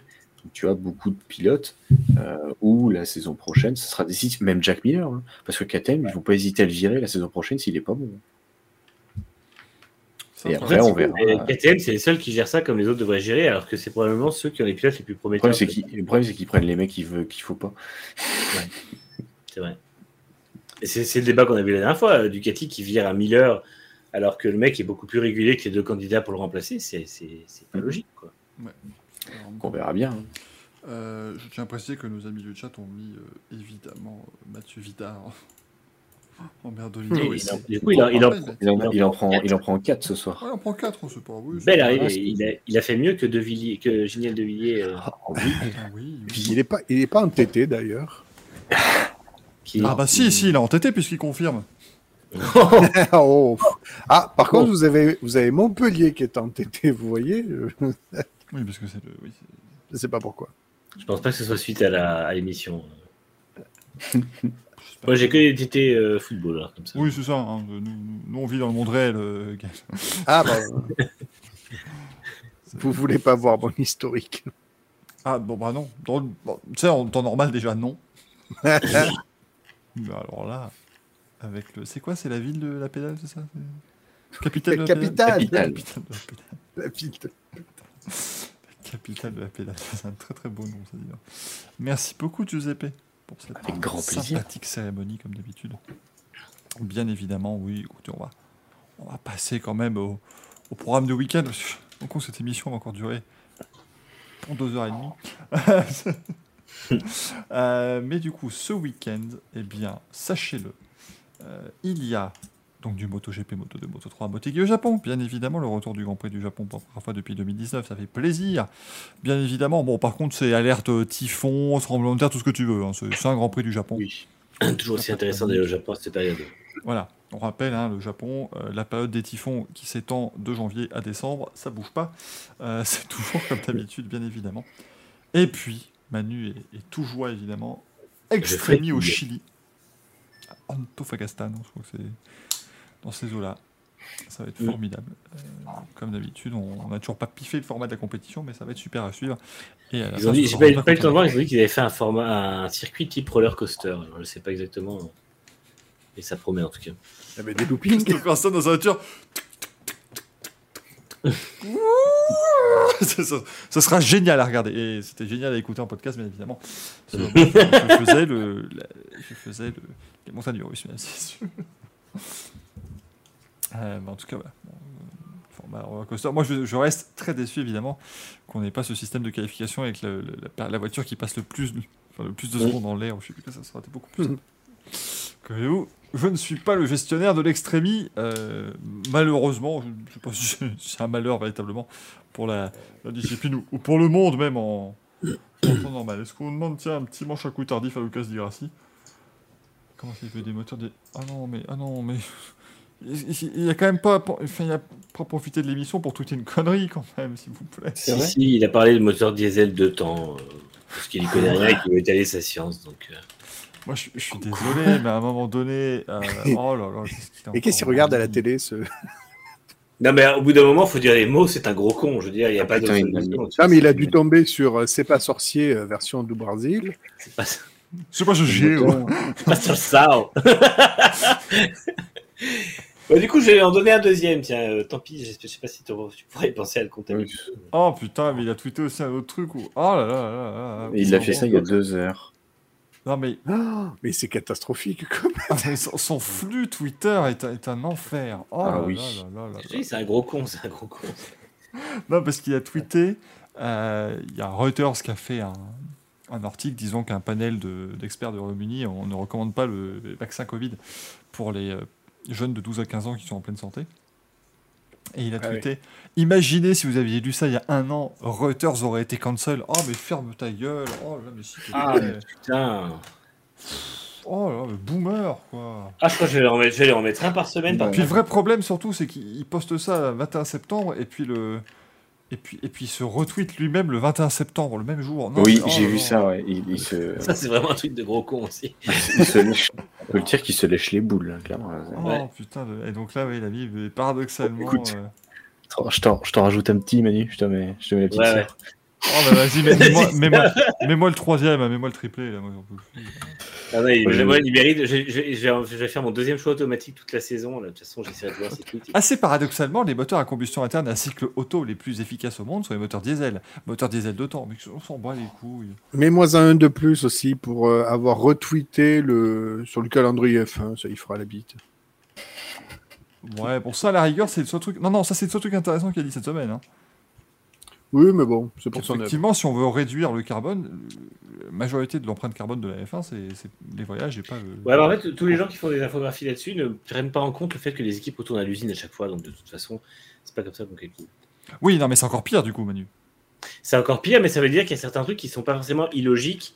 euh, Enfin, Oui, quand qui tu sont reviens. forcément illogiques à grouper et tout ça. Donc, Oui, tu fais pas, tu fais pas le Las Vegas à Abu Dhabi, tu fais un Las Vegas long Ouais, voilà. dans Abu Dhabi. Et surtout, en fait, c'est qu'en gros, là, ils font des trucs, genre tu pars de. euh, les Ouais. trucs, le truc, c'est que tu pars de, euh, la- du Brésil et tu remontes, machin, et tu finis en Australie. Mais c'est pas comme ça que ça fonctionne, en fait.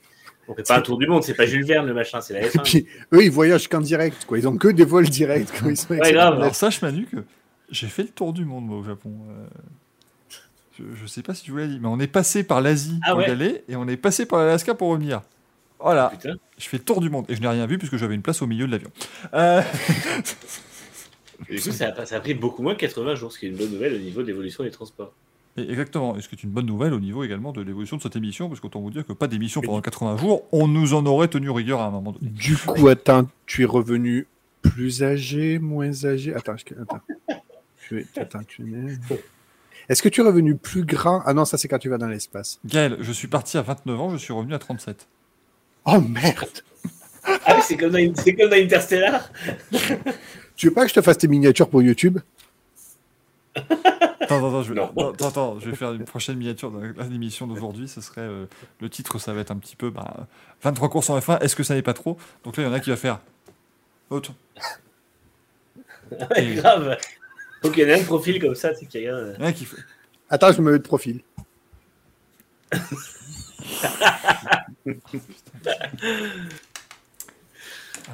C'est- c'est- Ah, purée. Bonjour les gens en podcast. les gens en podcast, ils ne comprennent pas. Et oui, effectivement, la vitesse du j'ai tout à fait pu changer mon fou gilet pour les vitales. Marie Jean Balek qui dit qu'il faut mettre une explosion, mais ça c'est que si on met. euh, Est-ce que la carrière de Fabio Quartararo est finie, tu vois, avec euh, Oui. un truc comme ça? C'est ça. Sinon, ça ne marche pas. Il faut, faut être, faut être cohérent. Comment ils vont Faut suivre les codes de la plateforme quand même, s'il vous plaît. Euh... Un Nitra et Manu avec son fils, exemplaire dédicacé de Le Capital. Hein Hein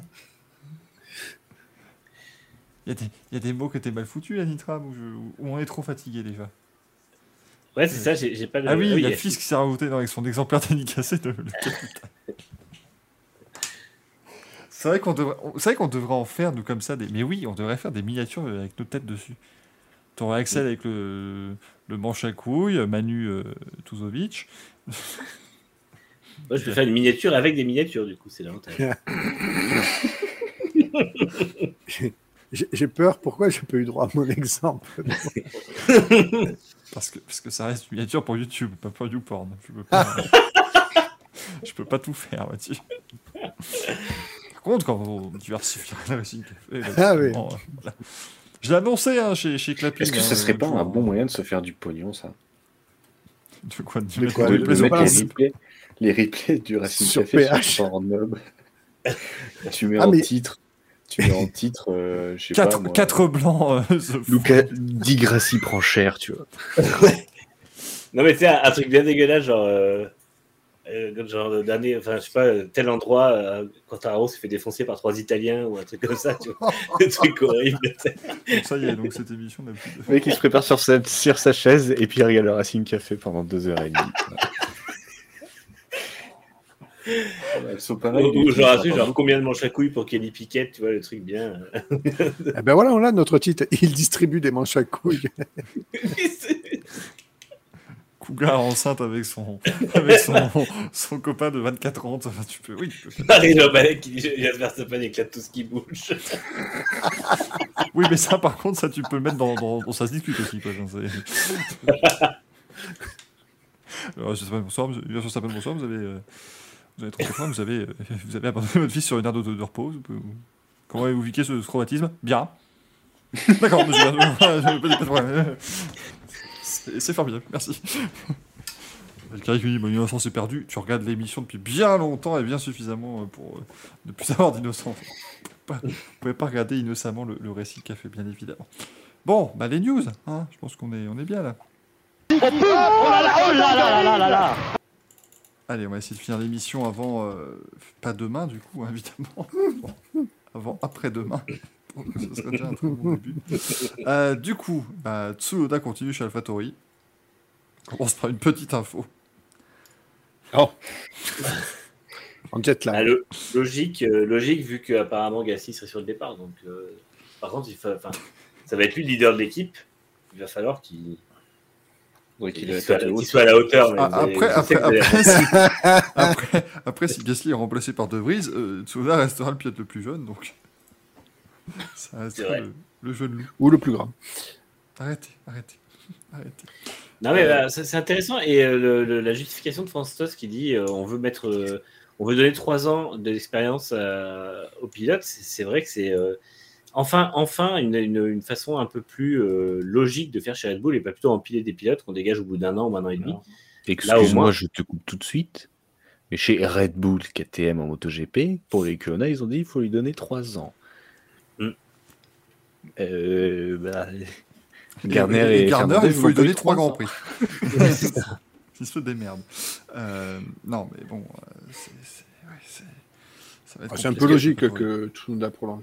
Oui, après, Euh, en fait, il y a de- une très grosse pointe de vitesse, donc il suffit juste qu'il arrive à être un peu plus régulier et à faire moins de bourdes.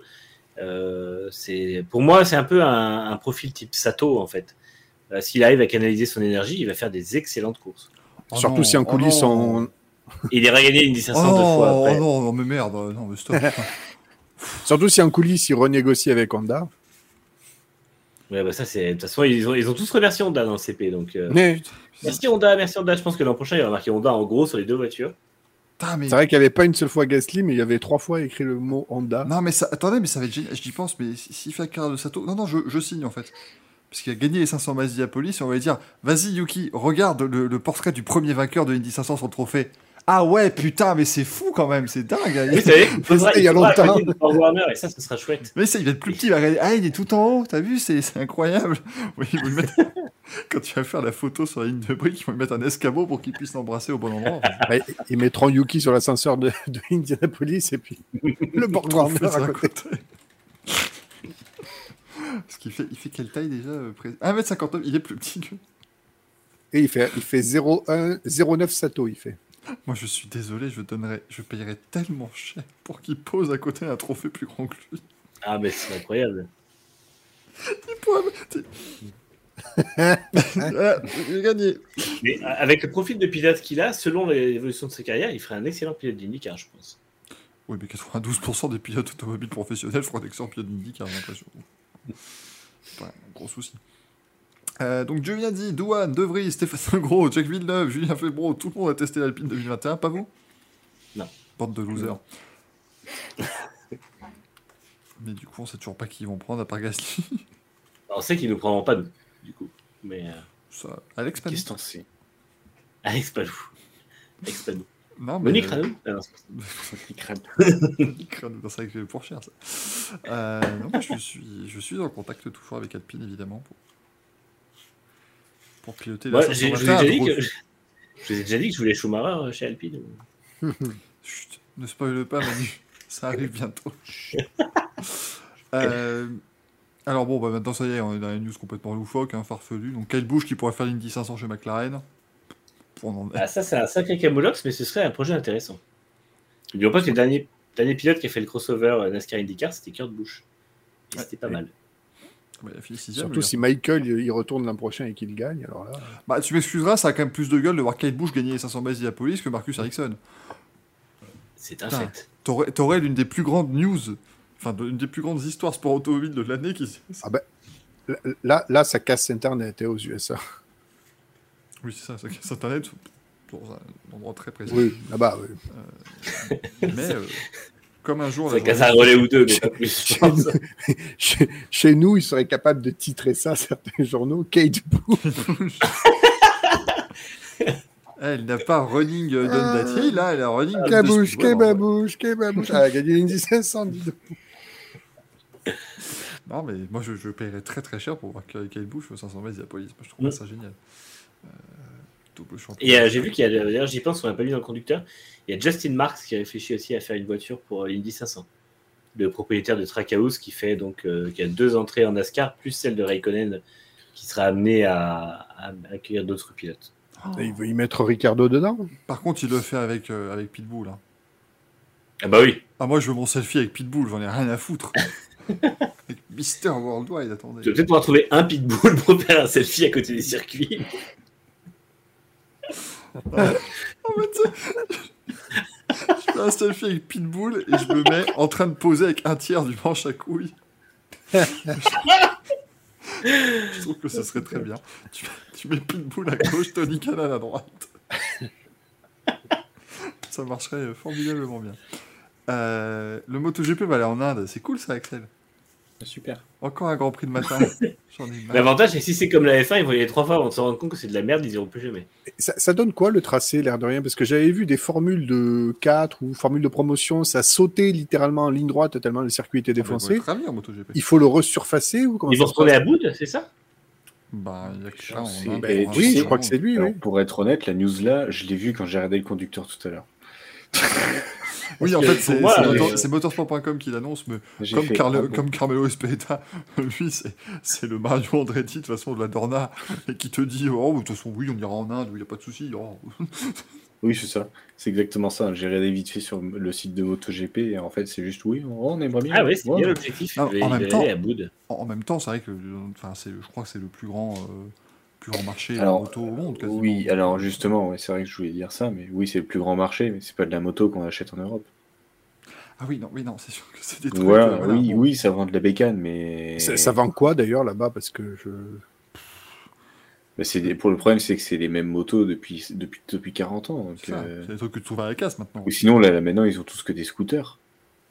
Mm. C'est oui, c'est c'est Ah, des ils pourront japonais qui font euh, ça, mais facilement. Ah là, oui, pas de problème. Nitram qui dit vivement qu'ils aillent à Jeddah. Non, en Arabie Saoudite, c'est plutôt sur le nouveau complexe de Kidia qu'ils iraient. Ah non, ah, moi je suis sûr que alors, tu, tu viens avec assez de pognon, ouais, c'est bon, allez. Euh, Kidia, il ne sera pas prêt avant 2026. Ouais, je sais pas, ça avance les travaux? Enfin, est-ce que ça a commencé? Ils en sont Non, bah, ça, gros, ça bah, avance, mais ils avaient, ils avaient déjà dit, parce que quand ils ont fait au départ, c'était deux ans à Jeddah et ensuite on passait à, à, à. Et, en, et en fait, il s'avère que dès le- la première édition de Jeddah, ils ont dit de toute façon, Kidia est en retard, on fera au moins quatre éditions à Jeddah, donc ça fait 2020. Après, Et euh, 1, 2, 3, 4. Donc ce sera pas avant 2025 Kidia. Jeddah, ils l'ont fait en deux jours. hein. Mais Ouais, Kidia, mais là, ils construisent- Kidia, ils construisent une ville dans une espèce de cirque Ouais. naturel et tout ça. Oui. Ça fait partie d'un projet qui s'appelle Neom, là, qui est le truc euh, complètement débile, euh, qui vont faire, qui va, qui va faire une espèce de, de ville euh, verticale de 150 km. Enfin, c'est, ils vont faire n'importe quoi là-bas. Et, euh, et du coup, ça va prendre des années. Non mais genre tu dois, tu vas aller à une soirée chez un pote, tu dois faire du rappel quoi. C'est, enfin, je- Ah non, mais ils veulent, faire une ville qui sera une espèce de bloc vertical. Ouais, ça s'appelle The Line. euh, The- Tu sors où toi ce soir? Ben, Au 34e. Là-bas. Ah ouais. Ah ouais, tu vas voir, c'est bien dégueulasse. Qu'est-ce que c'est que cette Alors, Et ça fait partie de Neom. En fait, ils vont racheter toute. Enfin, ils ont racheté. Ils ont euh, privatisé toute une partie de l'Arabie Saoudite, de désert en fait, et ils vont faire une espèce de ville futuriste. Elle Euh, fait avec de l'eau, 200 avec- km, c'est ça? Je sais plus. euh, Deux- Je crois qu'elle fait 200. euh, C'est visible de l'espace en tout cas.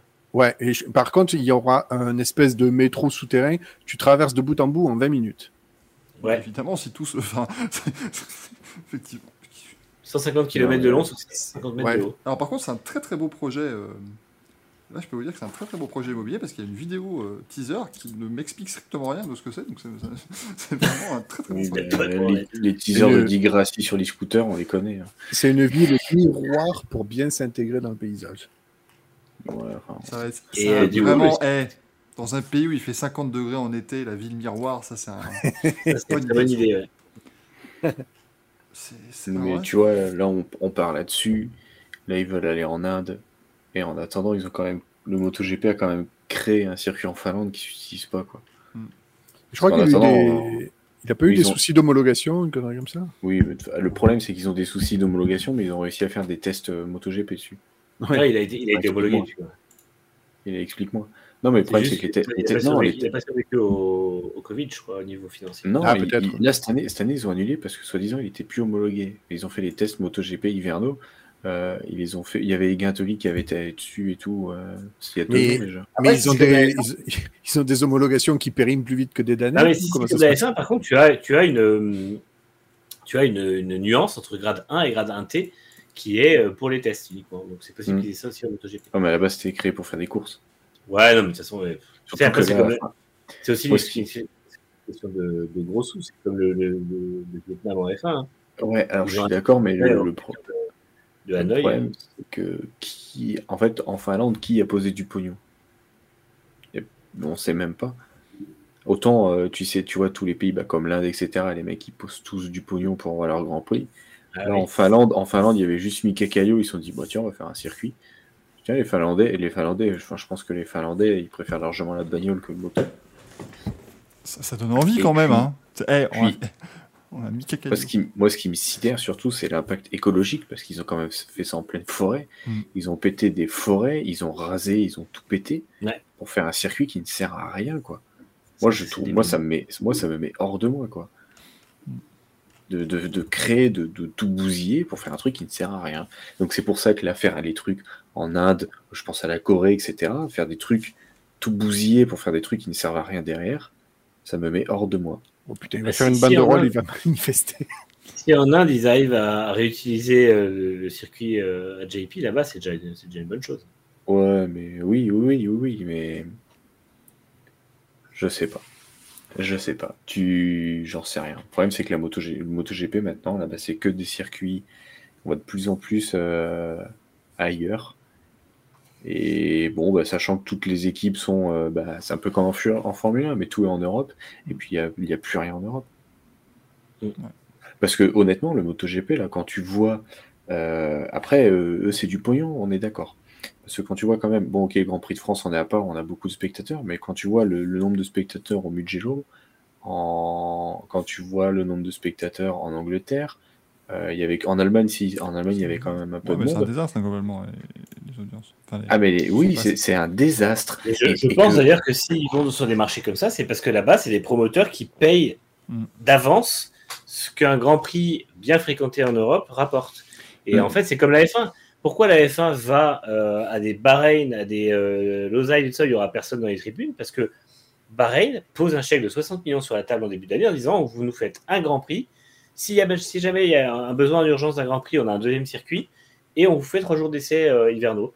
Et euh, bah, la F1 dit ok, très bien. Et au moins, ils Ouais, savent après, que ils l'ont. en, en Indonésie, le circuit, il était blindé. En MotoGP. Ça, début de saison, le, les spectateurs, il y avait un monde fou. Et pourtant, il flottait comme il faut, quoi.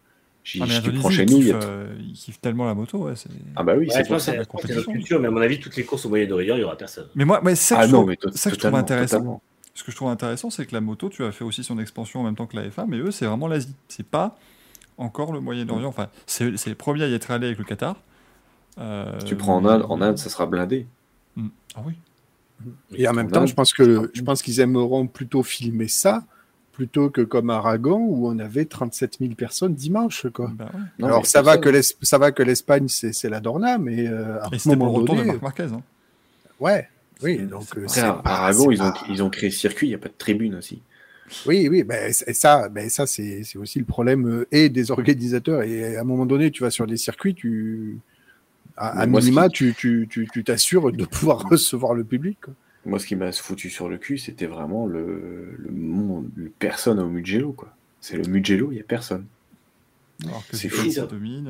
euh, Apparemment, ils s'inquiètent grandement, le MotoGP, justement. Ah oui, oui, ils sont là, ils sont en train de, ils se posent que des questions et c'est pour ça qu'ils ont, ben, ils pensent au, ils ont pensé au, au sprint, ils pensent à faire des grands prix partout parce qu'en fait, c'est en train de, de, de tomber et c'est, ça tombe d'un coup. Et pourtant, le championnat, il a été jamais, jamais été aussi intéressant que depuis des années.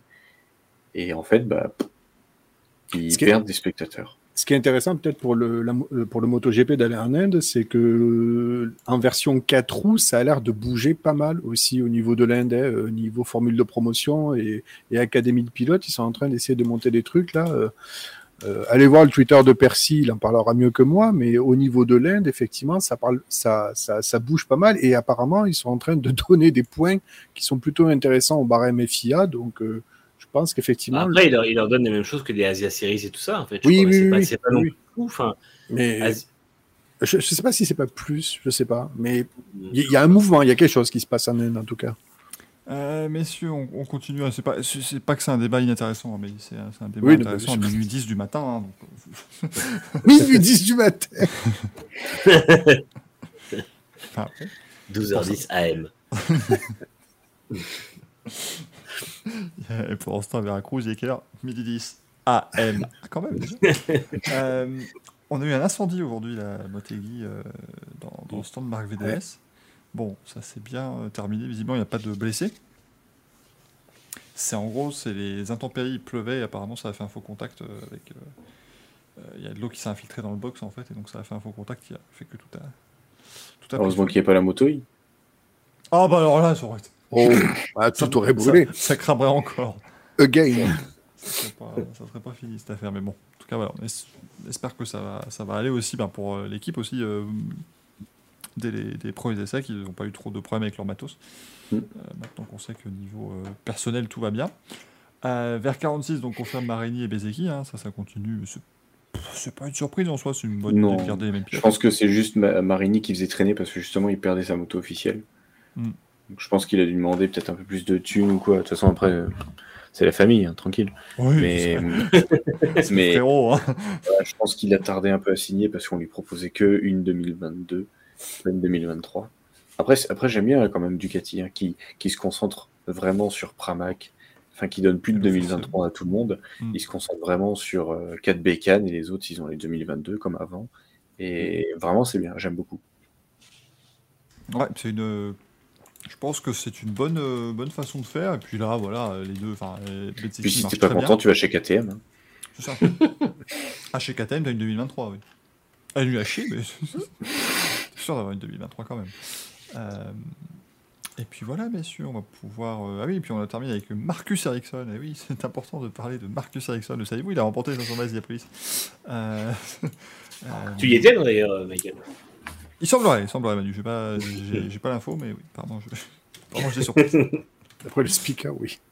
D'après le speaker officiel du circuit, euh, euh, c'était, c'était le cas. Et du coup, eh bien, il a pu voir euh, à quoi ressemblerait sa tête, enfin ressemblera d'ailleurs sa tête, sur le Borg Warner Trophy, puisqu'il est allé euh, voir William Behrens, qui est le, le sculpteur officiel du, du trophée, justement, et des, et des têtes des pilotes, et donc voilà à quoi il ressemble.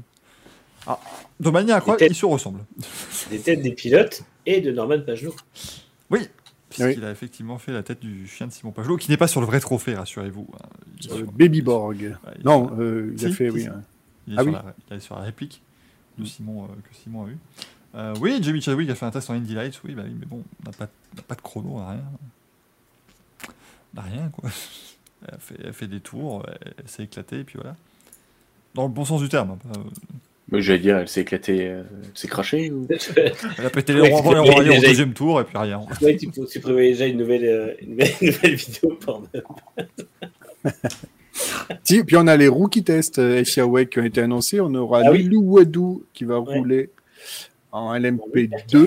Et, Non, et Non, non, on est, hypercar, euh, oui, avec l'hypercar championne du monde. Et, et, Dorian euh, Pain avec la LMP2. et Dorian Pain en LMP2. Ça, c'est excellent. Il a deux autres pilotes aussi, mais je ne sais plus qui ils sont. Il y a euh, Lorenzo Colombo et un autre dont j'ai pas le nom. J'espère qu'il a pu le dire à sa femme. C'est pas possible. Voilà, Lorenzo Colombo qui sera dans la LMGTO Pro, La 504. euh, championne du monde. Et euh, Finn Gersitz qui gagne, euh, qui pilotera lui à 17 ans et il pilotera la voiture de championne du monde dans LMGTE AM. Euh, du coup. C'est très très chouette d'ailleurs. Moi j'aime beaucoup euh, cette idée du rookie test comme ça. Euh, non Thomas, non non, Dorian ne roulera pas en LMH, Dorian sera bien en LMP2. En fait, c'est il sélectionne le, le WEC sélectionne à chaque fois 4 pilotes pour les faire rouler dans leurs 4 catégories, avec la voiture championne du monde des 4 catégories. Euh, Lilou roulant cette année en LMP2, bah, c'est normal qu'elle aille en hypercar, et Dorian Pain roulant en GTE, c'est normal qu'elle aille. euh, C'est déjà une belle promo pour elle, c'est cool. Ouais, ouais c'est vraiment, vraiment bien. Non, c'est vraiment chouette. Et puis, euh, ça, ça marche toujours bien en général, ce, ce système. C'est le dimanche après les, les 8 heures de Bahreïn, qui auront lieu le samedi 12 novembre, voilà, pour être euh, tout à fait précis là-dessus. Est-ce qu'on répondrait pas à des questions?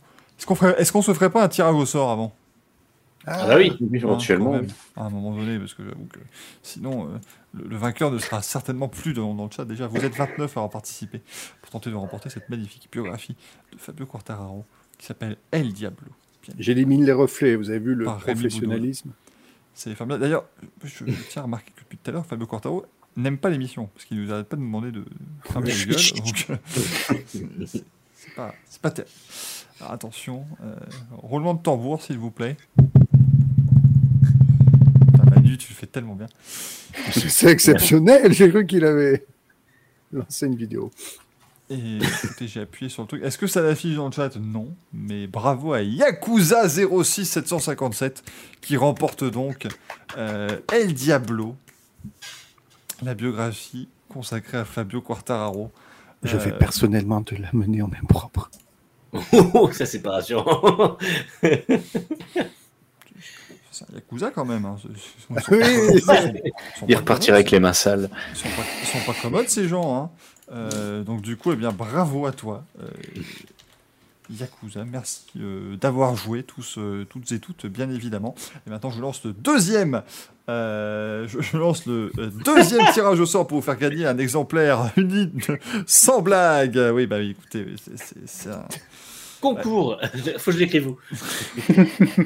Voilà, vous pouvez retrouver des blagues. Alors, ce sont les plus salées, hein, bien évidemment. Écoutez, minuit 16, donc Attends, a- moi je participe. a le droit.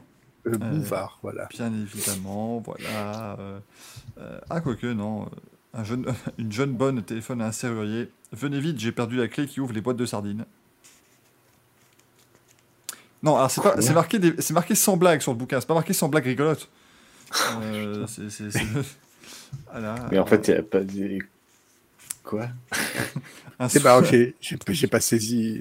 Moi non plus. Je- Autant je rigole de. j'a- J'arrive à rigoler sur tout et n'importe quoi. hein. Mais là. euh, Un, souteneur ne décolère pas d'avoir été abandonné par une de ses anciennes protégées. Ce que c'est quand même, fulmine-t-il, que l'ingratitude. Une fille que j'avais tirée du ruisseau pour la mettre sur le trottoir. Ah oui, d'accord, donc c'est vraiment des blagues. Ah oui, c'est. Ah, c'est Jean-Marie Jean Bigard qui l'a fait, quoi. C'est. Ah putain.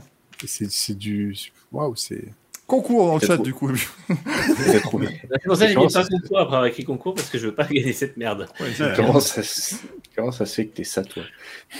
Je, sais, je sais même pas comment ça m'est arrivé dessus. Je sais même Les- pas. Les Français veulent savoir, euh, Michael Duforest. Je, sais- je ne sais même pas. En fait, en fait, ton bureau, il y a derrière ta caméra, tu dois avoir une montagne de trucs. Tu rempifes. Non, mais en fait, il- en fait, on voit pas, mais il est dans une grande pièce et tous les autres jours de la semaine, il fait brocante. Va des trucs sur son bureau. C'est un antiquaire. C'est. C'est Jiffy. Enfin, Bifi. Bifi. Biffy des idées de génie. Euh, Greg Biffy. Oh putain. je- je- Ah bah oui, évidemment. Non, j'ai du, j'ai du nettoyant anti-buée. Allez, il Quel fonctionne. enfer. Moi j'ai une, Ça sera coupé au montage. hein. Une clé USB Mazda Zoom Zoom. Mazda. Ma- Moi, j'ai une visseuse Bosch, si vous voulez. c'est- Excusez-moi, euh, qu'est-ce que tu fous avec une sauce Bosch? Bah, je monte des meubles. Ça marche. Anitra me demande si on peut gagner la Peugeot la Fixite de Manu. Oh, la condescendante. Bah, ça valait le Elle coup est toujours là, mais non. Ça valait le coup Je pourrais l'avoir. Euh, en tout cas, bravo Yakuza hein, pour avoir gagné le concours. Ça nous fait euh, plaisir. Je vais t'envoyer. Je, je le vois encore dans le chat. Enfin, je, je te vois euh, faire partir encore dans, dans le chat. Donc Vous pouvez épargner nos familles. Bah justement, maintenant, Maintenant- que, maintenant que Yakuza a livre. gagné, c'est bon. C'est pour ça qu'il a gagné. Euh, mais du coup, je vais t'envoyer un petit euh, message privé Twitch. Euh, hop. Alors, c'est Yakuza combien? On relance une valise. Manu, c'est les... dis-nous un montant. Qu'est-ce qu'on met ça, dans la prochaine valise gagne et euh, tu as remporté la biographie de Fabio Quartararo. Biographie de Rémi Boudoul par Fabio Quartararo. Euh, non. Je paierai très cher pour l'avoir, celle. Euh, N'hésite pas à nous donner euh, ton adresse pour que nous te l'envoyions. Enfin, voilà quoi. hein. Via Uber. Modali- modalité classique. je dirais. Voilà, à un moment donné, modalité classique. euh, euh, voilà, tu me donnes. euh, tu me donnes ton adresse, 200 balles, et puis voilà, on s'arrange. tu t'envoies un PayPal. Modalité classique quand tu gagnes, euh, quand tu gagnes un concours, quoi, finalement. Pas... Demande-lui des tickets euh, PCS. Pour que je te l'envoie, il faut que tu me donnes 2000 euros. Et en fait, je te renvoie 2000 euros et la biographie. Ouais, de- c'est- En fait, le truc, c'est que si tu veux, pour pouvoir l'envoyer, euh, il me faut, euh, voilà, juste, tu m'envoies juste de quoi payer le timbre, donc 4000 balles. et euh, je te les rembourse derrière, pas de souci. Parce qu'en fait, j'en vois depuis euh, l'Afrique du Sud. Oui. Parce qu'en fait, mon, mon oncle, qui est quand même le prince héritier du Nigeria, euh, bloqué est bloqué à l'aéroport.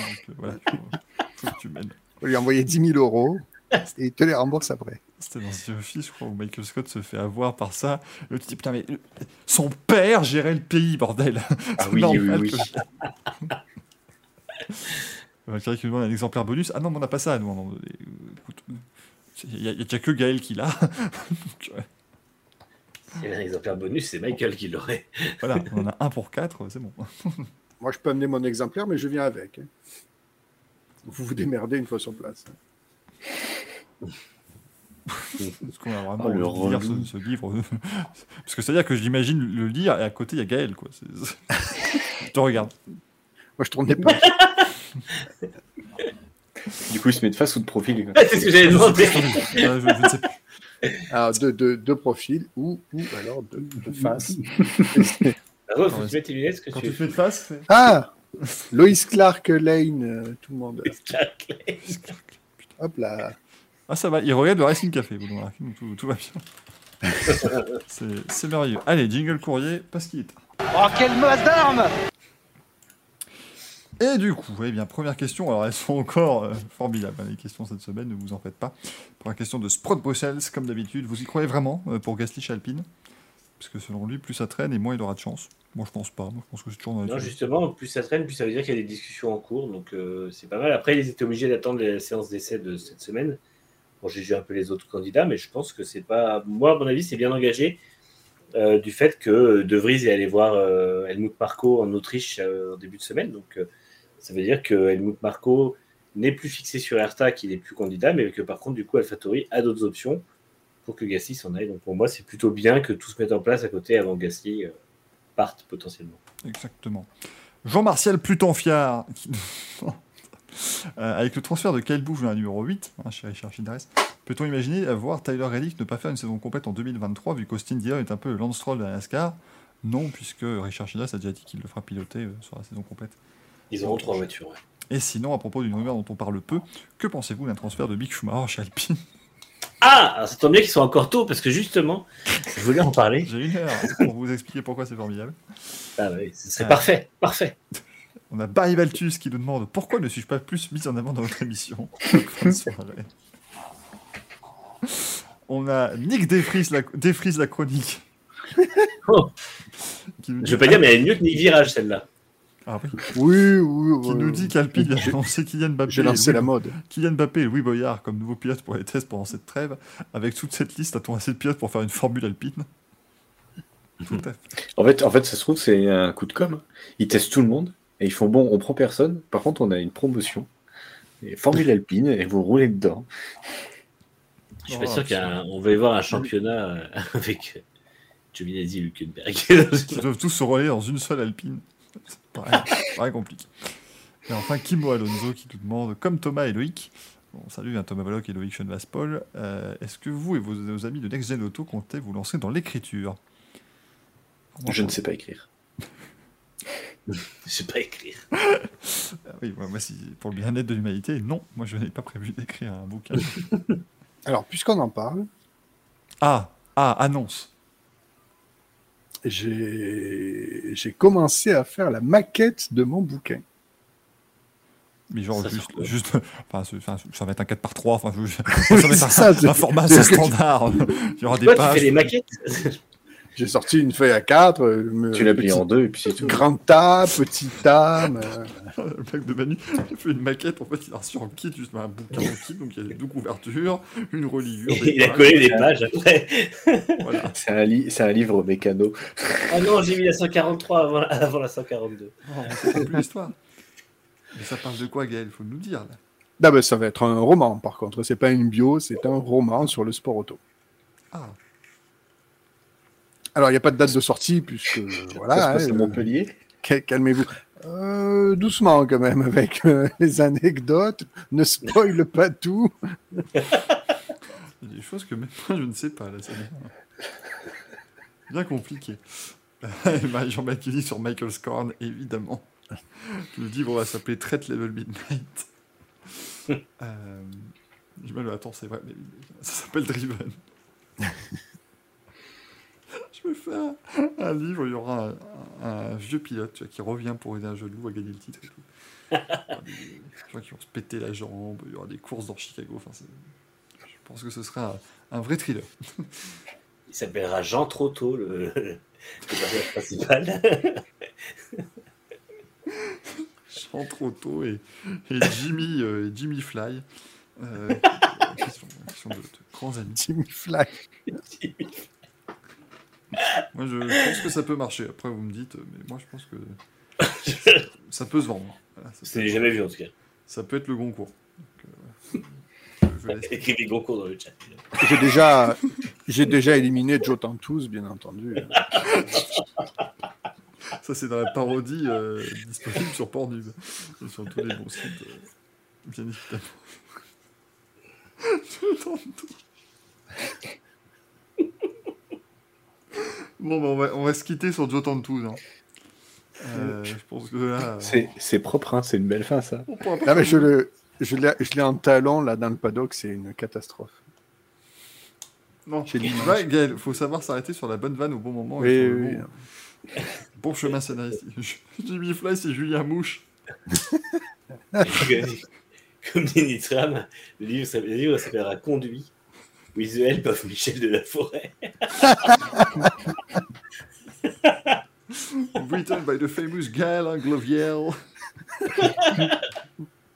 Putain. Tu vas être reçu chez, Jimmy Fallon. Give it up, Gaël Angloviel. Oui, Jimmy Fallon ne fait que danser tout le temps. Là. It's amazing. So, so Gaël, can you talk to me about how, do- how did you write this? Réponse, s'il te plaît, sinon ça ne marchera pas pour la suite. Ah oui, mais là, écoute, non, je suis fatigué, moi. Oh my God. Can't believe it. Oui, Wow, it's amazing. Give it up, Gaël Angloviel. We'll be, we'll be right back. non, tu serais invité dans le, tu serais invité dans le comment, dans le late show d'Alain Chabat sur TF1. Ça y est, Oh. c'est c'est un caboulox sur lequel on peut, on peut terminer.